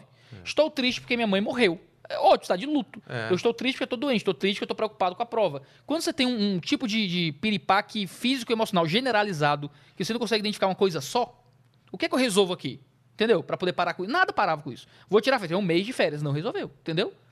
Eu- Diminuiu o ritmo. Não resolveu. Tava do mesmo jeito. Eu disse, cara, e agora? O que é que mais eu tenho que fazer pra parar com isso? Aí eu cheguei, chamei dois amigos pra conversar e disse: Eu não aguento mais estar tão triste. Eu preciso de ajuda. Entendeu? E encontrei ajuda. E graças a Deus, foi um ponto da minha vida. Entendeu? Fora da curva que não tá mais aí. Continuo me cuidando pra não acontecer de novo. ah, mas esse tipo de coisa é séria. A gente acha que é uma máquina que, que não quebra. É. né? Minha vida inteira, cara, eu era um cara que não importava com isso. Não, eu tô aqui e tal. Sem, não tem frescura. Aqueles cara que bola, bota pra frente e tal, e vai. E chegou uma hora que não ia mais. Tem eu pisava idade, no acelerador tem- e não ia é, mais. Tem, É. tem muita coisa envolvida, né? E Alimentação. eu, eu quebrei cedo, cara. Eu tinha 27 anos, pô. cara. Caramba. Eu tava publicando o sexto livro, tava, sabe? Tava, eu tava, fui muito intenso. Houve frutos dessa intensidade, mas o preço foi um pouco caro que eu paguei. Hoje minha esposa é minha grande incentivadora para descansar. É. É, ela diz, ah, não, não sei o que, pega a Catarina, vamos sair e tal. Ela me ajuda muito a. É, você, não, Ela- você não pode perder também nesses É. momentos. Não, não, eu adoro o fato de estar vendo minha filha crescer, isso é maravilhoso. A segunda pergunta tem a ver com o que a gente falou aqui, né? A, a- a morte, né? Aquele lance de a primeira vez que você descobriu que ia morrer, teve essa sensação de, putz, um dia eu vou morrer. E te pirou lá. Mas agora você já entende isso e, e convive com isso bem. E quais seriam as últimas palavras que você deixaria para o mundo, sendo que esse vídeo vai ficar para sempre para cá? Na internet. Acho que nada vale a pena fora de Jesus. A vida pode oferecer muitas coisas, muitos benefícios, muitas soluções, Mais fáceis. né? mas, cara, se a gente não consegue viver isso dentro daquilo que Cristo tem para dar pra gente, que é o contrato de dívida pago diante de Deus, você pode ganhar o mundo inteiro, mas perder a alma foi um péssimo investimento que você fez. Então qual é a frase? Nada. Nada faz sentido fora de Jesus. Tá certo. Pode pôr na minha lápide. Vou colocar Iago Martins embaixo. Tá certo? Agora a terceira é um trabalho para mim. Certo. Eu te coloquei várias questões, vários paradoxos e agora é a hora de você me deixar uma questão, alguma dúvida que você tenha, espiritual ou não, grande ou não. Eu vou tentar responder, não sei se certo, É? mas eu vou responder. Quando eu li essa pergunta que tu aqui me mandou, cara, essa última pergunta eu fiquei, eu fiquei pensando, nossa, qual é a minha grande dúvida, assim, que eu tenho, sabe? E sendo muito sincero, a, dúvida, a maior dúvida que, que eu tenho na minha vida, que fico- você alimentou essa dúvida dentro de mim, é, cara, como será quando eu ver Deus? No dia que eu chegar lá, o pecador miserável, desgraçado, um gran, uma grande talagada terrível de bosta que eu sou. Aí eu vou estar diante do Criador de todas as coisas do verbo vivo, do cara que não teve princípio, não, não tem meio, não tem fim. Que com o poder da sua voz, ele fala e existe. Sabe? Ele fala e há. Que entregou seu filho para morrer por mim. E quando eu chegar lá, eu vou poder olhá-lo na sua glória e na sua grandeza. Como vai ser isso, cara? Eu te falo. Fala. falo depois que você. Espero que você vá primeiro e você me conte aí através do Spook. Spook te traga aqui e você me conte numa entrevista e eu falo, o Iago Mar... Não, brincadeira, cara. Mas Eu acho, eu acho que os que ficam aqui é só os que não foram. eu não sei. também acho. Obrigado pelo, pelo papo, cara. Foi maravilhoso. E claro que, que Obrigado poderia estender muito mais, mas, pô, pelo horário aí, né?